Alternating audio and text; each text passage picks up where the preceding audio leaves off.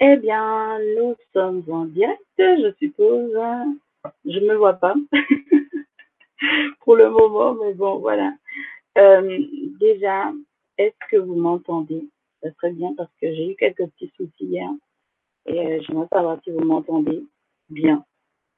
Que ça passait pas très très bien, ça fait très très mal. Je ne sais pour quelle raison, mais voilà. Euh, si vous m'entendez bien, c'est tant mieux. et tout. Je, suis contente de, vous rejoindre, en tout cas aujourd'hui. Euh, va discuter un petit peu autour justement de s'autoriser à être soi et tout ce qui est autour, bien évidemment, euh, les maladies. Alors, il faut savoir que ça faisait quand même huit à neuf jours que j'étais malade. Euh, les maladies hein, sont des causes spirituelles, hein, malgré ce qu'on peut imaginer ou croire en fait, mais euh, malheureusement c'est vrai. Les maladies sont souvent d'ordre spirituel. Et tant qu'on ne règle pas justement le problème au niveau spirituel dans notre fond intérieur, les choses continuent à se dégrader et bien évidemment, euh, au lieu d'aller mieux, on va de plus en plus mal. On, arrive à des causes, bien évidemment, où on décède puisqu'on on a on attrape des cancers, etc. Alors aujourd'hui, pourquoi j'ai voulu faire cette petite causerie avec vous? Simplement parce qu'en fait, euh, je sens aujourd'hui euh, que mes énergies ont complètement changé. Ils ont été complètement bouleversées en fait euh, par rapport à tout ce que j'ai pu vivre ces derniers mois. Et euh, je suis pas encore bien bien au point avec tout ça, avec tous les changements qui qui ont lieu en ce moment. Mais euh, c'est vrai que de très très grandes décisions euh, ont été prises de mon côté avec euh, mes guides. Malheureusement, il y a, je dirais pas vraiment malheureusement, mais bon, il y a des choix à faire euh, qui sont pas forcément, euh, euh, je dirais, dans le bien commun. Il faut des fois penser à soi aussi, euh, justement pour après que ça ait une influence sur le bien commun. Donc voilà, donc cette petite causerie, c'est surtout autour de soi, de son être. Euh, parler de nos expériences personnelles, euh, bien évidemment si vous voulez. Hein. que le but, c'est vraiment ça, de partager nos expériences personnelles. Savoir justement à quel moment on a décidé, ou on s'est lancé, si vous voulez, sur ce chemin de spiritualité, sur ce chemin du développement personnel où on a décidé en fait de changer carrément de bord, de changer carrément de direction parce que le chemin dans lequel on était ne nous plaisait plus du tout ou bien ne nous convenait pas, absolument pas. Alors, bien évidemment, comme c'est moi qui ai lancé euh, cette petite causerie, alors je vais vous expliquer un petit peu en gros mon cheminement, en fait, mon parcours pour la plupart d'entre vous, vous me connaissez, puisque bon, euh, je ne cache pas, bien évidemment. Je dis les choses telles qu'elles sont, telles que je les ai vécues, telles que je les ai ressenties. Tout change selon l'individu, mais quand on regarde le fond, tout est toujours la même chose. Voilà. Alors, moi, euh, bien évidemment, comme je l'ai toujours dit, et je le répète, euh, c'est pas des choses qu'on m'a apprises je suis médium inné. Moi, pour moi, j'appelle ça quelque chose d'inné, de naissance, parce que depuis très jeune, j'ai décelé ça chez moi. Euh, pour moi, c'était fait quelque chose de normal. Et je le répète, si vous avez des, des capacités hors normes, comme on dit, vous êtes êtres humains normaux. Vous n'êtes pas hors du commun, comme ils essayent de dire, ou bien extravagant ou je ne sais quoi. Euh, vous êtes tout à fait normal. C'est simplement que votre vous-même intérieur et votre vous extérieur, ce qui est très, très bizarre parce qu'on a l'impression que ce sont deux êtres différents, complètement à part le petit coup. Euh, je dirais simplement que vous avez décidé, en votre âme et conscience, de prendre la direction que vous avez choisi, que vous avez décidé, vous, de prendre dans je dirais dans le sillage, dans le fait que vous ne voulez absolument pas que les autres puissent justement, euh, comment dirais-je, vous diriger. Oui, euh, c'est vrai, c'est effectivement, Annie, depuis hier, quand je dis, j'ai remarqué qu'il y a des grésillements euh, sur la connexion, qui est très, très folklorique, je dirais, parce que euh, il n'y a pas de mauvais temps chez moi en ce moment. Il n'y a pas de bruit derrière, il n'y a aucun problème, euh, je dirais, environnemental. Donc, je dirais simplement que il y a certaines choses que je pense qu'ils ne sont pas d'accord. Euh, il y a des choses qu'on a, il y a des choses en fait qui se passent en fait de mon côté et que voilà, il y a le son est bizarre. Donc je m'en excuse déjà d'avance. J'espère que d'ici la semaine prochaine tout va rentrer dans l'ordre et que les choses vont, euh, changer. Je dirais simplement parce que c'est vrai que c'est un petit peu désagréable. Même moi quand, quand je discute ou que je parle avec, euh, avec d'autres personnes, ça fait justement ce, drôle de drôle d'effet. Donc euh, je m'en excuse, ça c'est sûr. Je suis vraiment désolée de vous casser les pieds avec mes grisaillements euh, qui sont de mon côté et que y a effectivement une sorte d'écho de et en fait quand j'essaye de comment dirais-je? Quand j'essaye en fait de me concentrer sur les échos, parce qu'en fait, ce ne sont pas que des, sont pas réellement des échos, ce sont des, des voix, sont des voix en fait, euh, qui résonnent en fait euh, en fond. Euh, J'essaye de les, de les comprendre, si vous voulez, parce que ce ne sont pas des voix, je dirais, habituelles. ce ne sont pas des voix habituelles. Ce sont des voix qui sont complètement euh, euh, venu d'ailleurs. Oui, voilà, c'est ça, ça c'est vraiment un parasitage euh, assez étonnant, je dirais, parce que j'ai eu des conversations il y a deux jours, ça s'est très bien passé, il n'y avait pas ce problème-là.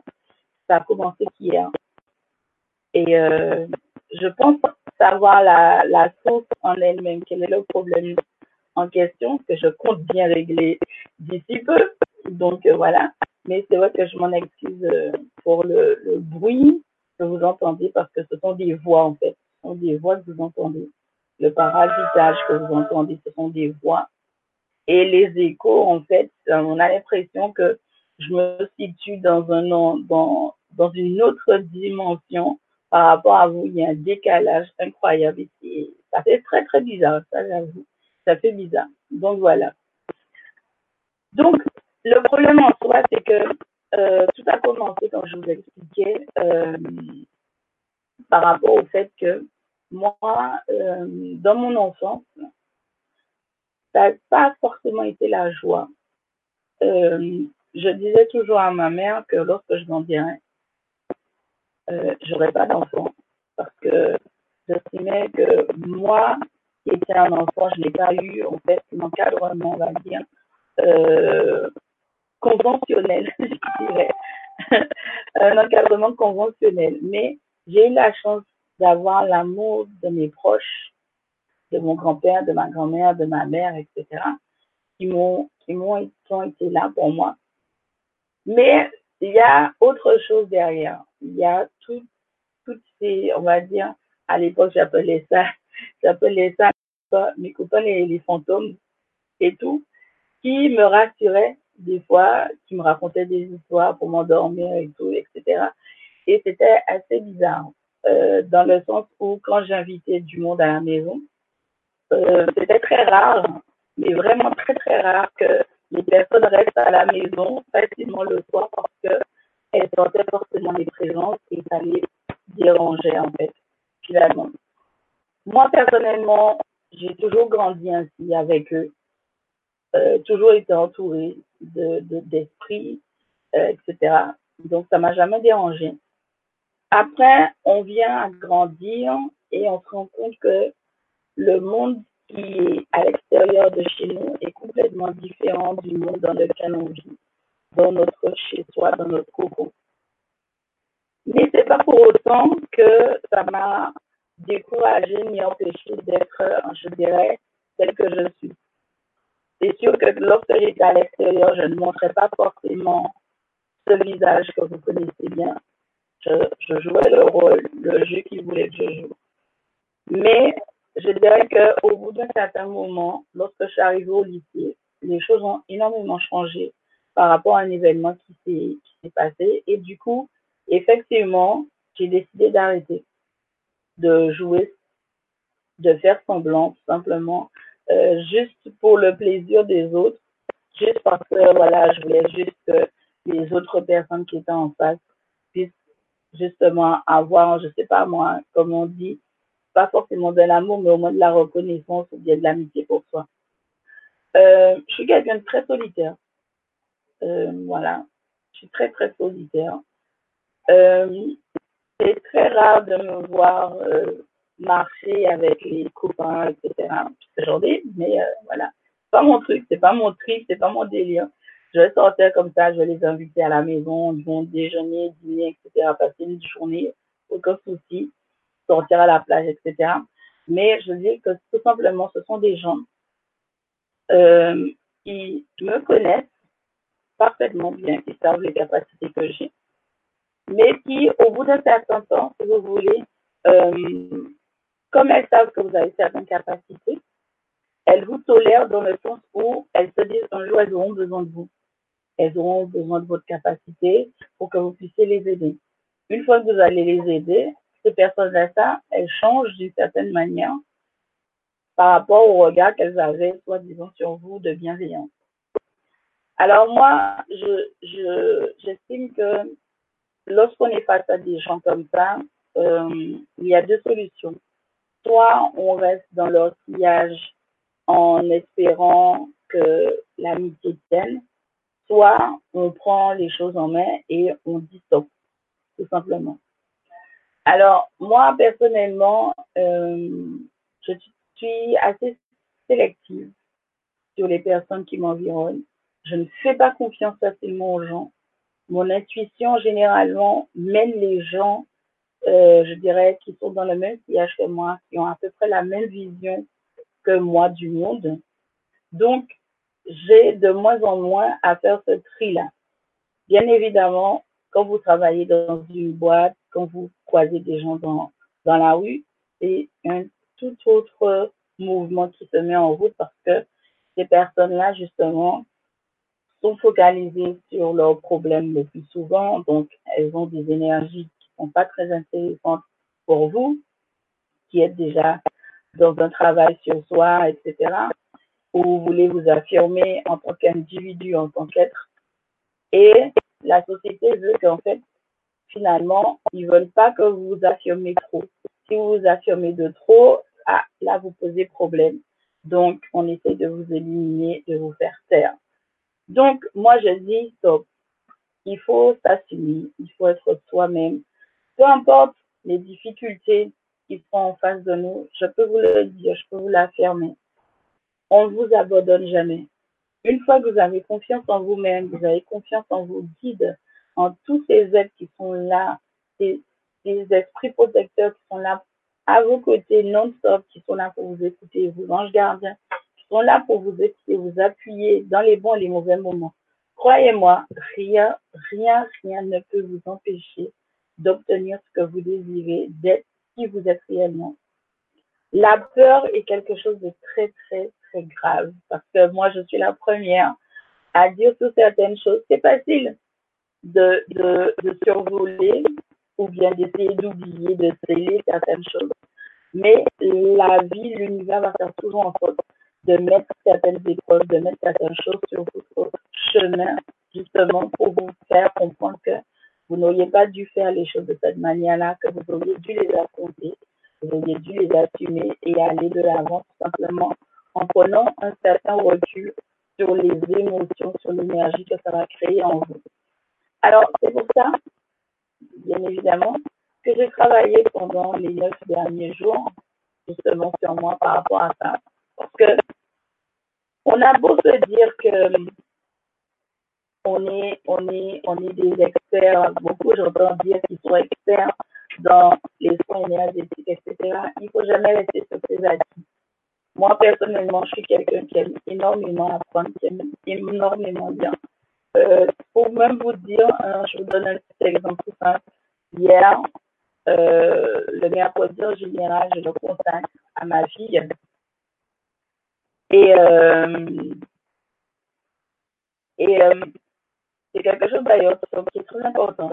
Si vous avez des enfants et que vous êtes justement dans le mouvement de la spiritualité, du développement personnel, n'hésitez pas à entraîner vos enfants là-dedans, dans ce mouvement-là, de leur parler, de leur apprendre des choses petit à petit. Moi, j'entraîne ma fille là-dedans, ce qui fait que nous sommes allés euh, en librairie et on s'est mis à sillonner en fait euh, tout le rayonnage concernant le développement personnel et la spiritualité. Et je peux vous dire que qu'elle s'est mise à, à, me tirer en fait euh, dans, dans la librairie parce qu'elle me dit Ah maman, je te connais, tu vas acheter tous les livres et tout et tout. Parce qu'en fait, j'étais en j'étais tellement absorbée par euh, un nouveau livre qui était arrivé en euh, en bibliothèque. Malheureusement, il n'était pas encore arrivé, c'était juste euh, le livre d'exposition et tout. Et tellement absorbée par la lecture du livre que je me suis même pas rendu compte qu'il y avait un pupitre juste derrière moi et le pupitre était, s'est renversé. Et du coup, ma fille en, ramassant un livre dans le pupitre qui était dans le pupitre et je regarde et je me vois euh, et sur la couverture, qu'est-ce qui est écrit? Euh, L'ouverture de soi entraîne des conséquences. Alors là, j'ai dit, alors là, ça c'est sûr, c'est pour moi ça. Ça, message. Ça, c'est clair, c'est un message pour moi. Donc, je me suis mise à, bien évidemment, à ramasser le que j'ai renversé. Et euh, une employée est arrivée, elle me dit, ah non, madame, laissez, je vais faire et tout. Et tout, mais bon, je vais quand même aider. Hein. C'est ma clé renversé le pupitre. Et dans le, dans, encore dans la même pile, dans la même pile, on parle encore justement de s'autoriser à être soi-même, à ne pas vouloir justement euh, se laisser marcher sur les pieds, à ne pas justement se, se, se en fait dans un rôle que les gens veulent nous obliger à, avoir. Donc, je vous dis, ne, ne vous laissez pas envahir par euh, par ces énergies-là, par ces personnes qui essayent à tout prix de vous mettre dans une case, dans un rôle à jouer. Vous n'êtes pas des acteurs à proprement dit. Vous êtes là pour un but bien précis. Vous avez toute une mission de vie. Euh, certains la connaissent, d'autres ne la connaissent pas. C'est vrai que c'est très difficile de connaître sa mission de vie. Mais tout ça, c'est une question de reconnexion, de, de comment dire, d'appréhension et, je dirais aussi, on parle souvent de travail sur soi, mais le travail sur soi, et je m'en suis rendu compte encore ce matin, ça va bien au-delà de ce qu'on veut réellement imaginer ou penser. On parle de développement personnel, mais c'est bien plus qu'un développement personnel. C'est vraiment une découverte de soi-même. Moi, je vois par exemple quand je me suis lancée justement dans le développement personnel, euh, instinctivement, la première chose sur laquelle euh, je suis tombée, c'est sur le site de Libou. Et euh, je trouvais ça tellement intéressant et ludique, sa, façon d'approcher les choses, que je me suis mise à, acheter en fait tous les bouquins en fait qu'elle proposait et tout. J'en ai fait qu'un seul pour le moment. Euh, c'était par rapport euh, justement à l'argent, parce que moi et l'argent, ça faisait deux et tout. Mais c'est vrai que tant qu'on n'a pas mis en fait dans, dans notre esprit, dans notre mental en plus de ça, dans notre mental, le fait que nous sommes des énergies, que tout ce qui nous environne, ce sont des énergies, et que on peut les modeler. Ça se modèle exactement comme la pâte à modeler où on prend on s'amuse à faire des formes et compagnie. C'est important d'être toujours soi-même en toutes circonstances. Euh, il y a deux jours, il y a mardi, j'avais un rendez-vous avec un directeur d'une nouvelle start-up qui me proposait un travail dans sa start-up. Euh, figurez-vous que j'étais très surprise déjà que me contacte. Je me dit, mais d'où il sort mon numéro de téléphone Je ne sais pas où est-ce qu'il prendre mon numéro de téléphone. Mais bon, euh, on est un bon temps euh, la veille, le lundi, à discuter au téléphone. Et finalement, il m'a demandé de le rejoindre en fait euh, au niveau de sa plateforme pour qu'il m'explique un peu comment ça fonctionne. Et, et dans le dialogue, c'était assez intéressant parce que je me suis rendu compte qu'en fait, quand on, on, expose pleinement dans son, son intérieur la vision de, de la vie que nous souhaitons avoir, donc cette vibration, cette énergie-là qu'on est en train de diffuser euh, à longueur de journée, quelque part, hein, parce que même si on la lance, euh, cette énergie-là est en nous, donc elle se diffuse automatiquement. L'univers fait en sorte de mettre toutes les personnes qui seront aptes à nous aider justement à concilier nos deux vies. Et, euh, et ça, c'est quelque chose d'assez intéressant parce que quand notre intuition commence à nous titiller, à nous dire que effectivement, tu es sur la bonne voie, mais que notre mental, lui, il fait tout son possible pour nous dire, mais non, faut pas y aller, c'est pas la peine, etc., etc quand on n'y va pas qu'on écoute notre mental, on finit par regretter parce qu'on se rend compte que si on y était allé, on aurait gagné quelque chose, mine de rien. Donc, moi, je me dis, c'est même pas une question de mental, en réalité. C'est une question de, de, de se dire et de se donner les moyens. Ça veut dire qu'on va vous proposer quelque chose, quel que soit le, le service, etc va vous proposer quelque chose. Mais si déjà dans votre tête, vous déjà en train de réfléchir en disant, mais est-ce que ça va m'intéresser? Est-ce que le contenu va m'intéresser? Est-ce que ça va m'apporter quelque chose, etc. Ça sert à rien. Je me dis, lorsqu'on vous propose un truc, instinctivement, si on vous propose quelque chose, c'est pour une bonne raison puisque ce n'est pas vous qui avez fait la démarche de demander quelque chose. La chose est venue à vous instinctivement. Donc, autant y aller. Autant y aller, voir ce qu'il en est, prendre tout ce qu'il y a à prendre et après continuer son chemin. C'est surtout ça. Alors, qu'est-ce que tu veux dire, c'est que tu devrais pas y Tu parles de la start-up, je suppose. Euh, je te rassure, je te rassure, euh, je n'ai pas dit oui et je n'ai pas dit non non plus à la start-up. Euh, je dirais que c'est un parler toujours, parce que il y a des choses qui m'intéressent. En tout cas, il y, a des choses qui m'intéressent. Peut-être que je ne travaillerai pas, mais peut-être que je ferai une formation à leur niveau. Mais voilà, je, je, ne, je ne dis ni oui ni non je, je, je laisse la porte ouverte. Parce qu'en fait, le but, c'est vraiment ça. C'est se laisser les portes ouvrir, ouvrir ces portes-là, les laisser ouvertes, voir avec le temps, justement, et les énergies qui vont y, être déversées, qui feront que, si oui ou non, vous êtes euh, bien dans, dans, euh, dans le, je veux dire, dans la continuité, justement, de ce que vous voulez. Mais c'est vrai que moi, dans mon coin intérieur, ça, ça ne m'intéresse pas euh, de travailler là-bas. C'est quelque chose qui ne m'intéresse pas. La seule chose qui m'intéresse, c'est plutôt les formations qu'ils proposent. Je me dis c'est toujours un plus pour moi d'apprendre des choses qui vont en lien avec mon, mon, mon boulot et tout. Mais c'est vrai que ça ne m'intéresse pas d'y travailler. Autant le, la personne que j'ai rencontrée a une bonne dynamique, une bonne énergie, mais comme je dis, mon intuition et euh, mon ressenti m'ont fait comprendre que de toute manière, euh, c'est pas ma place. Je ne serai pas à ma place.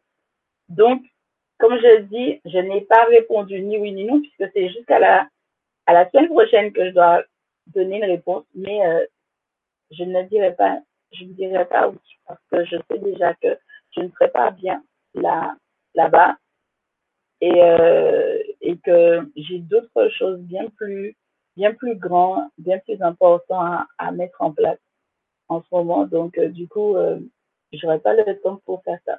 Donc voilà, je te rassure, je te rassure. Mais voilà, c'est vraiment important. Moi, je vois, euh, comment dirais-je, le fait que j'ai eu une rhinopharyngite qui en plus en a découlé sur, euh, sur une conjonctivite, ça m'a, non seulement ça a surpris mon médecin traitant, mais en plus, moi, ça m'a fait rire parce que je me suis dit, tiens, ça y est, euh, les, les, les guides et tout m'ont, ils m'ont tellement prévenu, ils m'ont tellement parlé que je voulais pas écouter parce que voilà, c'était pas, c'était pas encore euh, prête en fait à, accepter euh, ce qu'ils étaient en train de me dire et ce qu'ils étaient en train de mettre en place pour moi que euh, du coup euh, ils ont bien compris que j'étais déjà débordée puisque mine de rien en, en dehors du LGC j'ai ma et j'ai des projets en cours qui se mettent en place. Et, euh, et c'est vrai que du coup, euh, sur certains aspects de ma vie,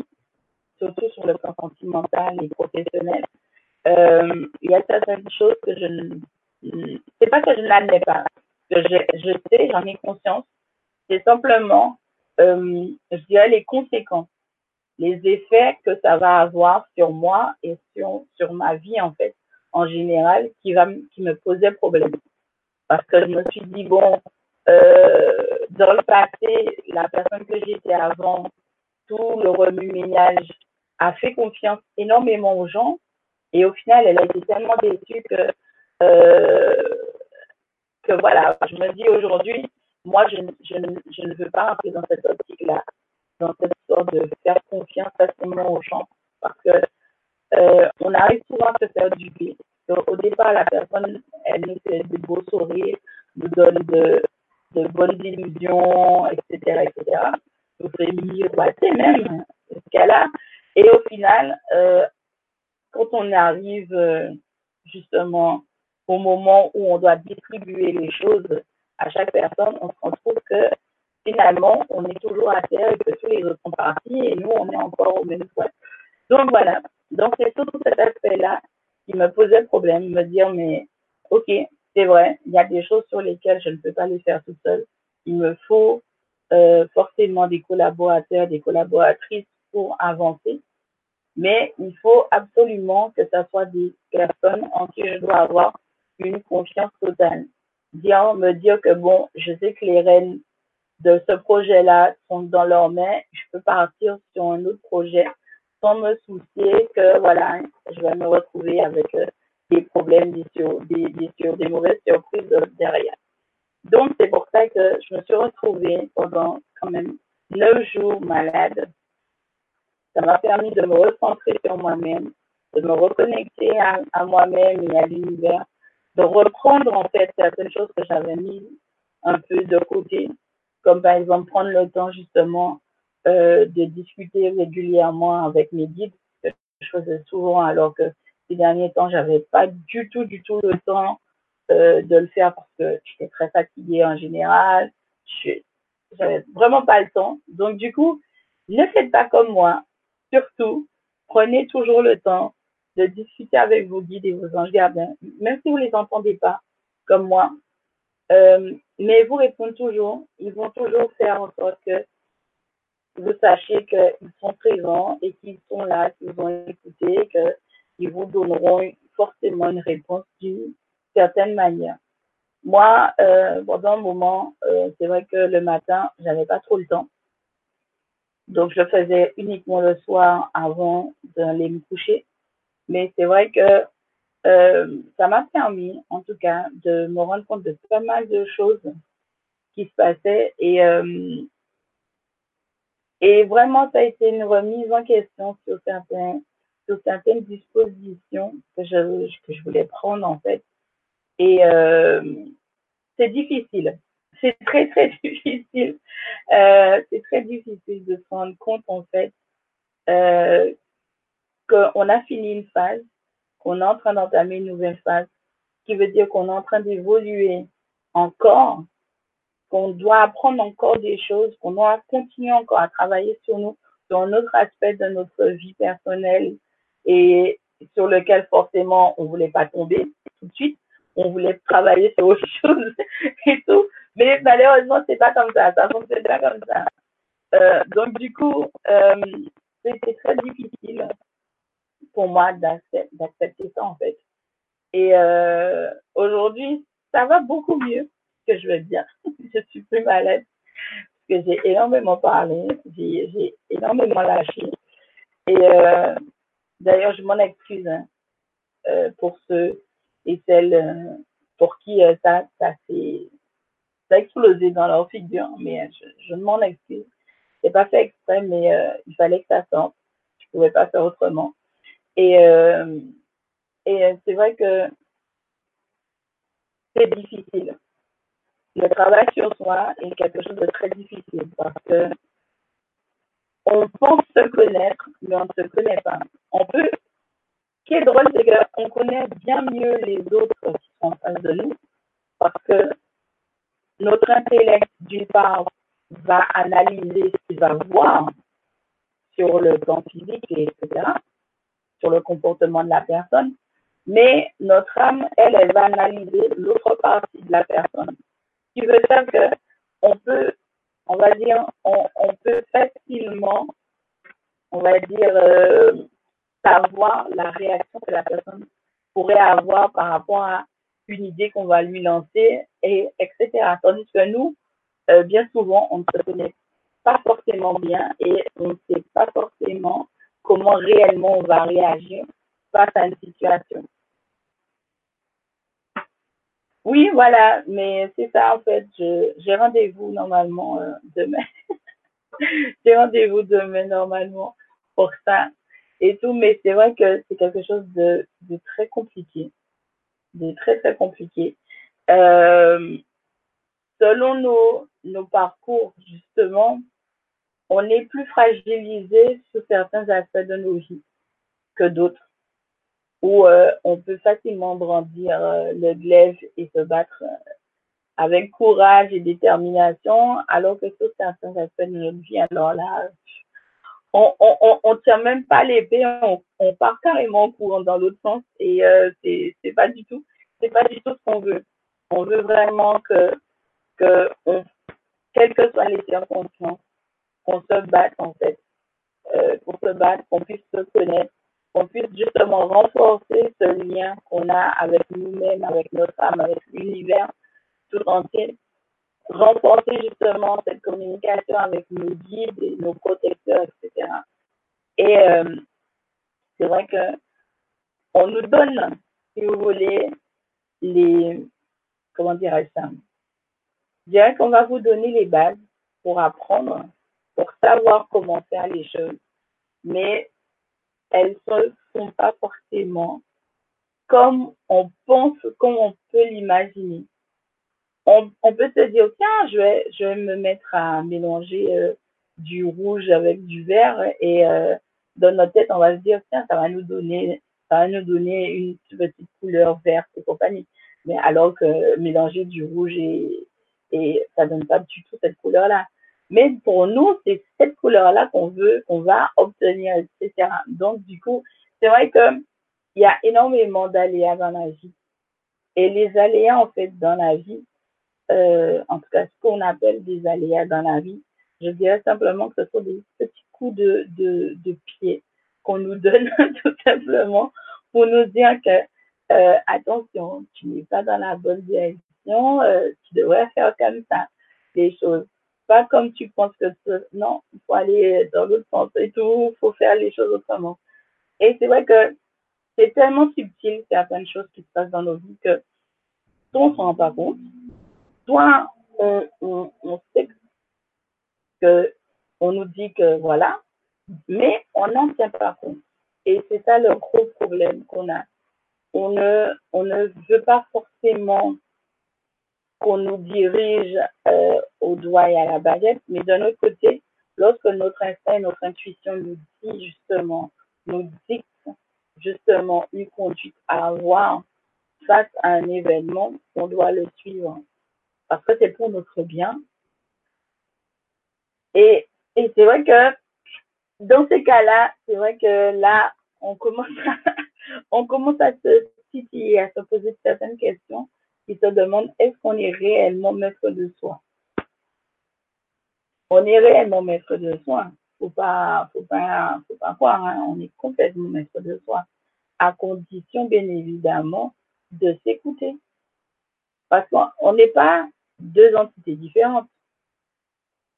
L'âme, c'est elle qui gouverne tout. Notre âme, elle gouverne tout. Elle est énergie, elle vient de la source, automatiquement, elle gouverne tout. C'est simplement à vous de vous dire et de comprendre bien que, quelles que soient les décisions que vous allez prendre, il y aura bien évidemment la cause de la décision que vous allez prendre. Il va avoir l'effet et ensuite, bien évidemment, il y aura le résultat. Mais il faut suivre ce que notre âme nous dit de faire. Surtout quand on est sur notre plan terrestre et tout, on est sur un plan terrestre pour un but précis. On est là non seulement pour se connaître soi-même, mais on est là aussi pour connaître les autres. Et je me dis que notre, le plus gros problème en soi, c'est notre peau si on n'avait pas cette peau et qu'on était tous justement sous forme énergétique, il n'y aurait plus ce problème-là. Il n'y aurait plus ce problème de, contradiction, cette contrainte justement à toujours vouloir dominer l'autre, à, à se prendre au jeu de la supériorité, etc.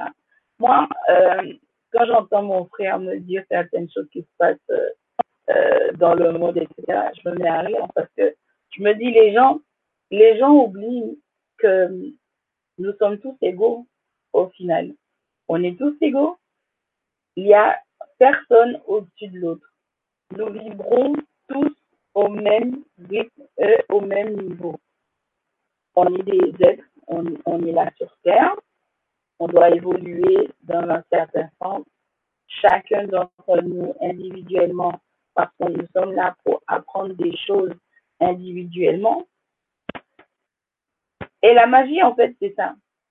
On peut aller tous dans une même classe, être au même instant avec le même professeur en train d'écouter.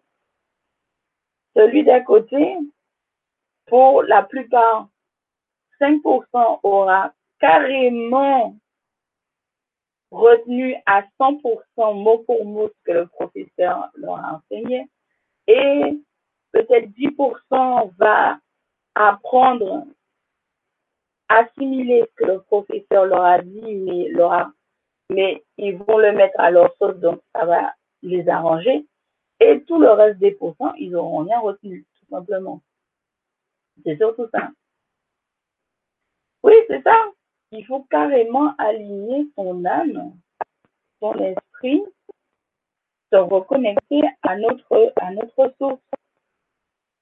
Parce que de toute manière, peu importe ce qu'on va essayer de faire, il y aura toujours un titillement. Et c'est ce que je dis tout le temps à ma cousine. Ma cousine, elle n'est pas croyante du tout. Mais vraiment, du tout, du tout, du tout, du tout. C'est vraiment... Euh, n'est même pas assez fort pour décrire ça. Mais l'année dernière, elle a dit une chose qui m'a surprise. Je pense même qu'elle s'est même pas rendue compte réellement de la phrase qu'elle a sortie ce jour-là. Et je me dis, eh ben, finalement, même ceux qui pensent euh, que voilà ils ne, ne croient en rien, finalement, un moment ou l'autre dans leur vie, ils sortent des phrases, ils disent des choses qui sont complètement en adéquation justement avec le fait qu'ils essayent de se reconnecter à la source mère. Euh, oui, je sais, je n'ai parlé euh, des grésillements. Je suis désolée. Mais c'est vrai que c'est, c'est, très compliqué, très complexe de parler de, de ça parce que chacun a un parcours très différent. Chacun analyse une situation différemment. Mais le fond même du problème qui est commun, c'est que nous n'arrivons pas à nous sortir de l'idée que nous ne sommes pas faits de chair et de sang. Nous sommes des énergies. Une fois qu'on aura vraiment maîtrisé ça, qu'on aura vraiment assimilé cette information que nous sommes des énergies, que nous ne sommes pas faits de chair, comme on peut l'imaginer, je pense que tout deviendrait plus clair pour nous dans notre tête. Et le fonctionnement en fait de la vie avec le grand V hein, en elle-même sera beaucoup plus facile. Les maladies, euh, bon après vous allez donc, euh, on va prendre l'exemple, je ne sais pas moi, alors quel exemple qui serait euh, dernièrement, ma fille m'a parlé, m'a demandé concernant les drépanocytaires. Les drépanocytaires, alors c'est quelque chose d'assez étrange, je dirais, parce que euh, lorsque ma fille m'a posé la question que c'était un drépanocytaire, je lui ai expliqué. Elle m'a dit, ah oui, il y a des gens comme ça. Et je, lui dis, oui, il y a des gens comme ça, qui naissent comme ça ou qui, qui deviennent comme ça. Euh, en général, c'est une question de génétique. C'est quelque chose de génétique. Euh, bien souvent, la plupart de nos maladies sont génétiques. Et je lui dis, euh, pour le moment, nos scientifiques sont loin de, de comprendre et de d'appréhender en fait la complexité en elle-même de notre codage, de notre ADN. Je lui dis, il faut comprendre que nous ne sommes pas les premiers hommes sur. Nous ne sommes pas les, les, les premiers à, à fouler et à apprendre. Si on remonte au tout, tout, tout, tout début de la création même de l'être, ces premiers êtres-là, ils ont forcément appris et eu des informations concernant les maladies. Ça veut dire qu'ils ont eux aussi contracté des maladies. Tous leurs descendants, c'est à nous bien évidemment, ont justement gardé dans leur ADN ce codage. Nous descendons tous des archanges. Les archanges sont les tout premiers êtres que la source a créés pour fouler les terres. Et quand je dis les terres, je parle bien des terres. Je ne parle pas de la planète bleue, je parle des autres planètes.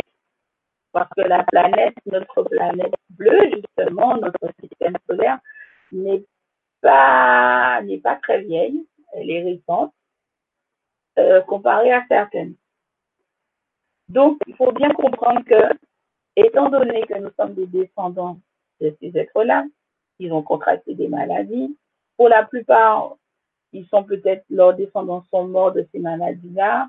Mais de toute manière, il faut comprendre que toutes les maladies que nous, en tout cas la majorité des maladies que nous connaissons, ce sont des maladies génétiques qui sont dans notre code génétique. C'est simplement que les scientifiques actuels, et nous n'avons pas encore la technologie nécessaire pour justement voir que dans le code ADN, euh, ça s'arrête pas à la couleur de nos yeux, ni à notre groupe sanguin, ni au fait que nous allons avoir les cheveux bruns ou blondes ou châtains ou couleur carotte, etc. Ça va bien au-delà. Dans notre code ADN, on a tout ce qui est, tout ce qu'on va dire, c'est vraiment un disque dur euh, de notre lignée, de notre généalogie. Ça veut dire que si on a la technologie suffisante et les scientifiques qui vont avec, on va découvrir qu'en fait, on peut savoir qui était notre tout premier, euh, qui a été notre premier, euh, on va dire, le tout premier maillon de la chaîne. On va découvrir que il a été de telle, de telle race, de telle façon, etc. On peut découvrir également euh, sur quelle planète on a déjà été, mais quand on, je parle bien évidemment des individus de notre lignée, on peut découvrir également si dans notre lignée on était plus végétarien ou carnivore. On peut découvrir d'infinies informations dans notre code ADN. C'est simplement que jusqu'à maintenant, on n'a pas encore cette technologie justement démultiplier encore justement ces chromosomes. Parce que là, pour le moment, je pense que la majorité d'entre vous, vous savez bien qu'on nous montre uniquement que deux anneaux de notre code ADN. Mais en fait, notre code ADN est bien plus complexe que ça. Euh, il faut, faut vous imaginer que c'est vraiment, euh, on va dire, vous avez vu le fouet, le fouet à gâteau. Ah ben, le code ADN, c'est ça. C'est comme le foie à gâteau, mais avec des millions et des millions et des millions de morceaux comme ça et tout. Et c'est ce que j'appelle tout le temps, j'appelle ça vraiment, euh, je dirais que le jour où ça va arriver, où on découvrira en fait euh, les vérités vraies en fait de notre origine, euh, je peux vous dire que ça va être, on, va, on va dire que c'est l'équivalent de la boîte de Pandore. On aura ouvert vraiment une boîte de Pandore tout simplement parce que dans notre ADN, il y a énormément d'informations que nous ne connaissons pas. Depuis quelques années, les scientifiques s'intéressent et se tournent à l'iridiologie. En fait, pour ceux et celles qui ne connaissent pas, l'iridiologie consiste en fait, si vous voulez, à analyser la structure de votre œil. Dans votre œil, on peut déceler, et tout ça encore, c'est une question de génétique, on peut déceler les probabilités de maladies que vous pouvez avoir. Ça veut dire si vous avez, une tendance euh, au diabète, à l'hypertension, à l'hypotension, euh, à l'obésité, euh, à avoir des problèmes cardiaques, etc. On peut lire ça sur votre carte au niveau de l'œil.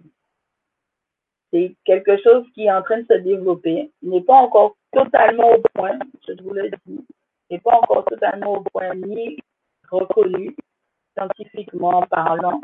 Mais c'est vrai que si on s'y connaît, en tout cas un peu, on peut savoir si on a justement des tendances à certaines maladies ou risque de transmettre telle ou telle maladie à nos enfants, etc., etc.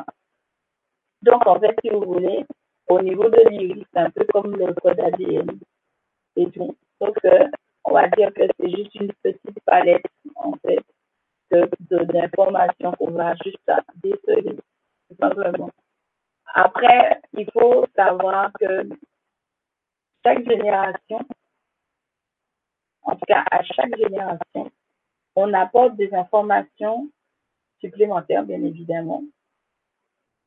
On approfondit les connaissances qui étaient déjà inscrites dans notre code ADN je vois par exemple la formation qui a été proposée par Céline Joyce et Michel Morin sur euh, euh, justement sur le codage, euh, sur l'ADN et compagnie. je dirais que cette formation est très intéressante dans le sens où elle commence à ouvrir des portes. Elle commence à ouvrir les portes pour beaucoup d'entre nous dans la vision où on va apprendre justement et à savoir qui nous sommes. Mais quand je dis qui nous sommes, c'est pas le, le, le, dans le sens, comment dirais-je ça? Le, l'être, en fait. Le lumineux qui est en nous. Voilà, Ça va nous permettre de connaître le lumineux qui est en nous. D'apprendre, en fait, à, on va dire, à matérialiser dans notre esprit ce qu'on est qu'on a toujours été en réalité. On a, on a toujours été une boule d'énergie, mais de différentes couleurs.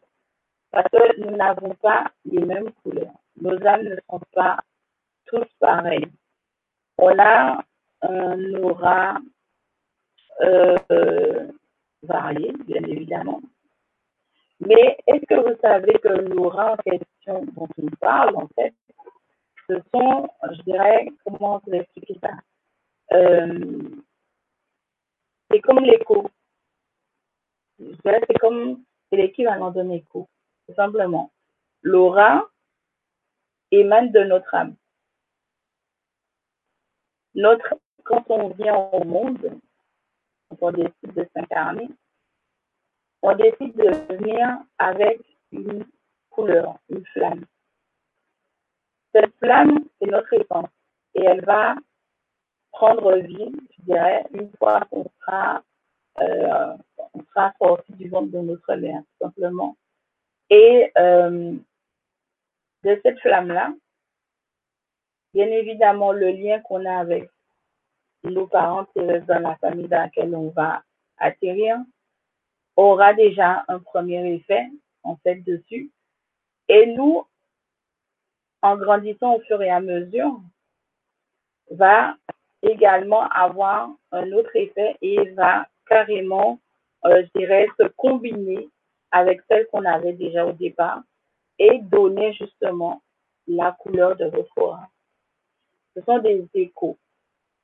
Voilà, c'est surtout ça. L'aura, il faut bien comprendre que l'aura est un écho. Un écho. Ça veut dire que, euh, comme je le disais, sur votre aura, quand quelqu'un est, euh, je dirais, assez fortiche pour bien regarder l'aura, pour regarder le voile, en fait, ce voile-là, en fait, ce tableau-là, c'est comme pour le code ADN et l'idéologie, sur l'aura, une palette, une planche, on va voir des symboles, on va voir des trous, on, va voir des déformations, des stries, mais plein de trucs. Et tout ce qu'il y aura sur ce voile-là, ce sont des informations également sur la, on va dire, sur l'aspect euh, physique qui va résulter. Ça veut dire que si vous avez des stries sur votre aura, c'est que vous avez un manque d'attention. Ce manque d'attention est inscrit sur votre voile. Si vous ne faites pas attention au cours de votre évolution à justement modifier cet aspect-là de votre, de votre moi supérieur, il va en résulter que sur votre physique, donc sur ce qu'on voit en fait à l'extérieur, vous allez avoir ce manque d'attention. Donc ça veut dire que vous serez souvent perdu dans les nuages. Au lieu de vous fixer sur quelque chose, vous serez perdu, vous allez, euh, votre esprit sera en train de voyager. Et en général, les gens qui sont comme ça, ce sont des gens qui ont du mal à s'ancrer. Donc, il y aura forcément, quand on va regarder au niveau des, chakras, il y aura un problème d'ancrage et qu'il faudra apprendre à cette personne à s'ancrer bien dans le présent, dans l'incarnation dans laquelle elle se trouve. Voilà, c'est surtout ça. Mais c'est vrai que, comme je vous dis, chaque personne, au fil du temps, euh, obtient des connaissances et des informations diverses. Euh, moi, je dis toujours, euh, la numérologie n'est pas mon fort, mais quand je regarde les définitions de la numérologie, je peux vous dire que ça crie là-haut en me disant mais c'est pas ça, c'est pas ça, c'est pas ça, c'est pas ça. Et tout. Donc du coup, je me dis toujours mais euh, ok, c'est vrai, c'est ok, je compris, j'ai compris que ce n'est pas ça, mais c'est pas à moi qu'il faut le dire. Faut leur dire à eux. Que moi, la numérologie, c'est pas c'est pas mon dada, c'est pas quelque chose sur lequel je me suis attardée à apprendre, à comprendre. J'ai noté tout ce qu'ils m'ont dit par rapport à ça, c'est vrai, je note toujours tout ce qu'ils m'apprennent parce qu'on ne peut pas garder ces informations, comme je vous ai dit, parce que, euh, d'ailleurs, c'est quelque chose que vous devez savoir. Plus on emmagasine d'informations, plus le corps se dégrade. Le corps physique, hein, je sais pas. ils se dégradent parce que ce sont des énergies, comme je vous ai dit, qu'on emmagasine au fur et à mesure des connaissances. Ce qu'on apprend tous les jours, ce sont des énergies. Le, le, le manteau de chair que nous avons euh, a un gros défaut. Et je me dis souvent pourquoi ils ne font pas en sorte de, si on veut, de, régler en fait ce problème-là. Parce que plus on a magazine d'énergie, donc de connaissances, eh ben, le corps il se dégrade parce qu'il ne, ne peut pas supporter un certain nombre d'informations. Qui veut dire que c'est bien beau justement d'avoir énormément de connaissances. C'est pour ça que euh, vous allez voir, hein, d'ailleurs vous voyez, toutes les personnes qui ont, une intelligence hors norme au-delà du QI qu'on connaît, euh, elles deviennent cinglées, pour le dire. Elles deviennent complètement dingues et puis finalement, en général, elles meurent très jeunes. Donc, moi, c'est quelque chose auquel ils, se sont rendus compte, je veux dire, entre guillemets. Et euh, de ce fait, il prévoit en fait à faire en sorte que les gens, lorsqu'ils reçoivent des connaissances, justement, les notes. Donc c'est pour ça que en fait, si vous voulez, tout un sens. Tous les livres que vous voyez en ce moment, depuis quelques années déjà, une bonne dizaine d'années à peu près, sortent sur le développement personnel, la spiritualité, c'est par rapport à ça on emmagasine trop de connaissances, ça détériore notre corps physique. Donc, automatiquement, les guides, les protecteurs et autres envoient en général, euh, on va dire un gérant, entre guillemets, je ne sais pas encore comment on les, comment on les appelle, pour, en fait, leur dicter, en fait, qu'ils ont à écrire. Donc, on, on va dire qu'ils influencent quelque part euh, qu'ils ont à écrire, ce qu'ils ont à dire. Et cette connaissance-là, ils la divulguent tout simplement au monde entier parce que ce sont des informations qui sont nécessaires à l'humanité. Maintenant, toutes les connaissances qu'ils nous donnent euh, en particulier pour notre propre développement, ce sont des choses que, bien évidemment, vous avez en mémoire. Ils vont l'emmagasiner quelque part pour vous. Mais il est toujours conseillé, et c'est pour ça que je vous parlais du journal, de les noter. Ça va vous faire plus de place dans votre cerveau humain, bien évidemment, pour pouvoir continuer à emmagasiner. Parce que plus vous allez en prendre, plus vous allez vous rendre compte que vous allez détériorer votre corps physique. C'est comme quand vous faites, vous, vous remplissez quelque chose euh, comme un verre d'eau, par exemple. Le verre d'eau a une limite. Le verre a une limite. Si vous mettez, vous continuez à verser l'eau dans le verre, automatiquement, il va déborder.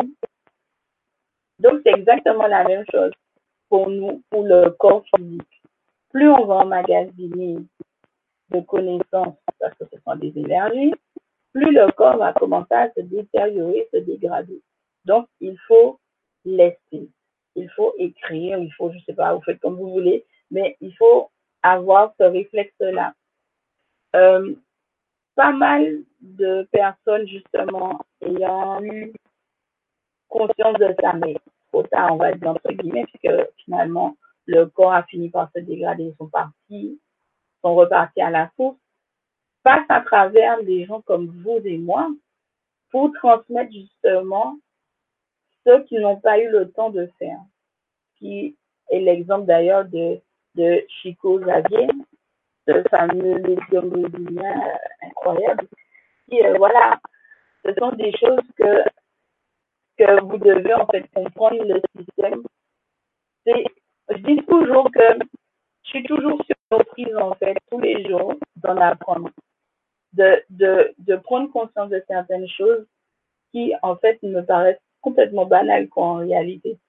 Me dire que au final, toutes ces personnes qui écrivent des bouquins justement sur, sur le développement personnel, la spiritualité, etc., c'est parce qu'en fait, elles savent très bien que si elles gardent tout ça pour elles, elles vont finir par se détériorer beaucoup trop vite et elles n'auront pas le temps de transmettre ce qu'elles vont à transmettre. Donc, automatiquement, elles laissent en écrivant, en partageant toutes les informations qu'on leur permet de partager. Et le reste, je suis persuadée, hein, qu'ils ont des bouquins, euh, ils ont des journaux bien remplis, bien machin chez eux. Ça, c'est Donc, c'est toujours ça. C'est pour ça que j'essaie de vous expliquer que dans la vie dans laquelle nous vivons, dans le monde dans lequel nous vivons, chaque action, chaque chose qui se déroule a un but, a une fonction. Rien n'est fait au hasard, rien n'est constitué ni créé au hasard. C'est dans un but bien précis. Alors, voyons voir un peu. Alors, bonjour, bonjour, bonjour. Est-ce que je sais pas dit bonjour? Euh, oui, j'ai bien évidemment encore, oui, le son, je suis vraiment désolée. J'espère vraiment que la semaine prochaine, ça va, ça va rentrer dans l'ordre. Après, euh, je ne peux pas, c'est pas moi qui décide. Donc voilà. Alors, euh, tiens, tu as vu la couleur de mon aura. Euh, ton aura, c'était, euh, tu me diras, mais euh, en ce moment, en ce moment, c'est une couleur euh, euh, qui n'est pas dans les pastels, c'est une couleur un peu dans les couleurs vives, comme le, rouge, le rouge, le jaune, l'orange. En ce moment, j'ai un peu d'indigo, mais euh, faut savoir que l'aura, la couleur de l'aura change et bouge selon euh, les étapes, en fait, les phases dans lesquelles nous nous trouvons, selon les difficultés dans lesquelles nous nous trouvons, euh, dans les réflexions dans lesquelles nous nous plongeons le plus souvent, euh, les décisions que nous allons prendre, etc. Mais euh, voilà, tu es dans les ponts vifs. Normalement, pour, parler en fait dans de l'aura, l'aura doit avoir que des couleurs dites pastel. Donc des couleurs vraiment claires.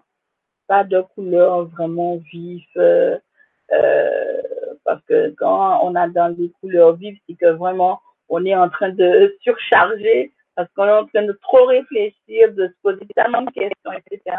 Tandis que quand on est dans les couleurs plus sombres, plus ternes, etc., parce qu'on n'est vraiment pas bien moralement, on est malade, on est fatigué, etc. Donc, il faut savoir que c'est ça les, les couleurs de, de l'aura. Ton pastel, quand on est vraiment bien en harmonie, quand on est dans les couleurs vives, c'est parce qu'on est en pleine phase de questionnement. Il y a énormément de choses. Donc, du coup, on pompe énormément d'énergie et tout. Et quand on est malade, soucieux, etc., on est dans les tons ternes sombres. Voilà. C'est ça, Laura. Et il faut pas vous arrêter aux douces couleurs de l'arc-en-ciel, comme je vous ai dit. Laura est vraiment, euh, c'est vraiment, c'est avec des mots, je dirais tout simplement qu'il faudrait prendre une toile, une toile de peinture en fait, une toile de peinture. On y mettrait justement toutes les couleurs euh, que nous connaissons. Et euh, avec nos doigts, plusieurs, on est en train de passer nos doigts comme ça et tout pour les mélanger et tout. Et ça donnerait, je dirais, la couleur de l'aura, tout simplement. Bien évidemment, comme je vous l'ai dit, il faut mettre, on sera obligé de mettre beaucoup de blanc ça donne le ton, le ton pastel en question, mais ça serait ça en fait.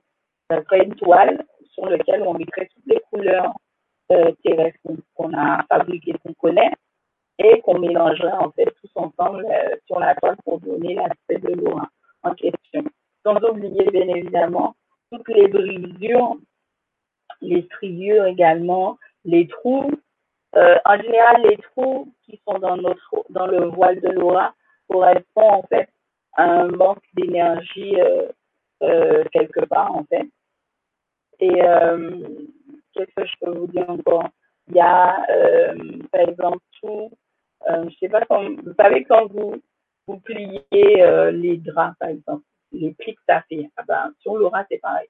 Ah ben, sur l'aura il y a des, il peut avoir des plis comme ça et ça correspond en général euh, on va dire, comment dire, à ce côté euh, d'égoïsme, on va dire, mais euh, de narcissisme, voilà, profond, je dirais, tout simplement. Après, il y a plein d'autres, euh, sur les auras, il y a plein d'autres choses qu'on peut trouver également comme information. Chaque, individu est bien différent et tout, mais c'est vrai qu'il y a énormément de choses qui, qui font que on peut savoir un peu euh, euh, quel type de personne se trouve en face de nous, quel est son, son plus gros défaut, je dirais, sa, son plus, sa qualité la plus profonde, la plus propice. C'est vraiment une mine d'information, Laura, en fait, simplement. Alors, bonjour, Suzanne. Est-ce que tu auras un message de mon maître spirituel? Euh, Comment dire? Dans des, ton maître spirituel est dans les hautes sphères. Et il se trouve vraiment dans les sphères. Euh, si tu veux euh, un message de sa part. Euh, déjà, c'est même pas, en plus on était en train de parler de Dora, c'est même pas une question de, bon, comme je dis, il parle différemment de nous, mais je peux te dire que il me montre une plume, une plume blanche, la couleur indigo, un citron, Et euh, comment expliquer Ça ressemble plus à, à j'avais pensé un trou, mais en fait c'est pas un trou, c'est un, un, un, trou, un trou noir comme on appelle les vortex, en fait, tu veux. Donc, euh, plume, la plume blanche, la couleur indigo, le citron euh, jaune, je n'ai pas précisé, le citron jaune, et le vortex. Euh, la plume, c'est signe de légèreté. La couleur indigo, c'est la protection divine euh, contre tout ce qui est euh, euh mauvais œil, etc. c'est tout, de l'invisible et de, du visible. Le citron jaune la fonction de mettre un peu d'amertume dans ta vie parce que euh, trop gens, justement. Et le trou noir correspondrait au fait qu'il y a du nettoyage à faire. Tu dois, tu dois faire le tri sur certaines choses. Voilà, en gros, c'est ça. Alors, c'est Eh bien, je ressens énergie BP plus haut sur la tête et le point troisième. Et du coup, j'ai des réponses très claires en ce moment depuis que j'ai décidé d'ouvrir la porte. Ben, c'est ce que je t'ai dit. Hein. C'est c'est vraiment, je vous dis, euh, c'est vraiment la peur. C'est, c'est le mot, le mot vraiment qui. Et quand je dis le mot, je parle pas le M-O-T, hein, je parle du mot M-A-U-X. c'est notre mot à nous. C'est vraiment la peur. Et, une fois qu'on, brise tout ça, au fur et à mesure, on se rend compte que il n'y a pas lieu d'être en fait. Il faut simplement accepter euh, en prenant un certain recul, en se disant que si on nous a envoyé euh, tel obstacle, telle difficulté, telle situation, c'est parce qu'ils savent qu'on est prêt. Nous, on pense qu'on n'est pas prêt, mais eux, ils savent qu'on est prêt à le surmonter, à faire ce qu'il faut. Et, euh, c'est vrai que c'est très difficile pour moi, ces 19 derniers jours, parce que c'est vrai que pour moi, je n'étais pas prête du tout à assumer cette situation, j'étais pas prête du tout à, à accepter les énergies, l'émotion et tous les effets que ça allait causer sur moi et sur ma vie euh, de tous les jours. Le fait est maintenant que j'ai accepté tout ça, euh, je dirais comme par magie, euh, je, suis bien, simplement mes énergies se sont renouvelées, elles sont complètement différentes. Je me retrouve avec des parasitages parce qu'il y a énormément de personnes qui sont en train de me parler, en tout cas qui essayent de me parler, de me dire des choses que pour le moment je ne comprends pas, que je, je suis toujours pas connectée euh, sur la bonne fréquence avec eux. Et euh, bien évidemment, vous aussi, vous en faites les frais, parce que vous entendez pas très très bien. Et euh, il y a effectivement, vous entendez les, petits parasitages, bien comme je vous ai dit, sont des voix en fait, des voix. Et je me dis, bien, ça serait vraiment, euh, il faut vraiment que je m'équipe en fait, euh, comme je vois dans les chasseurs de fantômes là, sont d'actualité et qui font le buzz et tout ça, pour voir si réellement leur technique euh, fonctionne avec euh, euh, les enregistrements et compagnie, parce que c'est vrai que là, pour le coup, je n'arrive toujours pas à trouver la bonne fréquence pour entendre en fait ce qu'ils sont en train de me dire. Et c'est pour ça que ça parle et ça parasite énormément. Et, et sur le fait que justement vous entendez cet écho, ce matin encore, je me suis rendu compte, quand j'étais en train de me préparer, que j'ai eu cette impression à plusieurs reprises hier d'être, de me, comme si, euh, euh, si vous voulez, j'avais passé en fait euh, un voile et que je me suis retrouvée sur une autre sphère. En fait, c'est ça, je me sens sur une autre sphère. J'ai, l'impression de complètement décalage avec, avec la Terre, on va dire, avec notre atmosphère. Je sais pas comment expliquer ça, mais j'ai vraiment ce sentiment que j'ai passé un voile et a un décalage, en fait. Il y a vraiment un décalage, ça fait un voile d'écho et ça fait un voile d'effet parce que j'ai toujours tendance à regarder derrière moi quand je sens une persistance sur moi et du coup, c'est vrai que c'est un peu étrange. Et euh, voilà, ça me, ça me, ça me ramène en fait euh, euh, au chamanisme, aux Amérindiens etc. Donc, je me dis que peut-être qu'il serait temps pour moi de, de faire ce que j'avais depuis quelques années décidé de faire, de trouver en fait un endroit euh, pour me reconnecter avec ce côté chamanique euh, qui est très rare, parce que maintenant c'est très très rare maintenant de trouver des vrais et tout, et euh, d'essayer de voir en fait ce qui se passe en fait énergétiquement parce que je sens bien que les choses sont complètement différentes voilà, c'est surtout ça. Alors, bonjour Camille, que ressens-tu pour moi Alors, Tiffany, euh, je vais te dire tout de suite, euh, le fait d'avoir lu ce que tu as écrit, j'ai eu mal à la tête. Euh, quand je dis mal à la tête, ça veut dire que j'ai eu l'impression que quelqu'un est en train de d'essayer de transpercer mon crâne de l'arrière et passer sur mon troisième œil. Donc, euh, euh, je sais pas trop en fait, euh, comme ça de vis-à-vis. Je te dirais tout simplement, euh, il y a, il y a, y a, y a, comment ça? Il y a une connexion qui est en train de se faire, mais euh, elle vient pas de toi en fait la connexion. Euh, dans le sens où je veux te dire que c'est quelqu'un qui te branche, qui, qui en fait en tout cas qui est qui se branche à toi. Voilà, c'est ça le truc. C'est quelqu'un qui se branche à toi euh, pour faire je ne sais pas quoi, mais c'est quelqu'un qui se branche à toi. C'est pas toi qui te branche euh, à l'univers, à la source. C'est quelqu'un qui se branche à toi. En fait, si tu veux, tu sers de parabole. Voilà. Quelqu'un se branche à toi pour servir de parabole. Pour amplifier, on dirait, euh, la résonance. Simplement. Parce que c'est vrai que j'ai senti euh, comme, euh, comme un truc comme on pensait dans la tête. C'est très désagréable et tout. Mais ouais, je dirais que c'est ça. C'est quelqu'un qui s'est branché à toi et tu lui sers d'antenne. Voilà.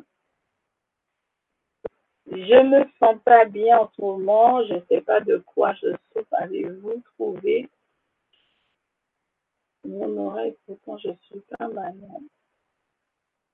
Ben, euh, Eugénie, je vais te dire un truc très simple. Euh, on est mal, on peut être malade sans être malade dans le physique. Ça veut dire que tu es malade intérieurement. Ça veut dire qu'il y a un petit truc qui bloque il y a un truc qui, il a un remue-ménage, en fait, qui est en train de se faire dans, dans, à l'intérieur de toi. Déjà, on me montre un tourbillon. On me montre un tourbillon qui est en train de, ravager, en fait, à l'intérieur. C'est ce, que, tu ressens, en fait. Tu n'es pas malade physiquement, mais c'est l'intérieur qui est en train de faire un sacré remue-ménage. Et euh, c'est ce qui te dérange, en fait. J'ai des acouphènes et des vertiges depuis 2001 et hier et aujourd'hui, j'ai passé une heure environ au sol à me tenir au pied du lit. Peux-tu me dire à quoi c'est dû ou si les anges vous disent un Alors, euh, quand c'est des choses comme ça, je dis toujours, êtes-vous allez voir en médecin? Parce que moi, j'estime que avant de mener notre enquête, il faut déjà commencer à voir s'il n'y a pas de problème, on va dire, euh, médical. Si au niveau des analyses médicaux, il n'y a rien, on peut aller bien plus loin que ça et essayer de comprendre en fait euh, ce qui a déclenché. Parce qu'en fait, bien souvent, il faut savoir ça. Il faut savoir qu'est-ce qui a déclenché la, maladie ou peu importe en tout cas, à quel moment ça a commencé réellement? Et surtout euh, voir par rapport à l'environnement. Ce sont les trois choses qu'il faut voir. De but en blanc comme ça, euh, il faut que tu ailles voir un médecin pour voir se passe en fait en amour. Euh, parce qu'en fait, euh, ils ont loupé quelque chose. Euh, je ne suis pas spécialisée là-dedans, mais je peux te dire qu'ils ont loupé quelque chose. C'est un truc au niveau de, de l'oreille gauche.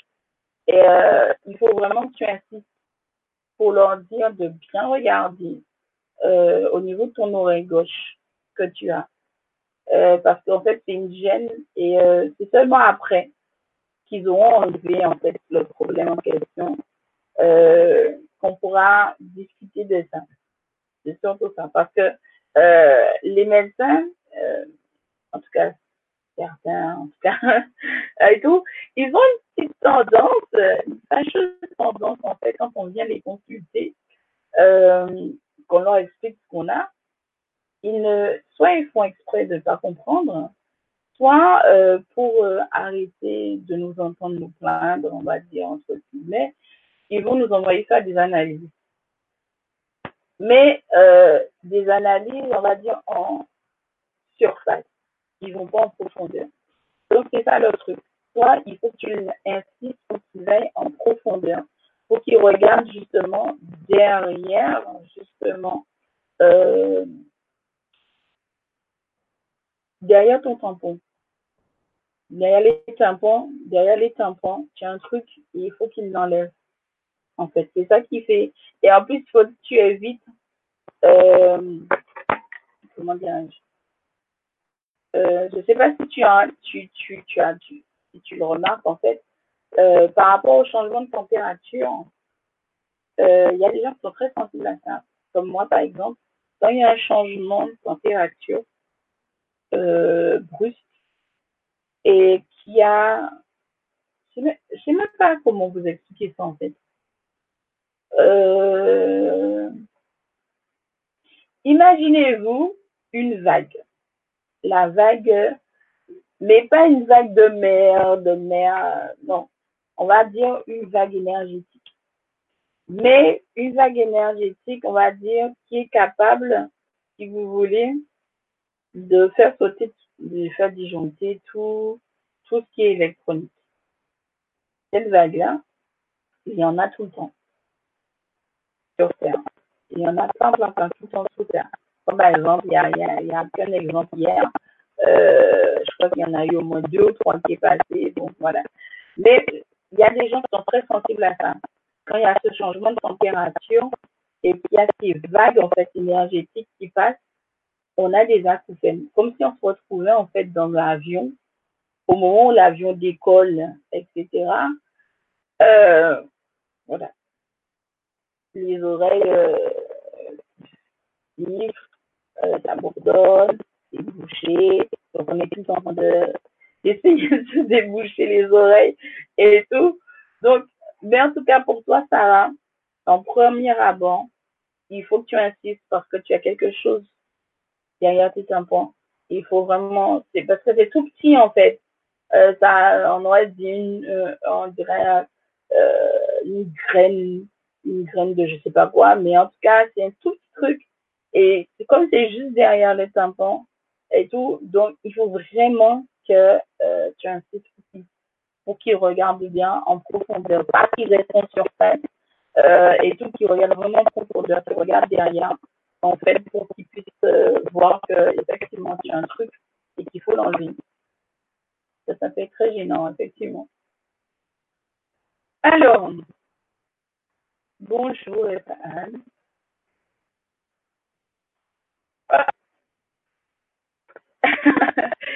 je sais pas c'est qui, mais euh...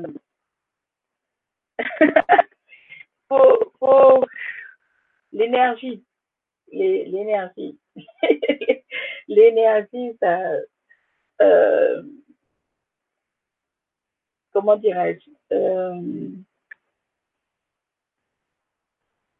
la fatigue, la, la fatigue mentale une fatigue mentale et une sensation, euh, comment dirais-je, comme si on, on, on, appuyait en fait sur, euh, sur le front en fait. Et euh, je sais pas c'est qui parmi vous, mais euh, elle le sent, hein, que on lui appuie euh, sur le, front et tout. Euh, violemment, je dirais, parce que ça, fait très très mal. Ça me donne envie de dormir. En plus, ça me donne envie de dormir.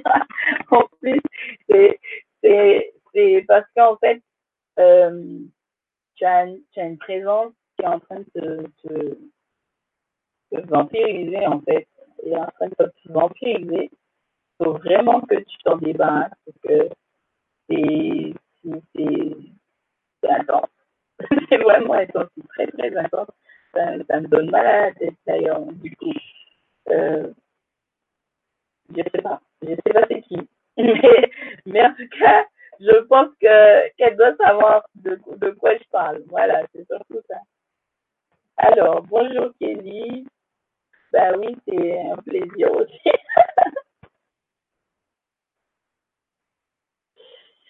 euh,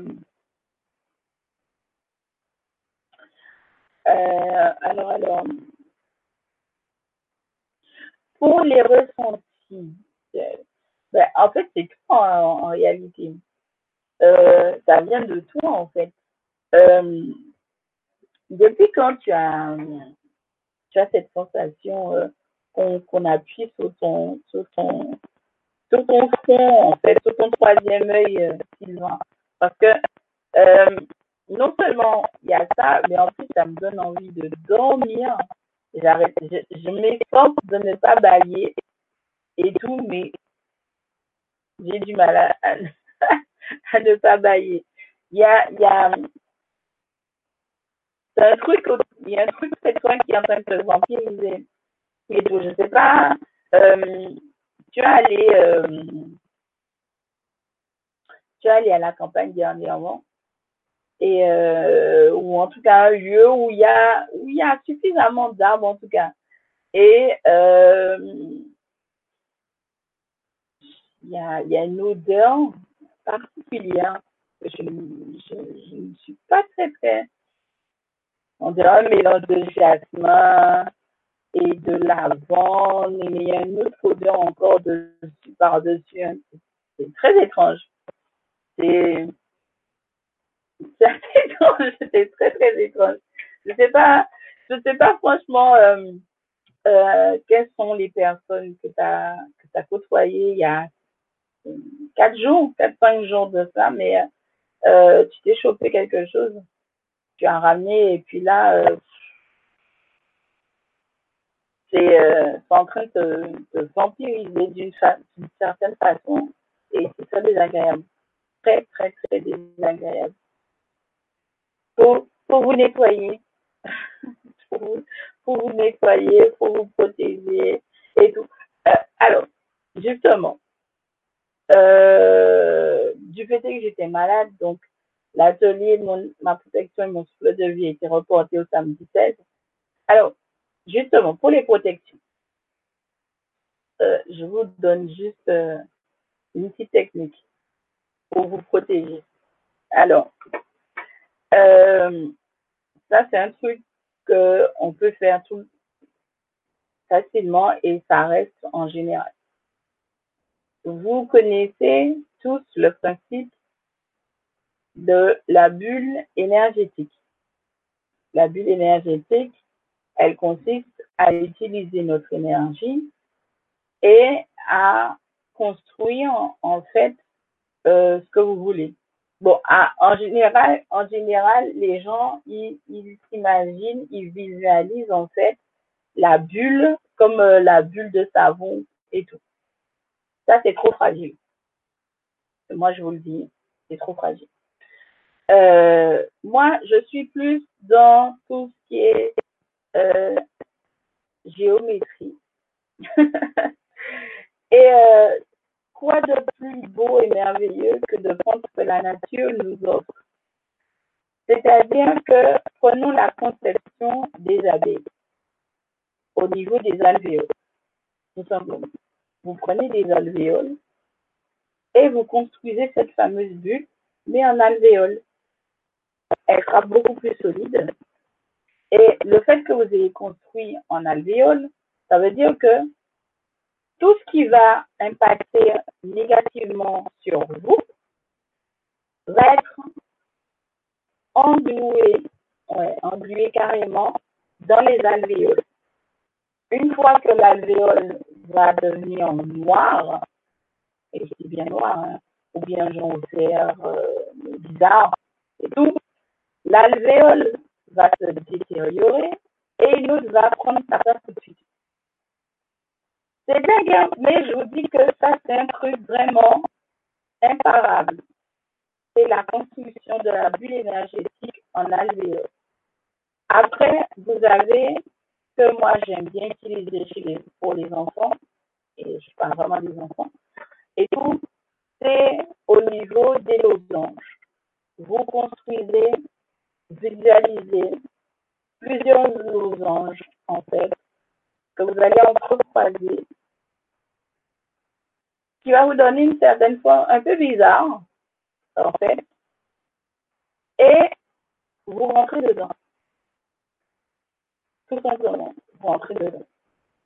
Parce qu'il faut savoir que, euh, comme on dit, on peut se contrôler nous, on peut se protéger nous, mais les autres qui sont à l'extérieur, qu'on croise non-stop, etc., ne savent pas forcément le faire, ou bien le font mal, ou bien le font à moitié.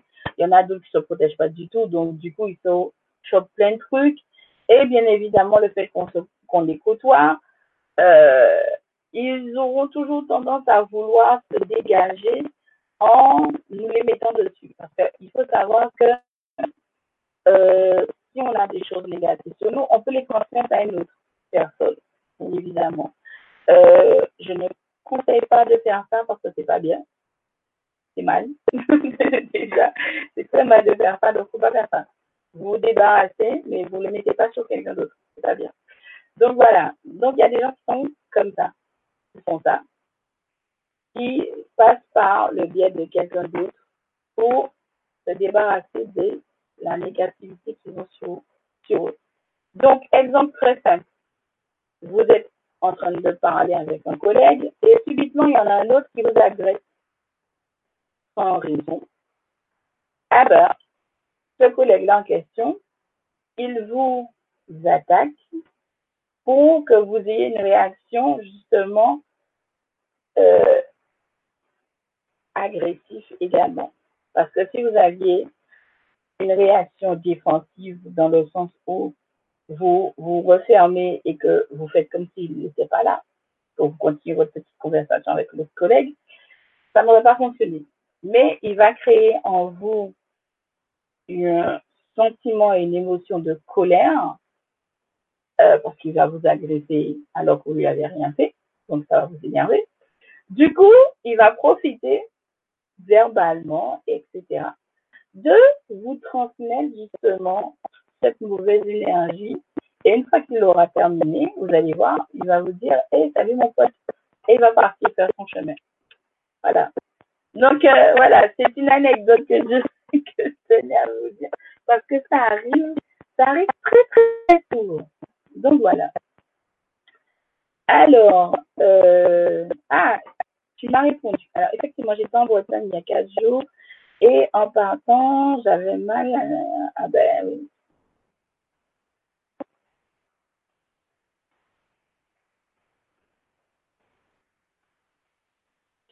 Alors, euh, que, que, j'ai envie de, j'ai pas envie de dormir, j'ai pas envie de dormir, mais ça me donne cette sensation qu'il faut que je me, que je me couche, en fait. Et tout. Euh, et c'est vraiment très, très, très désagréable de sentir euh, quelque chose qui est en train de me, d'essayer de me bouffer, en fait. Euh, de me bouffer l'énergie que j'ai et tout.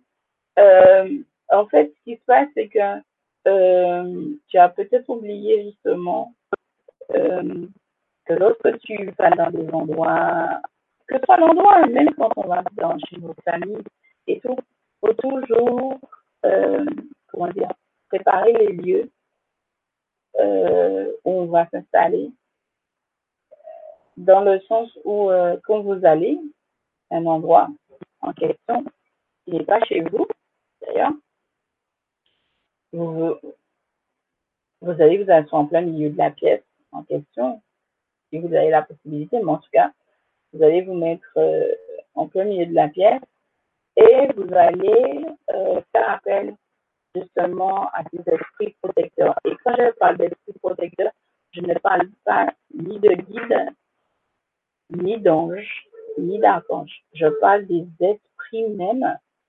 Ça veut dire tous ces êtres désincarnés sont pas encore passés de l'autre côté, mais qui veillent sur vous. Et il y en a qui veillent sur vous. De justement de purifier cette pièce, de purifier l'endroit où vous êtes en question. Et bien évidemment, vous savez très bien que votre ange gardien, il vous quitte pas.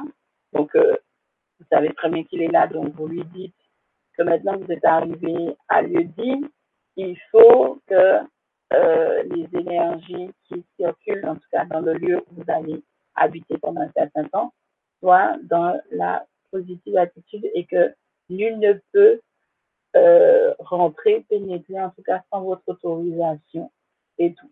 Donc c'est surtout ça. Donc dans ton cas, mais euh, faut pas, faut pas être désolé, c'est contraire, contraire, tant mieux d'ailleurs. au contraire, tant mieux. En fait, ce que tu as à faire, tout simplement, c'est euh, tu as le choix.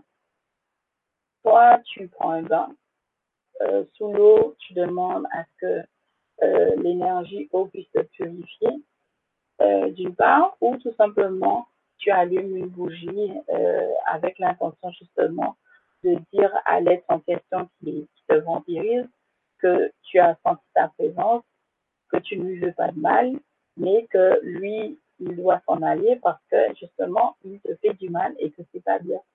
Et tout. Donc voilà, c'est les deux choses qui, qui sont, qui sont euh, à ta disposition pour faire ça. Voilà. Alors, euh, pourriez-vous me parler de mon âme? Possible de déjà Alors, Eugénie. Alors, qu'est-ce que tu veux exactement savoir sur ton âme? Parce que euh, euh, ton âme, d'ailleurs, tu m'as parlé de ton âme. Alors, c'est très drôle parce qu'en fait, j'ai vu un enfant et j'ai vu une vieille dame. Euh, comment t'expliquer ça? La vision que je viens d'avoir, en fait, si tu veux, euh, euh, parle des phases. en fait, dans laquelle tu te trouves. D'un côté, tu as ce côté enfantin, enfant encore crédule, on, va dire, euh, n'a pas encore euh, cette, cette, capacité à comprendre, ni euh, qui est vraiment dans la phase où tout est beau, tout est rose, rien n'est mauvais et tout. Et c'est en contradiction, en contraste, cette femme plus âgée qui a toute la sagesse, qui a toute la sagesse et la maturité. Et en plus de ça, euh, euh, qui n'est pas dupe ni crédule. Euh, je ne sais pas trop en fait euh, comment dire, ça. Euh, faut choisir. Voilà. Euh, tu acceptes en fait de, de perdre. Et en fait, c'est même pas réellement perdre parce qu'on ne perd jamais rien en fait euh, de notre, notre évolution. Mais euh, il faut que tu choisisses le, la femme que tu veux. Soit rester celle qui est crédule, qui en tout euh, et qui croit tout le monde, soit celle qui est remplie de sagesse et qui sait faire la différence. Après, concernant ton père, euh, je ne sais pas depuis combien de temps il est décédé, mais je vois un homme qui fait, qui fait adieu. Il fait signe de la main qui fait adieu et qui passe de l'autre côté. Euh, donc en clair, euh, il n'est pas en cheminement, il n'est pas en route, il est, il est déjà là-bas. Et, euh, et apparemment en cours de, de préparation pour une réincarnation. Je peux même te donner le sexe, même, pour te dire que ça sera pas un garçon, ça sera une fille cette fois-ci, dans sa prochaine réincarnation. Donc, euh, voilà. Euh, bonjour Patricia. Alors, dans mon rêve, j'ai eu beaucoup d'argent et j'ai commencé à, à les ramasser.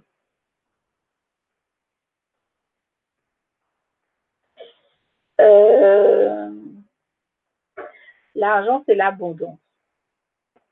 Mais pas forcément l'abondance dans le sens qu'on entend parce que tu as eu de l'argent, c'est de l'argent.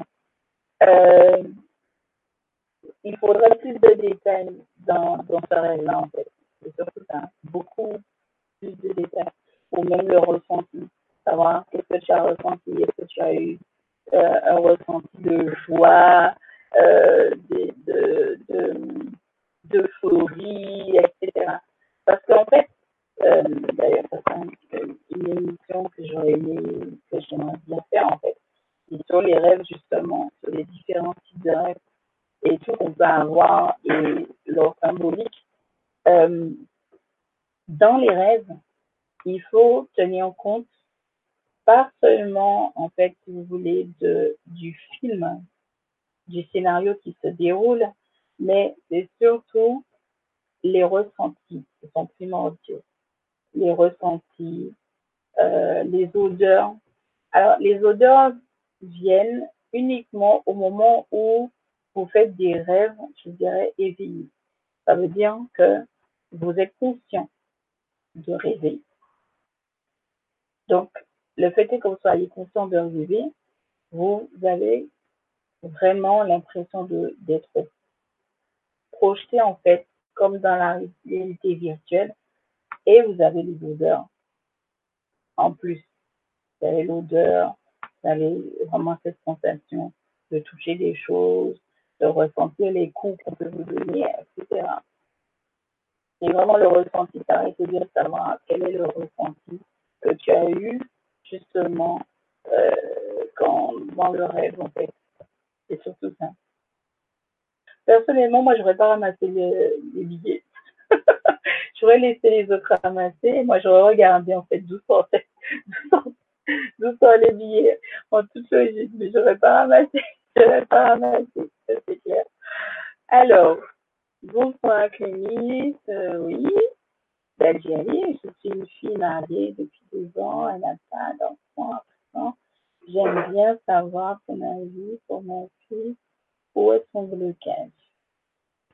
Alors, euh, je suppose que tu parles par rapport au fait qu'elle n'a pas d'enfant. Euh, pourquoi vous parlez tout de suite de blocage? Euh, Je sais que, que je ne suis pas là pour, euh, pour jeter la pierre, hein. loin, de là, loin de là. Mais je sais que dans, dans vos pays, dans vos pays musulmans, vous avez tendance à obliger les filles à se marier à des gens que forcément elles n'aiment pas forcément. Et tout, donc je sais pas c'est quoi son, votre histoire ou son histoire à elle. Euh, les blocages peuvent venir d'énormément de choses, du fait que peut-être qu'elle ne voulait pas se marier, euh, qu'elle n'aime pas forcément la personne, qu'elle-même elle, elle se retrouve dans une situation où elle aimerait faire des choses dans autre chose dans sa vie qu'elle ne peut pas, elle a l'impression d'être euh, carrément euh, enfermée. Il y a plein de choses en fait qui vont venir rentrer en fait euh, dans, dans, dans la situation du blocage justement. Et comme ça, comme je le dis, surtout c'est des choses privées, je ne peux pas savoir, je ne peux pas dire euh, ce qu'il en est réellement. Parce que je ne suis pas, je ne suis pas votre fille, je ne sais pas euh, les circonstances, etc. Donc c'est surtout ça. Alors, nous ne sommes pas nombreux. Est-ce que l'on peut encore poser des questions? Oui, bien sûr, il n'y a aucun problème. Il n'y a aucun problème. Donc, par contre, je profite, je bois un petit peu.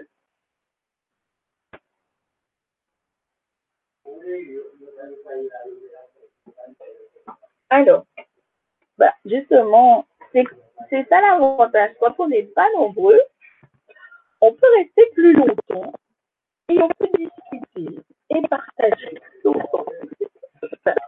C'est ça comme ça. C'est pas faire.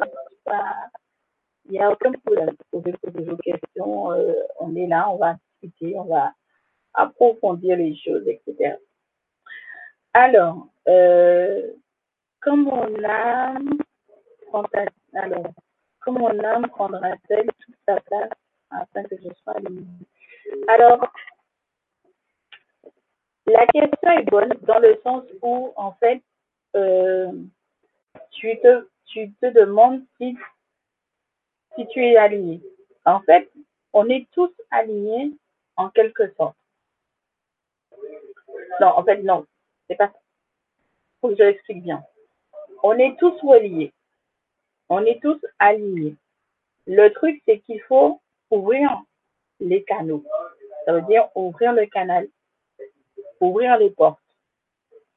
C'est seulement quand les portes et toutes les portes qui mènent justement à la source sont ouvertes, débloquées, euh, que les choses sont plus fluides.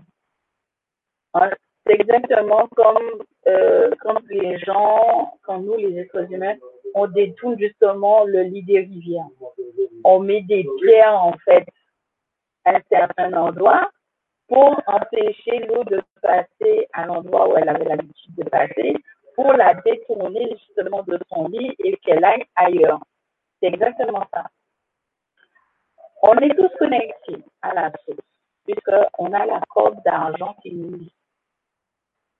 Le seul problème, c'est que nous avons des portes. Euh, il y en a 22. Et il faut que les 22 portes soient ouvertes pour que la fluidité d'énergie puisse circuler. Si une porte est fermée, automatiquement, soit l'énergie va rester coincée derrière la porte, soit elle va essayer de faire tout un détour pour chercher une, une porte qui est ouverte pour monter à l'étage supérieur. Et tout. Donc, vous comprenez. Et en fait, le fait que tu poses la question, c'est que tu as conscience qu'il y a un petit blocage quelque part. Moi, je vous dis, et je vous répète, euh, il faut méditer, il faut prier, faut vous, euh, comment dire ça, faut vous ancrer dans quelque chose que, qui va, vous êtes sûr, qui va vous mettre en communion et en communication avec les êtres. Ça veut dire que tous ceux et celles qui de base euh, sont nés dans les églises dans les dômes catholiques, évangélistes, témoins de Jéhovah, euh, etc., etc. On a tous là déjà en nous. On a déjà ce moyen de communication. Ça veut dire que on a déjà cette facilité du verbe. Parce que, si vous voulez, on nous l'a appris. Maintenant que nous sommes sortis de tout cela, de ces concepts-là, de ces dogmes qui nous renferment, en fait, il faut utiliser justement cette, facilité du verbe qu'on nous a donné. Ça veut dire cette facilité de nous exprimer. Le blocage s'arrête quand vous entendez parler de prière, par exemple, ou même d'invocation. Allez au-delà de ces mots. Je vous ai déjà dit, le seul fait de penser et de vous adresser à eux et même à vous-même intérieurement, euh, comme si vous vous adressez à quelqu'un qui est en face de vous, avec qui vous conversez, ça fonctionne très bien. Mais c'est quelque chose qu'il faut faire tous les jours pour affiner cette connexion et pour apprendre à déceler les, frissons, les vibrations qui se produisent en fait.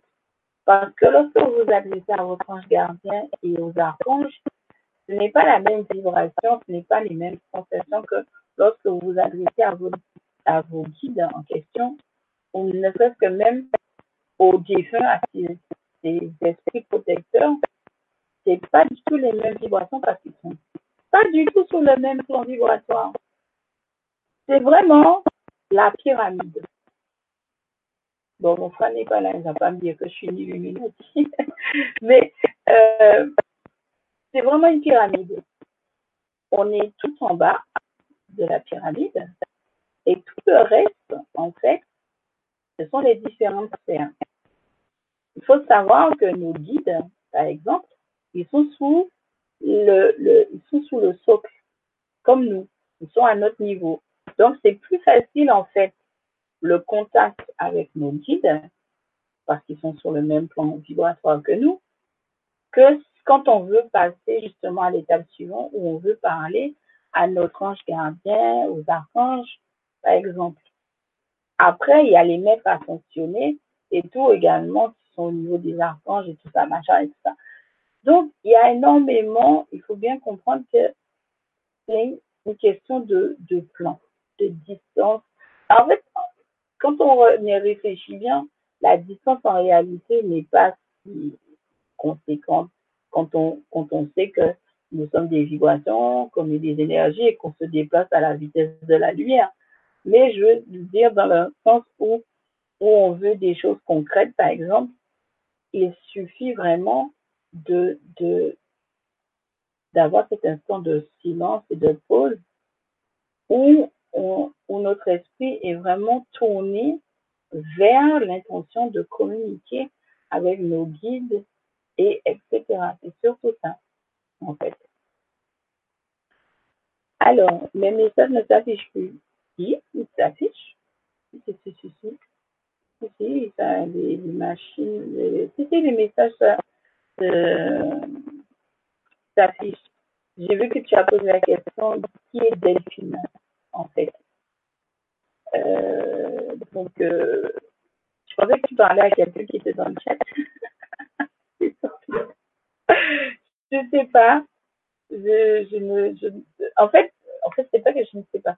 Le, le prénom me dit quelque chose, ça fait écho dans ma tête, mais je n'arrive pas à mettre la main dessus. C'est surtout ça. C'est surtout ça, en fait. Mais si, si les messages s'affichent bien, bien. Bonjour Véronique. Euh,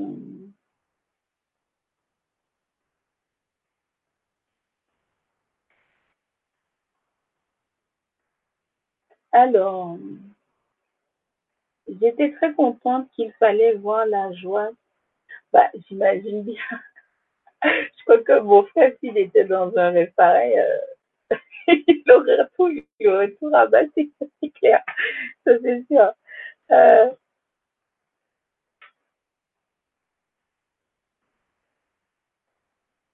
alors, qui sortait dans la maison, mon fils me prend la voiture et ben, je veux bien, je veux bien croire que c'était euphorique, que c'était très intéressant justement. et tout de, mais en plus, en plus, il y avait ton fils, donc en fait, c'est un, lien, en fait, par rapport à ton, un rapport avec ton fils surtout. C'est pas seulement avec toi, c'est un lien surtout avec lui. Euh, s'il a des projets, s'il est en cours de création de projet ou qu'il a un projet quelconque justement euh, sur lequel il tient, euh, c'est signe qu'effectivement, il peut y aller sans problème, ça va fonctionner, ça va marcher du tonnerre, que justement, les bénéfices qui vont retomber ne sera que, plus que plus grand et au-delà de ses espérances. C'est un peu simple. Alors, en décembre, début décembre, tu avais vu qu'un événement allait arriver dans très peu de temps. Est-ce que celui-ci va bientôt advenir? Alors, euh, comme je dis souvent, on ne perçoit qu'une partie euh, où, en fait, non, il faut bien m'explique. On ne voit qu'une des nombreuses possibilités. C'est surtout ça une de nombreuses possibilités. Euh, dans dans l'immédiat, euh, par rapport à la situation, les choses peuvent changer radicalement ou s'améliorer euh, ou d'autres éléments rentrent en compte, justement pour mener euh, à l'instant T. Je ne saurais euh, réellement vous expliquer avec des mots comment en fait je vois quand je fais des lectures d'âme ou autres ou que je me connecte à vous, comment je vois en fait vos vies. Alors je vais vous expliquer, euh, je vais essayer de vous expliquer ça. Lorsque je me connecte à vous pour les lectures d'âme ou autres, je vois une première gouttelette d'eau. Cette première gouttelette d'eau, c'est votre naissance. De votre naissance, c'est cette gouttelette d'eau centrale par de nombreuses fibres, comme les connexions nerveuses qu'on montre dans le cerveau.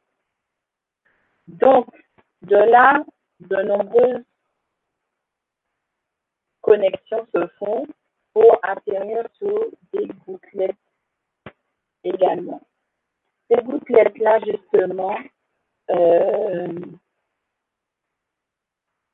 comment dirais-je, euh, de votre centre, les autres fils de connexion représentent toutes les variations possibles, les directions possibles que vous pouvez prendre à partir de ce moment-là. Une fois que vous prenez une décision, elle va cheminer justement par rapport à l'action décidée. Le cheminement va se tracer et ça va atterrir à la gouttelette qui correspond et ensuite, de suite, ainsi de suite. Mais comme je vous dis, pour une seule même gouttelette, vous avez une multitude de possibilités. Ça veut dire que si vous prenez la décision de mettre, de mettre votre pied droit en premier à terre, ça aura comme conséquence que vous allez peut-être vous casser la cheville dans cinq minutes. Si vous décidez de mettre votre pied gauche en premier à terre, ça veut dire que vous allez simplement vous tordre la cheville.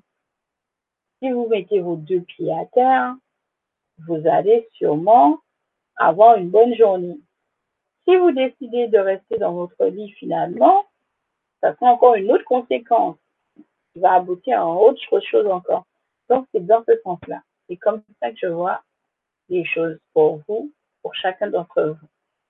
Il faut savoir, et ça me, ça me gave des fois, de voir que souvent, euh, les gens mettent en doute, et ça, malheureusement, on ne peut pas changer grand-chose, mettent en doute justement la parole des, des personnes qui sont médiums en les testant.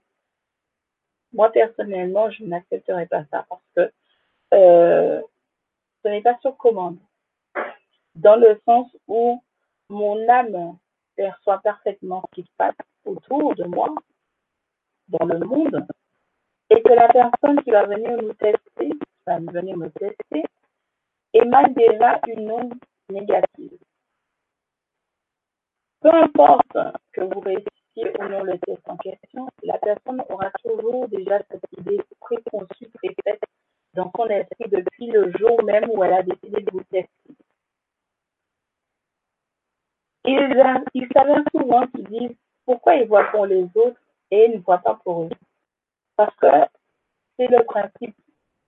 Si on voyait clairement tout comme on voit pour vous, on ne serait pas là. on ne serait, pas là pour, pour euh, justement transmettre les messages des défunts. On ne serait pas là pour transmettre euh, les messages des guides, des enfants, etc., des maîtres intentionnés. Euh, vous vous serez retrouvés sans rien, quoi, en fait, pour vous aider à, à, être justement les personnes que vous voulez être. Ça veut dire que vous êtes là, à l'arrêt du bus, vous attendez un bus justement pour vous emmener à la destination en question. Et en fait, euh, il n'y a aucun bus qui vient. Donc, vous vous retrouvez sans moyen de transport pour aller à l'endroit en question. Donc, automatiquement, vous allez vous dire, bon, ben, ok, ben, il n'y a personne, donc on va y aller de nous-mêmes. Mais le, le, le cheminement en question maintenant va devenir plus long plus conséquent. Et c'est pour ça que bien souvent, euh, on se retrouve à se réincarner encore et encore et encore et encore. Et tout pour recommencer à chaque fois depuis le début parce que on s'est retrouvé sans justement sans intermédiaire. Parce qu'en fait, c'est ça le truc. Je suis une intermédiaire. Je suis là pour transmettre des messages, tout simplement. Et euh, et, euh, sans vanité, sans prétention, c'est souvent le, les guides les gens doivent comprendre que nous sommes là uniquement pour vous lancer en fait dans le bain. C'est pas pour vous tenir la main. Et on va vous accompagner jusqu'à un certain moment, mais c'est pour simplement vous donner cet élan dans la continuité. Et c'est à vous de décider si vous allez, ou non, continuer ou pas. Voilà. Il y a des travaux qui ont commencé. Donc voilà, c'est surtout ça. Dans cette, dans cette réalité-là, c'est comme ça que c'est. C'est surtout ça. Donc, alors, qu'est-ce que vous avez écrit d'autre? Euh, Ma fille, elle s'est mariée par amour après qu'elle ait fini ses études universitaires et elle est très bien avec son mari. Bon, bah, dans ces cas-là, si elle est bien avec son mari, c'est simplement une volonté personnelle. C'est qu'elle a peut-être autre chose en tête, elle a d'autres objectifs dans la tête. Et c'est pour ça que pour le moment, il n'y a pas, a pas forcément euh, euh, d'envie d'enfant, etc. Après, c'est pas pour démoraliser certaines personnes, hein. mais euh, il y a des gens qui sont pas compatibles génétiquement parlant. Euh, les deux personnes n'ont aucun problème physiologique, mais génétiquement parlant, ça ne fonctionne pas. Si elles vont avec une autre personne, ça fonctionnera. Mais en général, il y a des gens qui sont pas compatibles. Après, il y a des gens encore dans une autre catégorie qui sont, euh, je dirais, où euh, l'univers fait en sorte qu'ils croient quelqu'un de particulier pour leur donner justement euh, créer cette famille qu'ils ne pourront jamais avoir avec une autre personne. Euh, ça veut dire que la personne en question va se mettre en couple avec une personne. Pendant des années, ils vont essayer, ça n'a jamais fonctionné. Donc, les personnes se séparent au bout d'un certain moment, sauf si le désir d'enfant est très présent. Et tout, les deux refont leur vie avec les autres personnes, se séparent de ces personnes-là, refont leur vie une troisième fois avec d'autres personnes, mais ne font pas d'enfants avec ces autres personnes-là. Ça veut dire que la personne avec qui ils ont eu ces enfants-là ont été mis justement sur leur chemin pour leur donner la possibilité d'être parents. Donc c'est vraiment, c'est vraiment, il y a énormément qui compte euh, et qu'il ne faut pas oublier en fait. C'est surtout ça. Alors, je suis dans un cercle vicieux. je vais bien, mais financièrement, je ne m'en sors pas. Magnétisme, musique m'attire et quand j'ai décidé de quitter la Bretagne, je suis tombée en... Alors, euh, en fait, ce qui se passe, c'est que, euh, comment dirais-je,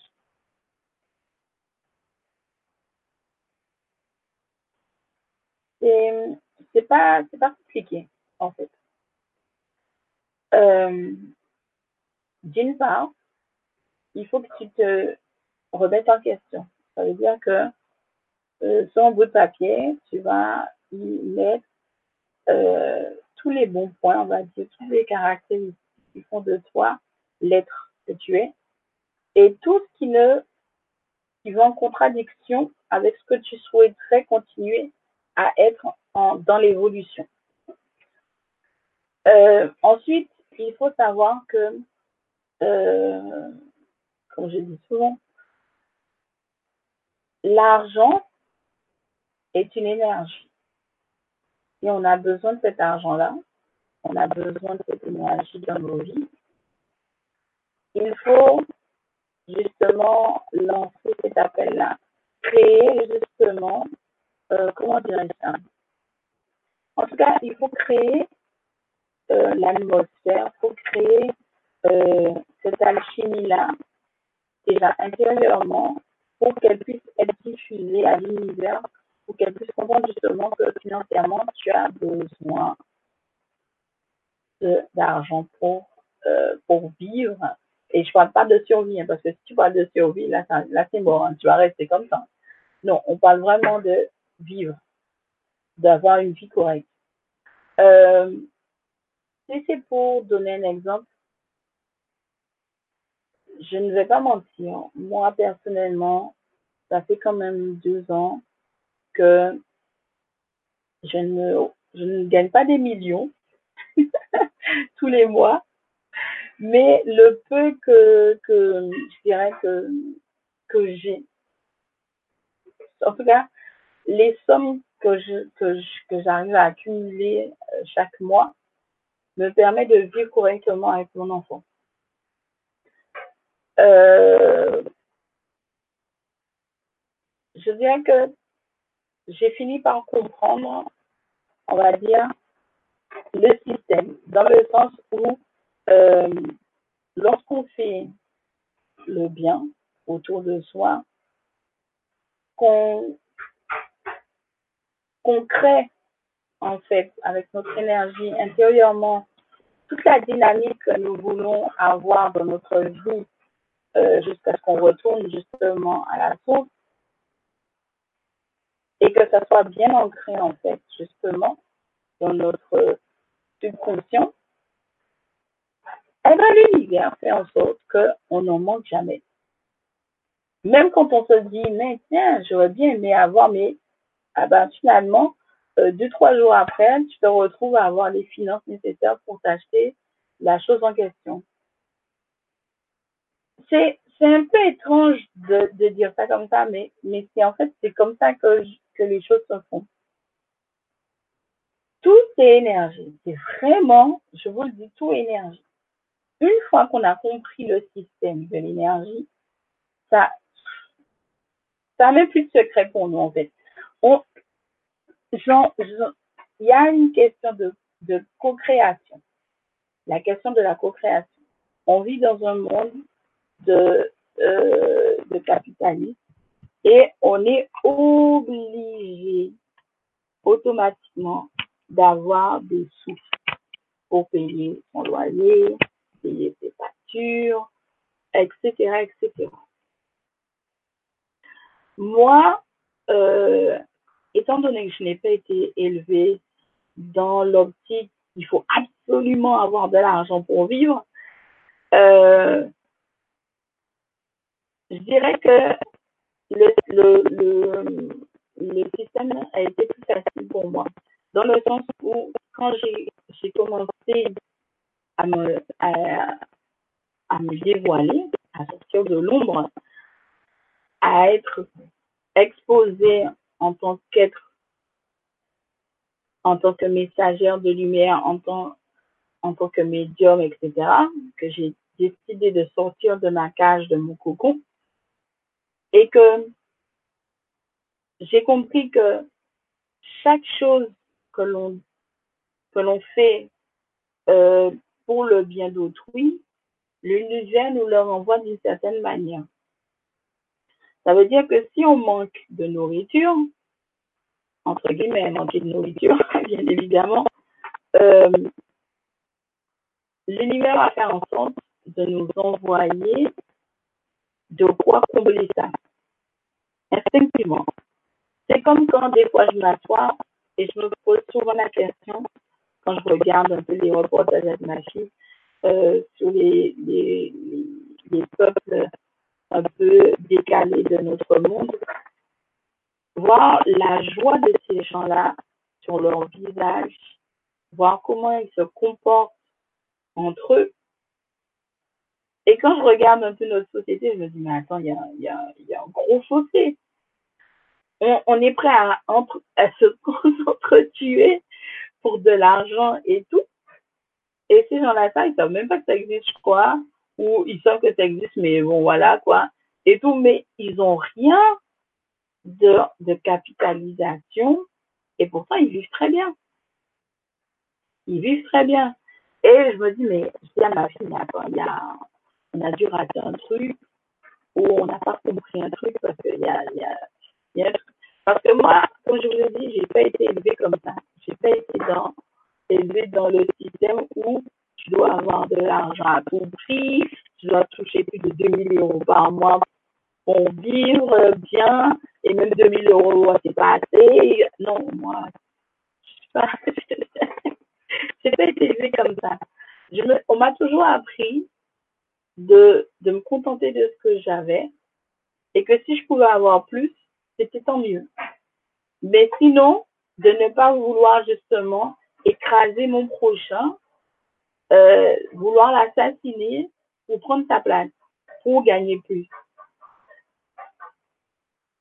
Dans les faits, en fait, c'est que l'énergie, l'énergie argent vient une fois que tu as accepté, en fait, d'avoir l'amour et l'harmonie et la sérénité chez toi. Sans ça, tu peux pas avoir l'argent. Et c'est là que mon frère entre en jeu, il me dit toujours, c'est des illuminations. Quand il voit les gens subitement sortir de nulle part, euh, se retrouver euh, au top niveau euh, avec des, des, sommes astronomiques par mois. En toute franchise, déjà, si c'est pour être vraiment franche, au niveau du LGC, je perçois même pas euh, les, les 200 euros déjà. Euh, de mon côté, au niveau de, de, ce que je fais, en dehors de ça, tout dépend de comment mon planning a été chargé ou pas. Mais ça peut tourner entre les, les 500 et les 1000 euros. Mais je veux vous dire que ça change tout le temps. C'est pas constant et tout, et jamais je n'ai atteint les, les, les, les, les 1200 euros, les, les 2000 euros. En, tout cas, depuis que je travaille pour moi-même, ça fait trois ans. Mais vous n'imaginez pas le bien que ça fait quelque part de ne pas toucher autant d'argent parce que j'ai le temps, je vois que j'ai le temps quand même de d'avoir cette connexion avec les gens. Euh, les gens, quand ils viennent me consulter, ils sont toujours contents quand ils sortent et d'où du cabinet parce qu'ils me disent, oh là là, mais vous êtes bien gentil, vous prenez le temps de nous écouter, de, de comprendre ce qu'on cherche, etc. Parce que c'est, c'est ça mon but. Je suis pas là pour faire de l'argent. Je suis là pour transmettre des choses qui sont importantes, que ce soit pour vous et pour moi, puisque en vous transmettant certaines choses, le seul fait de vous voir bien en sortant, ça me fait du bien. Donc j'y gagne aussi. Mais si on est là uniquement pour euh, se dire, bon, allez, j'ai un client, je lui dis ça, ça, ça, et puis c'est fini, basta. Je vois pas l'intérêt. Personnellement, je ne vois pas l'intérêt. Moi, mon intérêt, c'est que quand quelqu'un vient me voir, vient me consulter, il ait des informations qui lui sont utiles et qui se sentent bien à la fin. Il ne faut pas qu'il qu reparte dans la même dans la même énergie dans laquelle il était quand il est venu. Il faut que son énergie ait changé. Même si elle n'a pas, pas changé complètement, mais il faut que au moins une partie de lui ou d'elle ait changé. Et au fur et à mesure qu'il aura emmagasiné, enregistré, mis en pratique ce que je dit, lui-même, il va voir les changements, il va évoluer et lui-même, comme je dis, aura une, une, bonne pensée pour la personne qu'il a aidée. Et c'est là que l'univers prend en compte justement les bonnes œuvres, qu'on appelle les bonnes œuvres. Quand tu aides quelqu'un de tout ton être euh, sans réellement attendre quelque chose en retour, que la seule chose qui t'intéresse, c'est son bien-être et son épanouissement, parce que tu sais très bien qu'en étant bien dans sa tête, dans ses baskets et tout, l'univers va ressentir cette énergie-là, puisqu'il va la diffuser. Cette énergie qu'il aura diffusée va, être inscrite dans cette énergie que voilà, je suis allée voir Punis il y a quelques jours, elle m'a expliqué quelque chose que je n'avais pas compris et que maintenant je comprends ce qu'elle veut dire, l'univers va l'entendre, va comprendre et les autres personnes qui sont réceptives vont ici écouter et entendre ce que la personne a dit. Parce qu'en fait, nos énergies, nos vibrations, ce sont des messages. Ce sont des messages.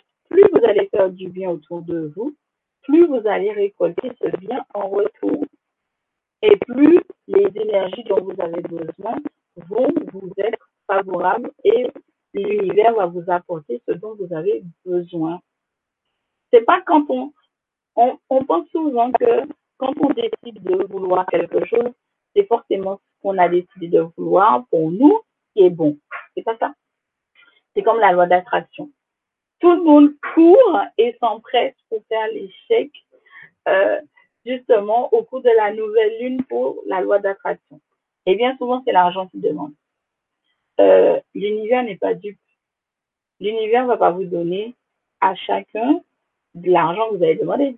Parce que l'argent en question, c'est pas ce pas ce dont vous avez besoin. Vous avez besoin d'autre chose. Si la personne en question qui demande l'argent à l'univers est vraiment dans le besoin que l'univers comprend réellement que s'il n'a pas ça, il y aura des conséquences et que ça va détruire une certaine partie, etc., il va le faire. Mais l'univers nous envoie toujours ce dont nous avons besoin dans le moment présent, dans l'instant présent. Chaque rencontre, chaque décision qui va être faite est là pour une bonne raison.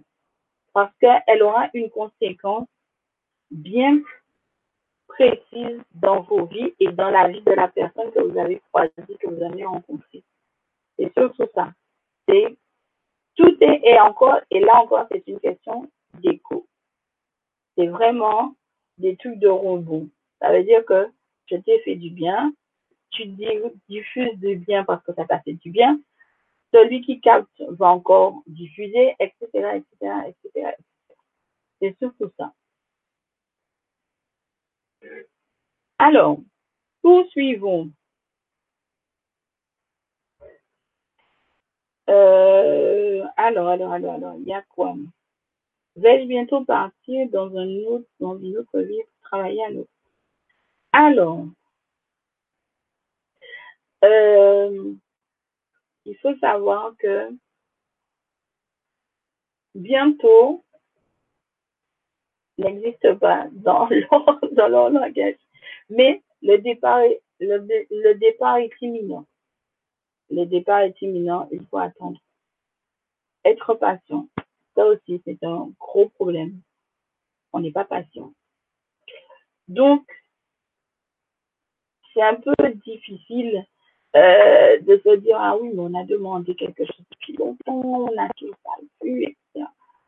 Euh, c'est là qu'on appelle aussi le lâcher On sait qu'on a demandé, on travaille pour, on met les énergies et tout, dedans et on fait le nécessaire justement pour lâcher les choses et se concentrer sur, sur comment vous expliquer ça?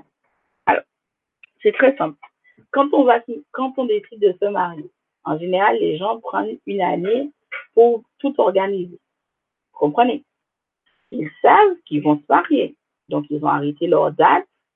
Ils sont en train de préparer leur mariage. Ça veut dire qu'ils sont en train de préparer leur faire part, ils font la liste de leurs invités, ils préparent la liste des cadeaux qu'ils veulent recevoir, etc., Ils prévoient le fleuriste, ils prévoient les gâteaux, ils prévoient le traiteur s'il y a un traiteur, là où ils veulent la salle qu'ils veulent louer, etc. Ils sont en train de tout préparer, de tout planifier pour que le jour J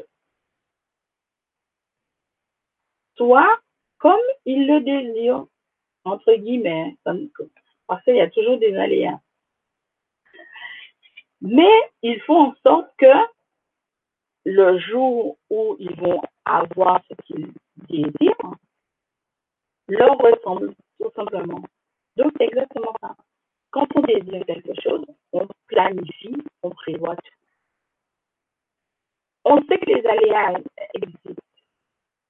Donc, il faut préparer que il y a forcément un truc qui va clocher ou un truc qui va tourner au vinaigre, etc. Mais on sait tout de même que on a fait le nécessaire pour que tout soit comme on le souhaiterait et de toute manière tout sera comme vous le souhaitez, quels que soient les aléas, les difficultés, puisque vous avez fait en sorte que l'énergie en question vous rende heureux. Parce que c'est ça, être heureux. Créez cette émotion en vous.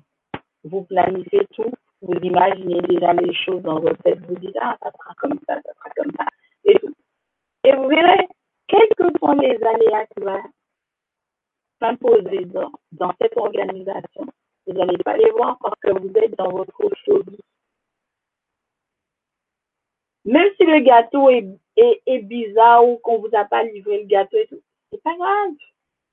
Vous avez quand même épousé votre bien-aimé, vos familles, vos amis sont là en train de fêter avec vous, donc vous passez outre tout ça. C'est là que je veux en venir. Vous savez que vous allez partir parce que vous avez ce désir-là. L'univers le sait, vous l'avez dit. Maintenant, c'est à vous d'imaginer, de vous projeter, justement, en vous disant, bon ben, ça y est, je suis arrivé à destination, il faut que je m'organise pour avoir ça, ça, ça, ça. Ça veut dire que avant même que vous ayez que vous avez demandé. Vous êtes déjà en train de vous imaginer la vie que vous allez avoir en question. Ça veut dire que quand vous faites vos études, bon, après, je sais pas vous, moi, j'étais comme ça. Euh, à l'âge de 12 ans, en sortant de, de, de ma colo au Canada, je reviens tout euphorique. Et ma mère, on s'en souvient. Et donc, je. Je dis à ma mère, je vais vivre au Canada. Je veux aller vivre là-bas. C'est, le pays. Voilà, c'est mon pays à moi. Je veux aller là. Et tout. Et je peux vous dire que jusqu'à maintenant, hein, je ne saigne pas là-dessus. Je suis déjà retournée, euh, je suis déjà retournée, euh, bien évidemment, je suis déjà retournée quand même, hein, et tout depuis. Mais je veux vous dire que je disais ça à, mes, je disais ça à ma mère. à ma mère, je suis allée vivre là-bas, c'est certain. Et personne ne va m'empêcher d'aller vivre là-bas, ça c'est sûr, hein. C'est clair. Mais, comme je vous dis, je sais que j'ai le projet d'aller vivre là-bas, de m'installer là-bas. J'imagine déjà ma vie là-bas. Ça veut dire que je suis déjà en train de planifier tout ce que je vais faire quand j'aurai obtenu ce que je veux. Faut pas rester sur l'objectif, aller là. Non. Faut maintenant, vous savez que vous avez cet objectif-là, vous imaginez, vous concoctez déjà la vie que vous allez obtenir. Vous allez diriger votre esprit justement sur les petits détails de la vie que vous allez avoir. C'est ça le truc. Donc oui, les choses sont, sont en train de bouger, d'évoluer parce que comme je vous l'ai dit et je vous le répète, cette année, c'est une année de grands changements, de grands bouleversements. Et tout pour chaque personne, qu'elle soit croyante, qu'elle ne soit pas croyante, qu'elle soit dans la spiritualité ou pas, qu'elle soit dans le développement personnel ou pas, c'est l'année du grand changement. Donc, il n'y a, a pas de raison pour que ce que vous désirez ne prenne pas racine et ne prenne pas ampleur au cours de l'année pour que vous puissiez voir que finalement, à la fin de l'année et début de l'année prochaine, que tous vos désirs et vos rêves se réalisent, tout simplement. Alors, Delphine est un de mes guides.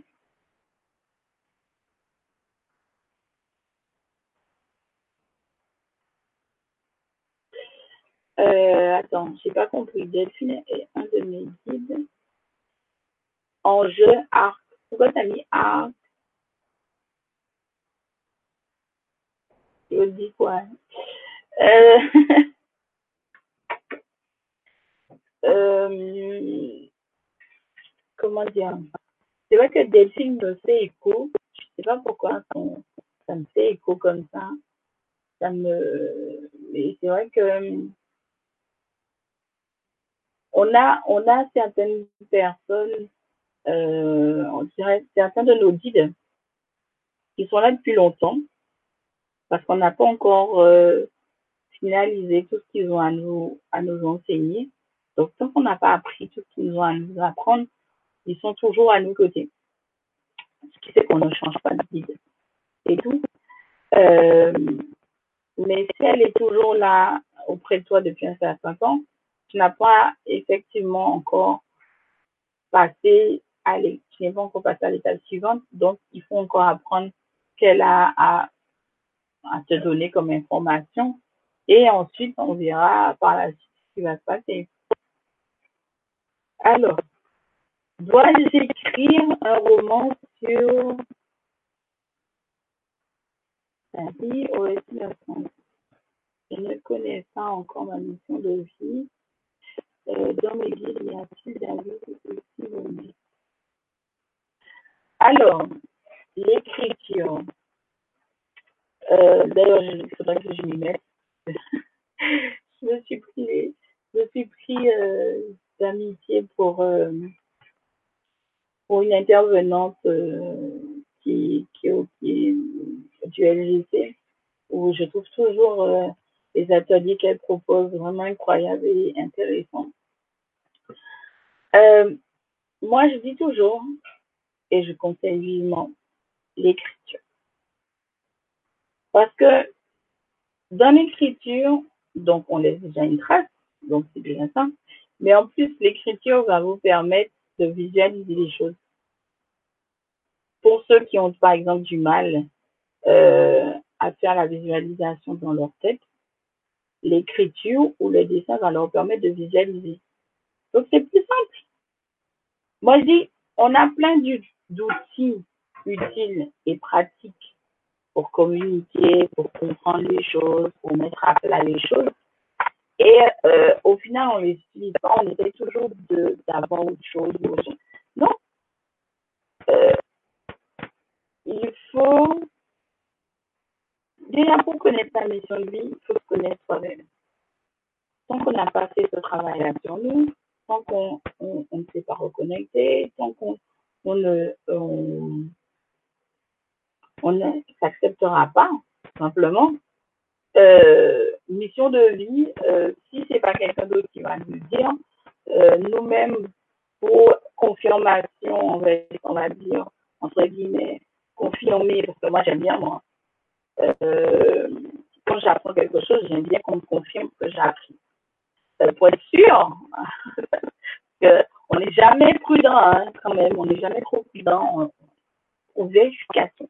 Je vais toujours consulter quelqu'un euh, pour confirmer. Ça, c'est mon truc. Donc, il faut se connecter à soi-même, se connaître soi-même, être patient et reconnaissant pour connaître justement euh, pourquoi on est là. Et, et le pire, c'est qu'on le sait. Intérieurement, on le sait en plus. Quand on, voit notre façon de faire avec les autres, quand on voit vers quel euh, type de métier ou euh, euh, l'entourage, on va dire, amical qu'on fréquente, on peut savoir que c'est notre mission de vie. Parce qu'il y a toujours un indice, un élément dans tout ça, dans notre vie quotidienne, qui nous donne justement cet indice-là pour savoir ce qu'on veut faire, ce qu'on est venu faire, ce qu'on est venu apprendre. Alors, euh,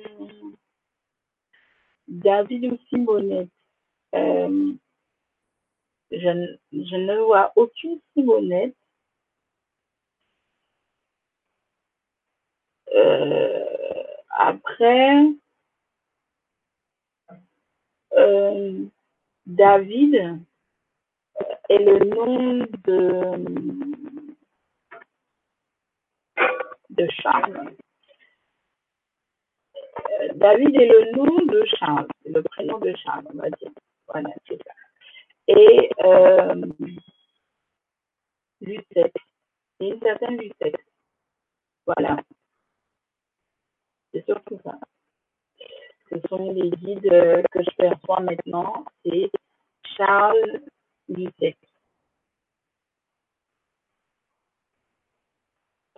Euh, non, je me laisse pas les parce que ça ne va pas changer, ça va pas changer grand chose que euh, je suis dans mon cocon, donc, euh, donc voilà. Ma question est avant même au niveau spirituel et au niveau de la vie courante, qu'est-ce que je faisais comme métier tellement la musique me parle beaucoup. Je ne sais même pas. Alors, la question au niveau spirituel. Tu étais qui, Eugénie, au niveau spirituel? Euh, C'est une, question assez drôle et assez étrange, pour moi en tout cas. Euh, euh, savoir qui tu es au niveau spirituel. Dans quel sens tu poses cette question-là? Comment dire? Tu cherches à savoir si tu es quoi? Si tu es canal, si tu es messager, etc. Ou tu cherches à comprendre en fait qui tu es. C'est surtout ça. Euh, ou tu cherches à comprendre ou à connaître euh, autre chose, mais par rapport à une ancienne vie ou autre chose? Je comprends pas trop en fait ce que tu essayes de, me demander en fait. Alors, je viens de traverser une phase difficile. Je me pose la question si je dois quitter mon lieu de vie définitif Guadeloupe et m'orienter sur une autre île. Alors, Véronique, ah ben, nous sommes toutes les deux euh, sur la Guadeloupe. ça, ça fait plaisir de rencontrer quelqu'un qui, qui est de la Guadeloupe. et tout. Non, mais euh, quand tu dis phase difficile, ça dépend quelles sont les conséquences et les effets, etc., que ça a eu. C'est surtout ça? Quand tu demandes à savoir si tu dois quitter ton île, en réalité, c'est pas en quittant ton île que tu vas régler en question le problème. Là, tu ne fais que fuir et le reporter justement et l'amener à l'endroit où tu vas te retrouver après. Il faut faire face, comme je l'ai dit, et c'est toujours ça qui est très difficile, c'est de faire face à la situation. Euh, le moment difficile justement euh, a entraîné des émotions qui nous, semblent, insurmontables. Là, il faut faire appel justement au fait que euh, nous sommes des êtres spirituels, on s'en détache de ces émotions difficiles. Donc, euh, ça veut dire qu'on s'isole. On s'isole physiquement, mentalement, pour voir en fait qui va en découler. La situation été difficile, oui. Pourquoi? Déjà. Et quel effet ça a eu sur ta vie? C'est surtout ça.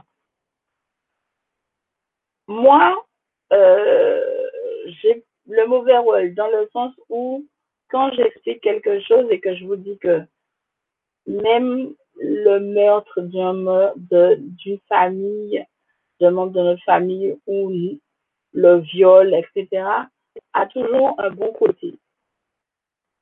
Euh, je me fais l'avocat du diable dans ces cas-là, mais euh, croyez-moi, euh, c'est pas connaissance et par cause personnelle.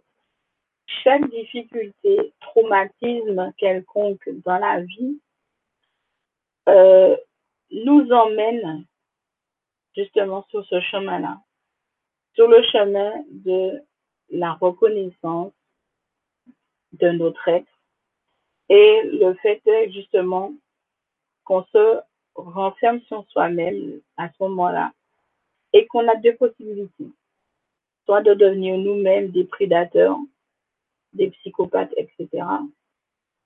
Soit de nous montrer forts, courageux,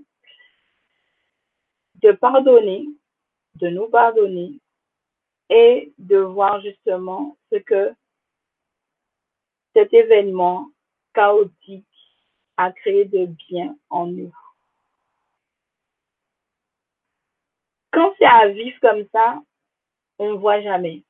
C'est pour ça que ça demande du temps et qu'il faut être patient, s'isoler, prendre le temps de pleurer, de crier, de, en tout cas, de faire en sorte d'évacuer au maximum cette mauvaise énergie pour en voir les bienfaits. Moi, euh, j'ai eu énormément, à l'heure actuelle, je me rends compte que j'ai eu énormément d'exemples sous les yeux que je n'avais pas compris. Et euh, je me rends compte aujourd'hui que c'est vraiment ça. Quelles que soient les difficultés, le chaos, mais vraiment des choses ignobles et inimaginables qui peuvent arriver à un être, c'est pour l'emmener sur une voie. C'est soit, comme je vous ai dit, il devient fou, psychopathe, etc., prédateur, etc il devient une très bonne personne parce qu'il a compris euh, qu'il a gagné quelque chose de bien. Et que par rapport à ça, lui aussi, il va chercher à aider quelqu'un ou des gens qui ont peut-être subi les mêmes traumatismes que lui. Et quand je regarde les associations, les diverses associations qui ont été créées jusqu'à maintenant, je me pose la question, est-ce que quelque part, les fondateurs de ces, de ces associations n'ont pas eu justement, quelque part, dans leur parcours, dans leur vie, ce traumatisme pour créer justement ces associations, pour regrouper ces personnes-là et pour leur, leur balancer son énergie, justement, euh, cette énergie positive qu'il a, qu'il a su gagner, qu'il a su maîtriser parce que il a pardonné, il s'est pardonné et il a fait un nettoyage qui l'a permis justement d'avoir ce courage et cette détermination et qui a au final créé une paix et une sérénité intérieure. Parce que les gens qui sont prédateurs, c'est qu'ils n'ont pas cette sérénité intérieure. Ils ont toujours ce chaos-là. Parce qu'ils n'ont pas trouvé les gens nécessaires pour les guider et pour les aider à avoir cette paix intérieure. Donc, tant qu'on a cette haine, cette colère en nous, sans, sans parler de ce manque de confiance, ce manque de tolérance, cet égoïsme, cette arrogance qu'on peut avoir envers les autres, on ne peut pas ressentir les vibrations énergétiques on va ressentir un petit frisson, des petits picotements comme ça. Mais tant que on n'a pas fait ce travail-là intérieur, qu'on n'a pas cette paix et cette sérénité intérieure, on ne verra rien, on ne ressentira rien. On aura beau faire tous les ateliers, écouter les conférenciers, etc., ça ne passera pas. Et c'est pour ça que je vous dis que c'est important de travailler sur soi. C'est important de se connaître soi-même. Parce que c'est important, très très important. On, on connaît les autres, comme je vous ai dit, parfaitement bien. Mais nous, on se connaît rarement bien. Moi, aujourd'hui, temps à ma mère, je me connais mieux que tu crois que tu me connais maintenant. Et tout. Et du coup, elle me fait, ouais, ça c'est vrai. parce que j'ai changé. Je suis plus du tout la, la, fille que j'étais avant. Quand les personnes de mon passé me voient aujourd'hui euh, dans la rue, et ça c'est quelque chose de rare, ils sont toujours étonnés, ils se posent des questions en se demandant qu'est-ce qu'elle fait, euh, la chercheuse, etc.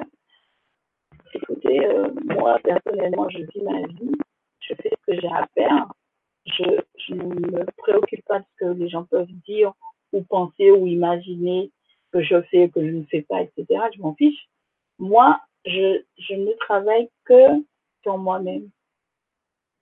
Si ils sont là à surveiller ce que je fais, c'est que je dois bien être, intéressant à leur goût et tout, parce que moi, ça, moi personnellement, ça ne m'intéresse pas de savoir que les gens peuvent dire ou penser ou même imaginer sur moi je sais ce que je fais moi, pourquoi je le fais, dans quel but je le fais, et puis c'est tout.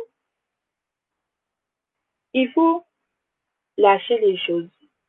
Simplement vous dire, bon, allez, euh, je suis Patricia, je suis Sylvain, je suis Véronique, j'ai décidé d'être comme ça, j'ai décidé de faire ma vie de cette manière-là, la société ne veut pas de moi, ben on s'en fiche. De toute façon, ils peuvent pas m'éliminer, ils peuvent pas me faire disparaître de la planète et tout. Donc, ils seront obligés d'accepter que je vive de cette manière-là en marge de la société. Et ils seront obligés d'accepter le fait que j'ai eu, une façon de vivre, une pensée et une façon de penser très différente de la leur. Basta.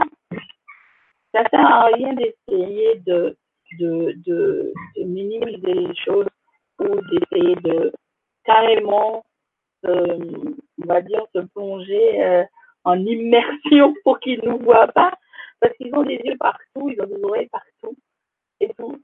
Tout comme nous, on a des yeux et des oreilles partout. Donc, c'est, vous avez besoin. En tout cas, je te le dis, Véronique, avant de prendre une telle décision, prends le temps de laisser toute la colère, la haine, la peine que tu peux avoir, même la peur, te détacher émotionnellement, ne serait-ce qu'un chouïa pour voir en fait ce que ça va t'apporter. Est-ce que le fait de quitter ton île pour aller ailleurs, qu'est-ce que ça va t'apporter de réellement? Est-ce que ça va changer quelque chose en toi? C'est surtout ça la question. Est-ce que ça va changer quelque chose en toi? Si la question reste évasive euh, et tout, c'est à toi de, te poser des questions. Mais en tout cas, il faut que les réponses à ces questions-là soient claires. Si elles sont peut-être, c'est qu'il y a un doute. On n'est pas sûr.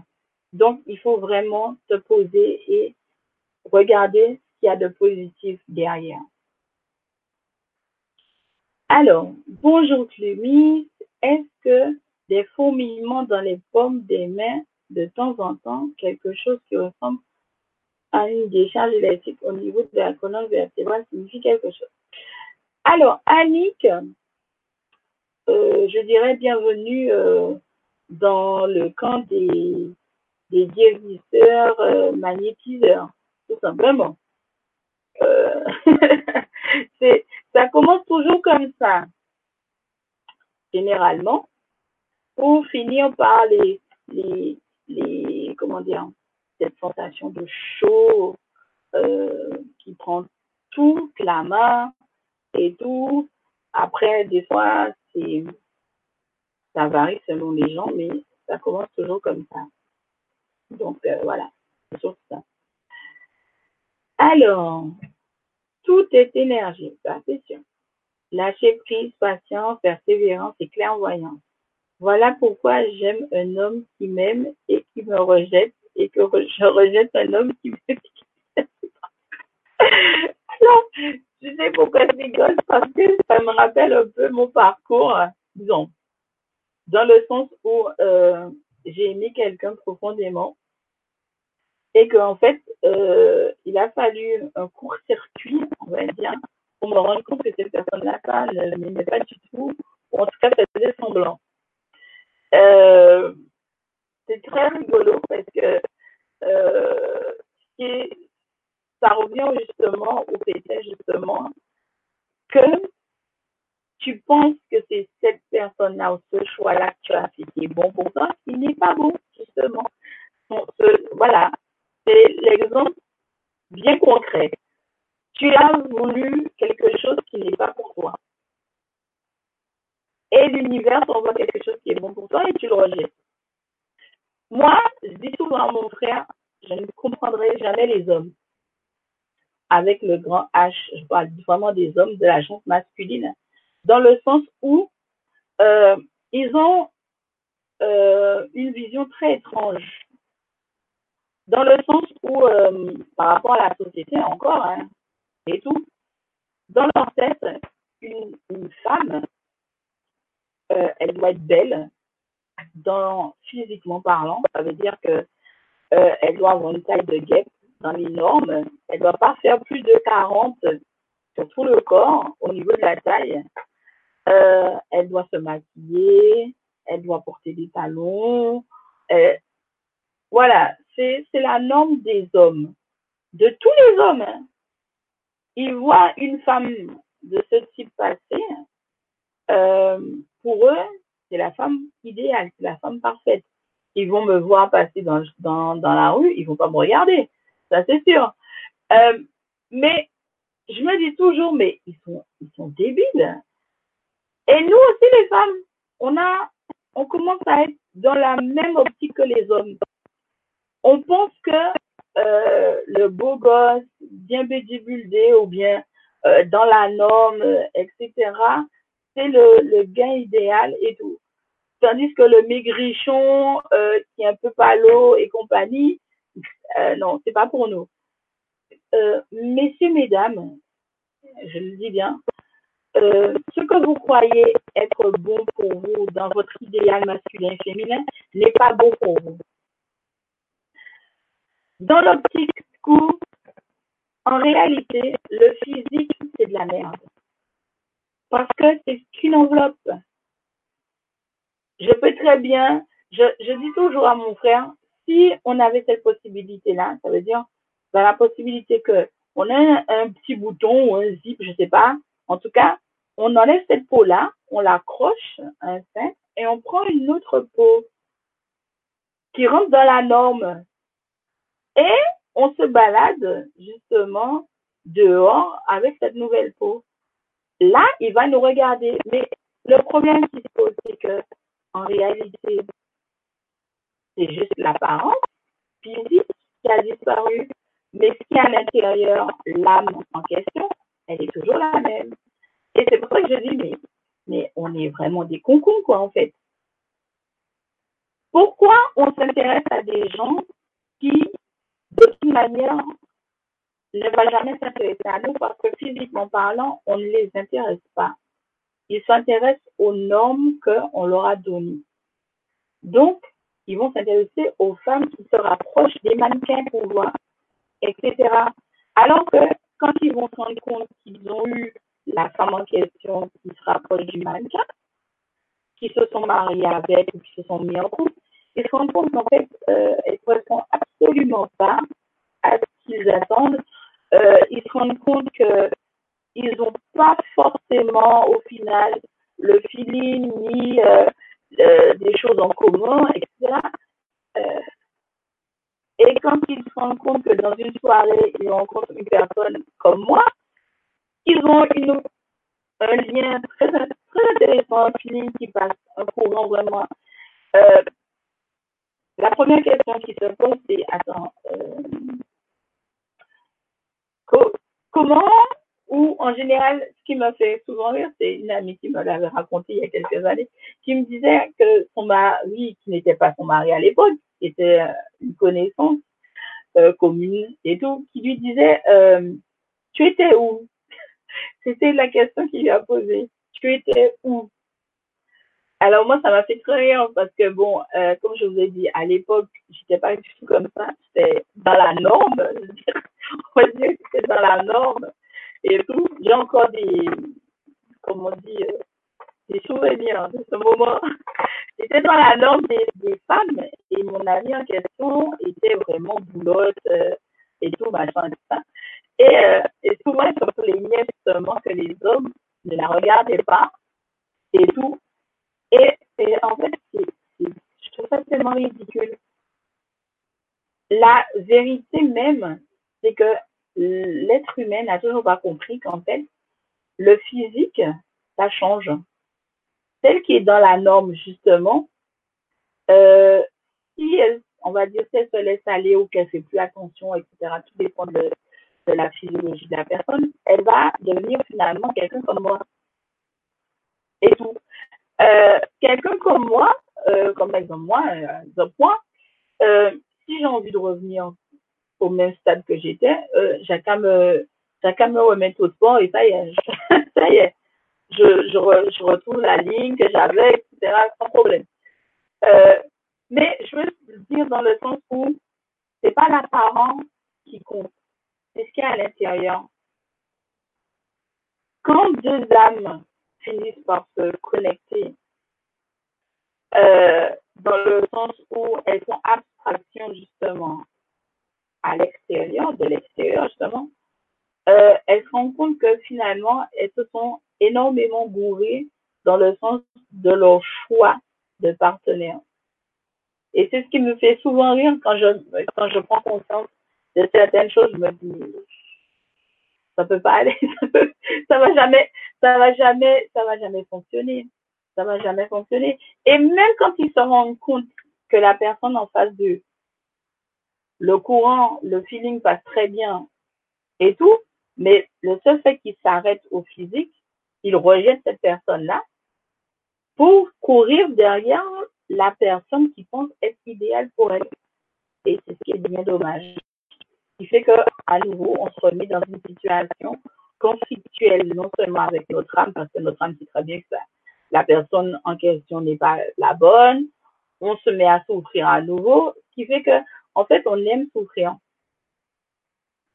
Voilà l'être humain aime souffrir pour je ne sais quelle raison. Euh, c'est un peu sadique je trouve de vouloir souffrir pour rien. Il faut simplement accepter et demander à avoir quelqu'un pour nous compléter. Ne cherchez pas quelqu'un euh, accessoirement pour, pour euh, juste parader, parce que c'est ça le problème. On choisit nos partenaires pour parader. Ça sert à rien, le para. Il n'y a qu'à voir certains exemples. Voilà. Très je ne serais pas. Mais euh, c'est juste pour parader, pour paraître devant l'humanité, euh, excusez-moi, ça sert à rien. Je vais pas m'amuser à aller me mettre en couple avec quelqu'un parce qu'il est bien foutu, bien machin, tout ça. Je sais qu'il va être bien reçu par la société et compagnie. Euh, non. Euh, j'aime bien ma paix, j'aime bien ma petite tranquillité, j'aime bien rigoler. Euh, j'ai pas envie de passer mes journées à pleurer, à me morfondre, etc. Tandis que l'autre personne, elle est blanche, elle est tranquille, etc. Non, non, non. Laissez l'univers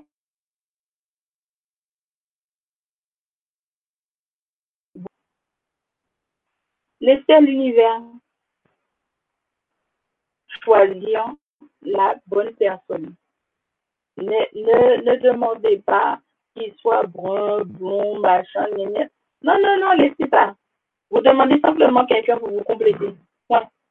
Ne, par contre, sur ce point-là, c'est pas la peine de détailler, machin. Il faut juste que la personne vous complète. Tout simplement. Vos énergies vont se marier. Vous allez voir, vous allez faire comme si c'est vraiment, c'est un sentiment très étrange. Quand on finit par rencontrer quelqu'un avec qui on s'entend très très bien, euh, on a l'impression de la connaître depuis toujours. Donc euh, voilà, c'est surtout ça. Donc pour toi, euh, c'est un exemple très simple, Kelly, tu vois. Fallait pas chercher à avoir ce qui n'était pas bon pour toi. Maintenant, tu en souffres. C'est ça le problème. Et tu fais en plus souffrir quelqu'un à côté. C'est pas bien. Tu vas être puni donc, pour ça. Alors, Eugénie, alors, s'il vous plaît, j'ai un fils. Ok.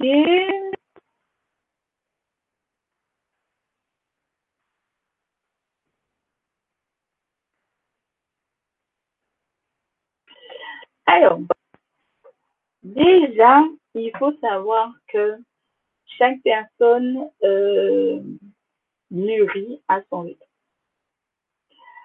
Après, euh, je ne sais pas comment vous avez élevé vos enfants, mais il n'y a qu'à voir ma mère, hein, ça à ma mère, euh, trop chouchouter, surtout son fils en général, ça ne l'aide pas à mûrir, à devenir un être à part, à devenir un homme.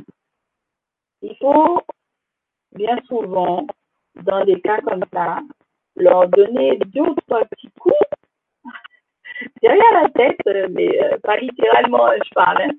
mais en tout cas, les mettre face à une situation euh, dans laquelle ils ont généralement euh, toujours tendance à appeler maman et papa à l'aide. Les apprendre justement à se débrouiller seuls, à être totalement autonomes. Il faut justement qu'ils apprennent à prendre ses responsabilités, à grandir et à ne plus compter justement sur maman et papa. Après, votre fille, les filles sont quand même plus dégourdies que les garçons, faut le dire. Hein. Ne le prenez pas mal, messieurs. Euh, moi, j'ai quitté très tôt le cocon. Euh, je ne regrette absolument pas. Si c'était à refaire, je referais, c'est clair. Et tout. Euh, après, je dis, peut-être que j'aurais pas fait les mêmes choses de la même façon, mais je serais partie. C'est clair. Euh, il faut laisser ses enfants grandir, laisser les enfants s'envoler. On leur a donné toutes les bases, tous les bagages dont ils ont besoin pour être de bons hommes et de bonnes femmes adultes et eux-mêmes être parents à leur tour. Donc, il faut les laisser. Il faut les laisser faire leurs erreurs, apprendre de leurs erreurs. Ça va leur permettre de grandir et de comprendre les choses. Donc, il faut pas s'inquiéter. franchement, faut, faut pas, faut pas s'inquiéter, faut laisser les choses se faire euh, tranquillement.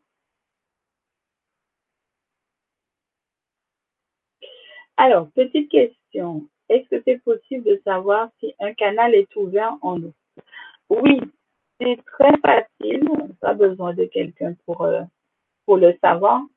Euh, c'est tout bête. En tout cas, moi, je prends ça pour un jeu et très, très bête. On prend une petite goutte d'eau, la main, la goutte d'eau, et tu fais couler la goutte d'eau sur ta main. Selon le sens que va prendre la goutte d'eau en question, euh, c'est bête, hein, mais tu verras. Si la goutte d'eau se met à couler tout le long de ton bras, c'est que tous les canaux sont ouverts. Si elle se met à couler dans le sens extérieur du côté justement du dernier, euh, du dernier doigt de ta main, c'est qu'il y a des blocages quelque part. Si elle coule dans le sens vers le pouce, c'est qu'une partie des canaux sont ouverts et que d'autres sont fermés. C'est très simple.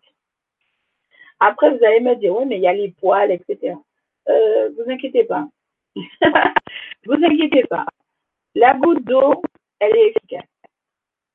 Ça marche à 100%. Vous venez, vous savez, vous venez dans l'intention de savoir si vos canaux sont ouverts. Je peux vous assurer que ça fonctionne. Après, vous avez bien évidemment cette sensation quand vous méditez, quand le fluide circule et tout, vous sentez bien. En toute logique, s'il y a un blocage quelque part ou si le fluide passe correctement. Au niveau de, la tête, vous avez ce canal en fait qui forme ce que j'appelle un beau, un beau croisement et tout. Euh, si vous sentez des raideurs, vraiment des raideurs, comme si votre peau s'était affichée, comme on dit, euh, à ce niveau-là, en fait, le haut comme ça de, de, votre front, c'est que effectivement, c'est bouché. Donc, il faut nettoyer, etc. Mais la goutte d'eau, c'est efficace. Ça va te dire exactement si tes canaux sont ouverts, s'ils sont à moitié ouverts ou s'ils ont des blocages et que c'est pas ouvert. Voilà. Alors, c'est pour savoir qui j'étais comme canal et connaître mes anciennes vies. Alors, euh, pour ça, je te dirais, viens, passe-moi un petit message pour qu'on puisse discuter tranquillement de ça. Euh, il n'y a pas de souci, je pourrais te dire ça, euh, t'expliquer un peu quel si tu es canal ou autre euh, dans, dans, dans tes anciennes vies. En tout cas, euh, pour toi, je peux aller, euh, c'est encore présent quand même, jusqu'au jusqu'aux trois dernières, avant celle-ci. Voilà. Alors, je l'ai évacué, je me suis sentie démunie de toute face à cet événement, je sens une odeur d'enfant pendant que je... Ah, bah, ça dépend aussi quelle odeur d'enfant aussi. C'est ça qui est sympa. Parce que si tu sens une odeur d'enfant qui sent très, très, très bon, c'est que tu es en présence de, de maître ascensionné ou bien d'archange et tout. Donc, c'est super. Euh, oui, bien sûr, tu peux me rencontrer sur place. Euh, j'habite à Petit-Beau, mais euh, on peut se donner rendez-vous à un endroit bien précis, etc. Donc voilà. Alors, c'est bon. Hum, hum, hum. Ah, pendant que j'y pense, il n'y en a pas parmi vous qui m'ont envoyé des colis, ça que j'ai aussi des colis et j'étais très, très, très contente d'en avoir reçu. je voulais remercier les gens qui m'en avaient envoyé. Donc voilà, c'est pour ça que j'en profite aussi pour vous demander. J'aimerais bien quand même envoyer en retour des remerciements bien mérités. Voilà. Alors, il y a trois jours, trois ou quatre jours, j'ai dormi la nuit, peut-être l'été vers minuit. Plus, et je me suis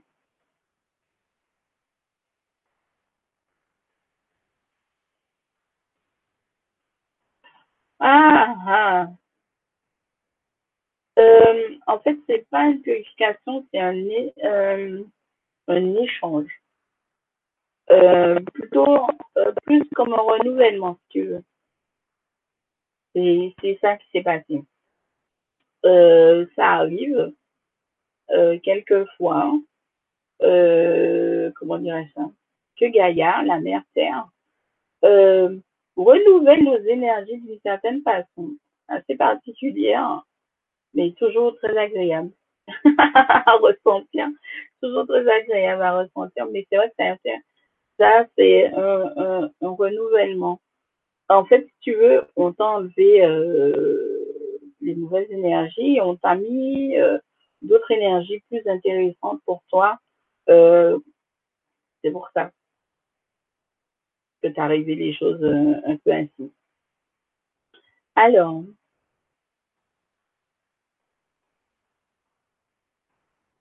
alors, pour ta fille, euh,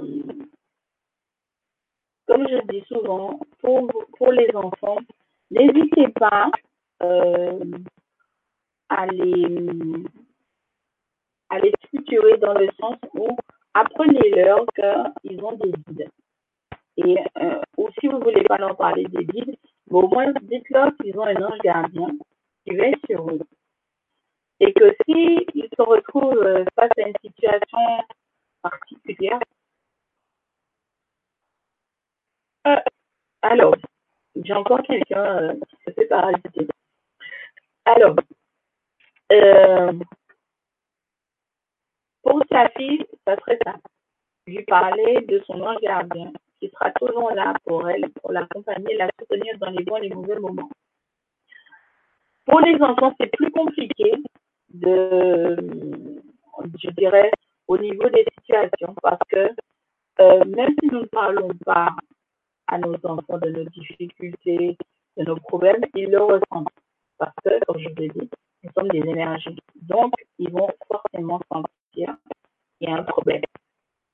Donc, la meilleure chose à faire, c'est justement d'apprendre petit à petit aux enfants euh, parce que eux, quand même, ils ont cette facilité hein, de communiquer avec leurs anges, de communiquer avec leurs anges et d'apporter justement euh, cette nouvelle énergie-là pour les apaiser.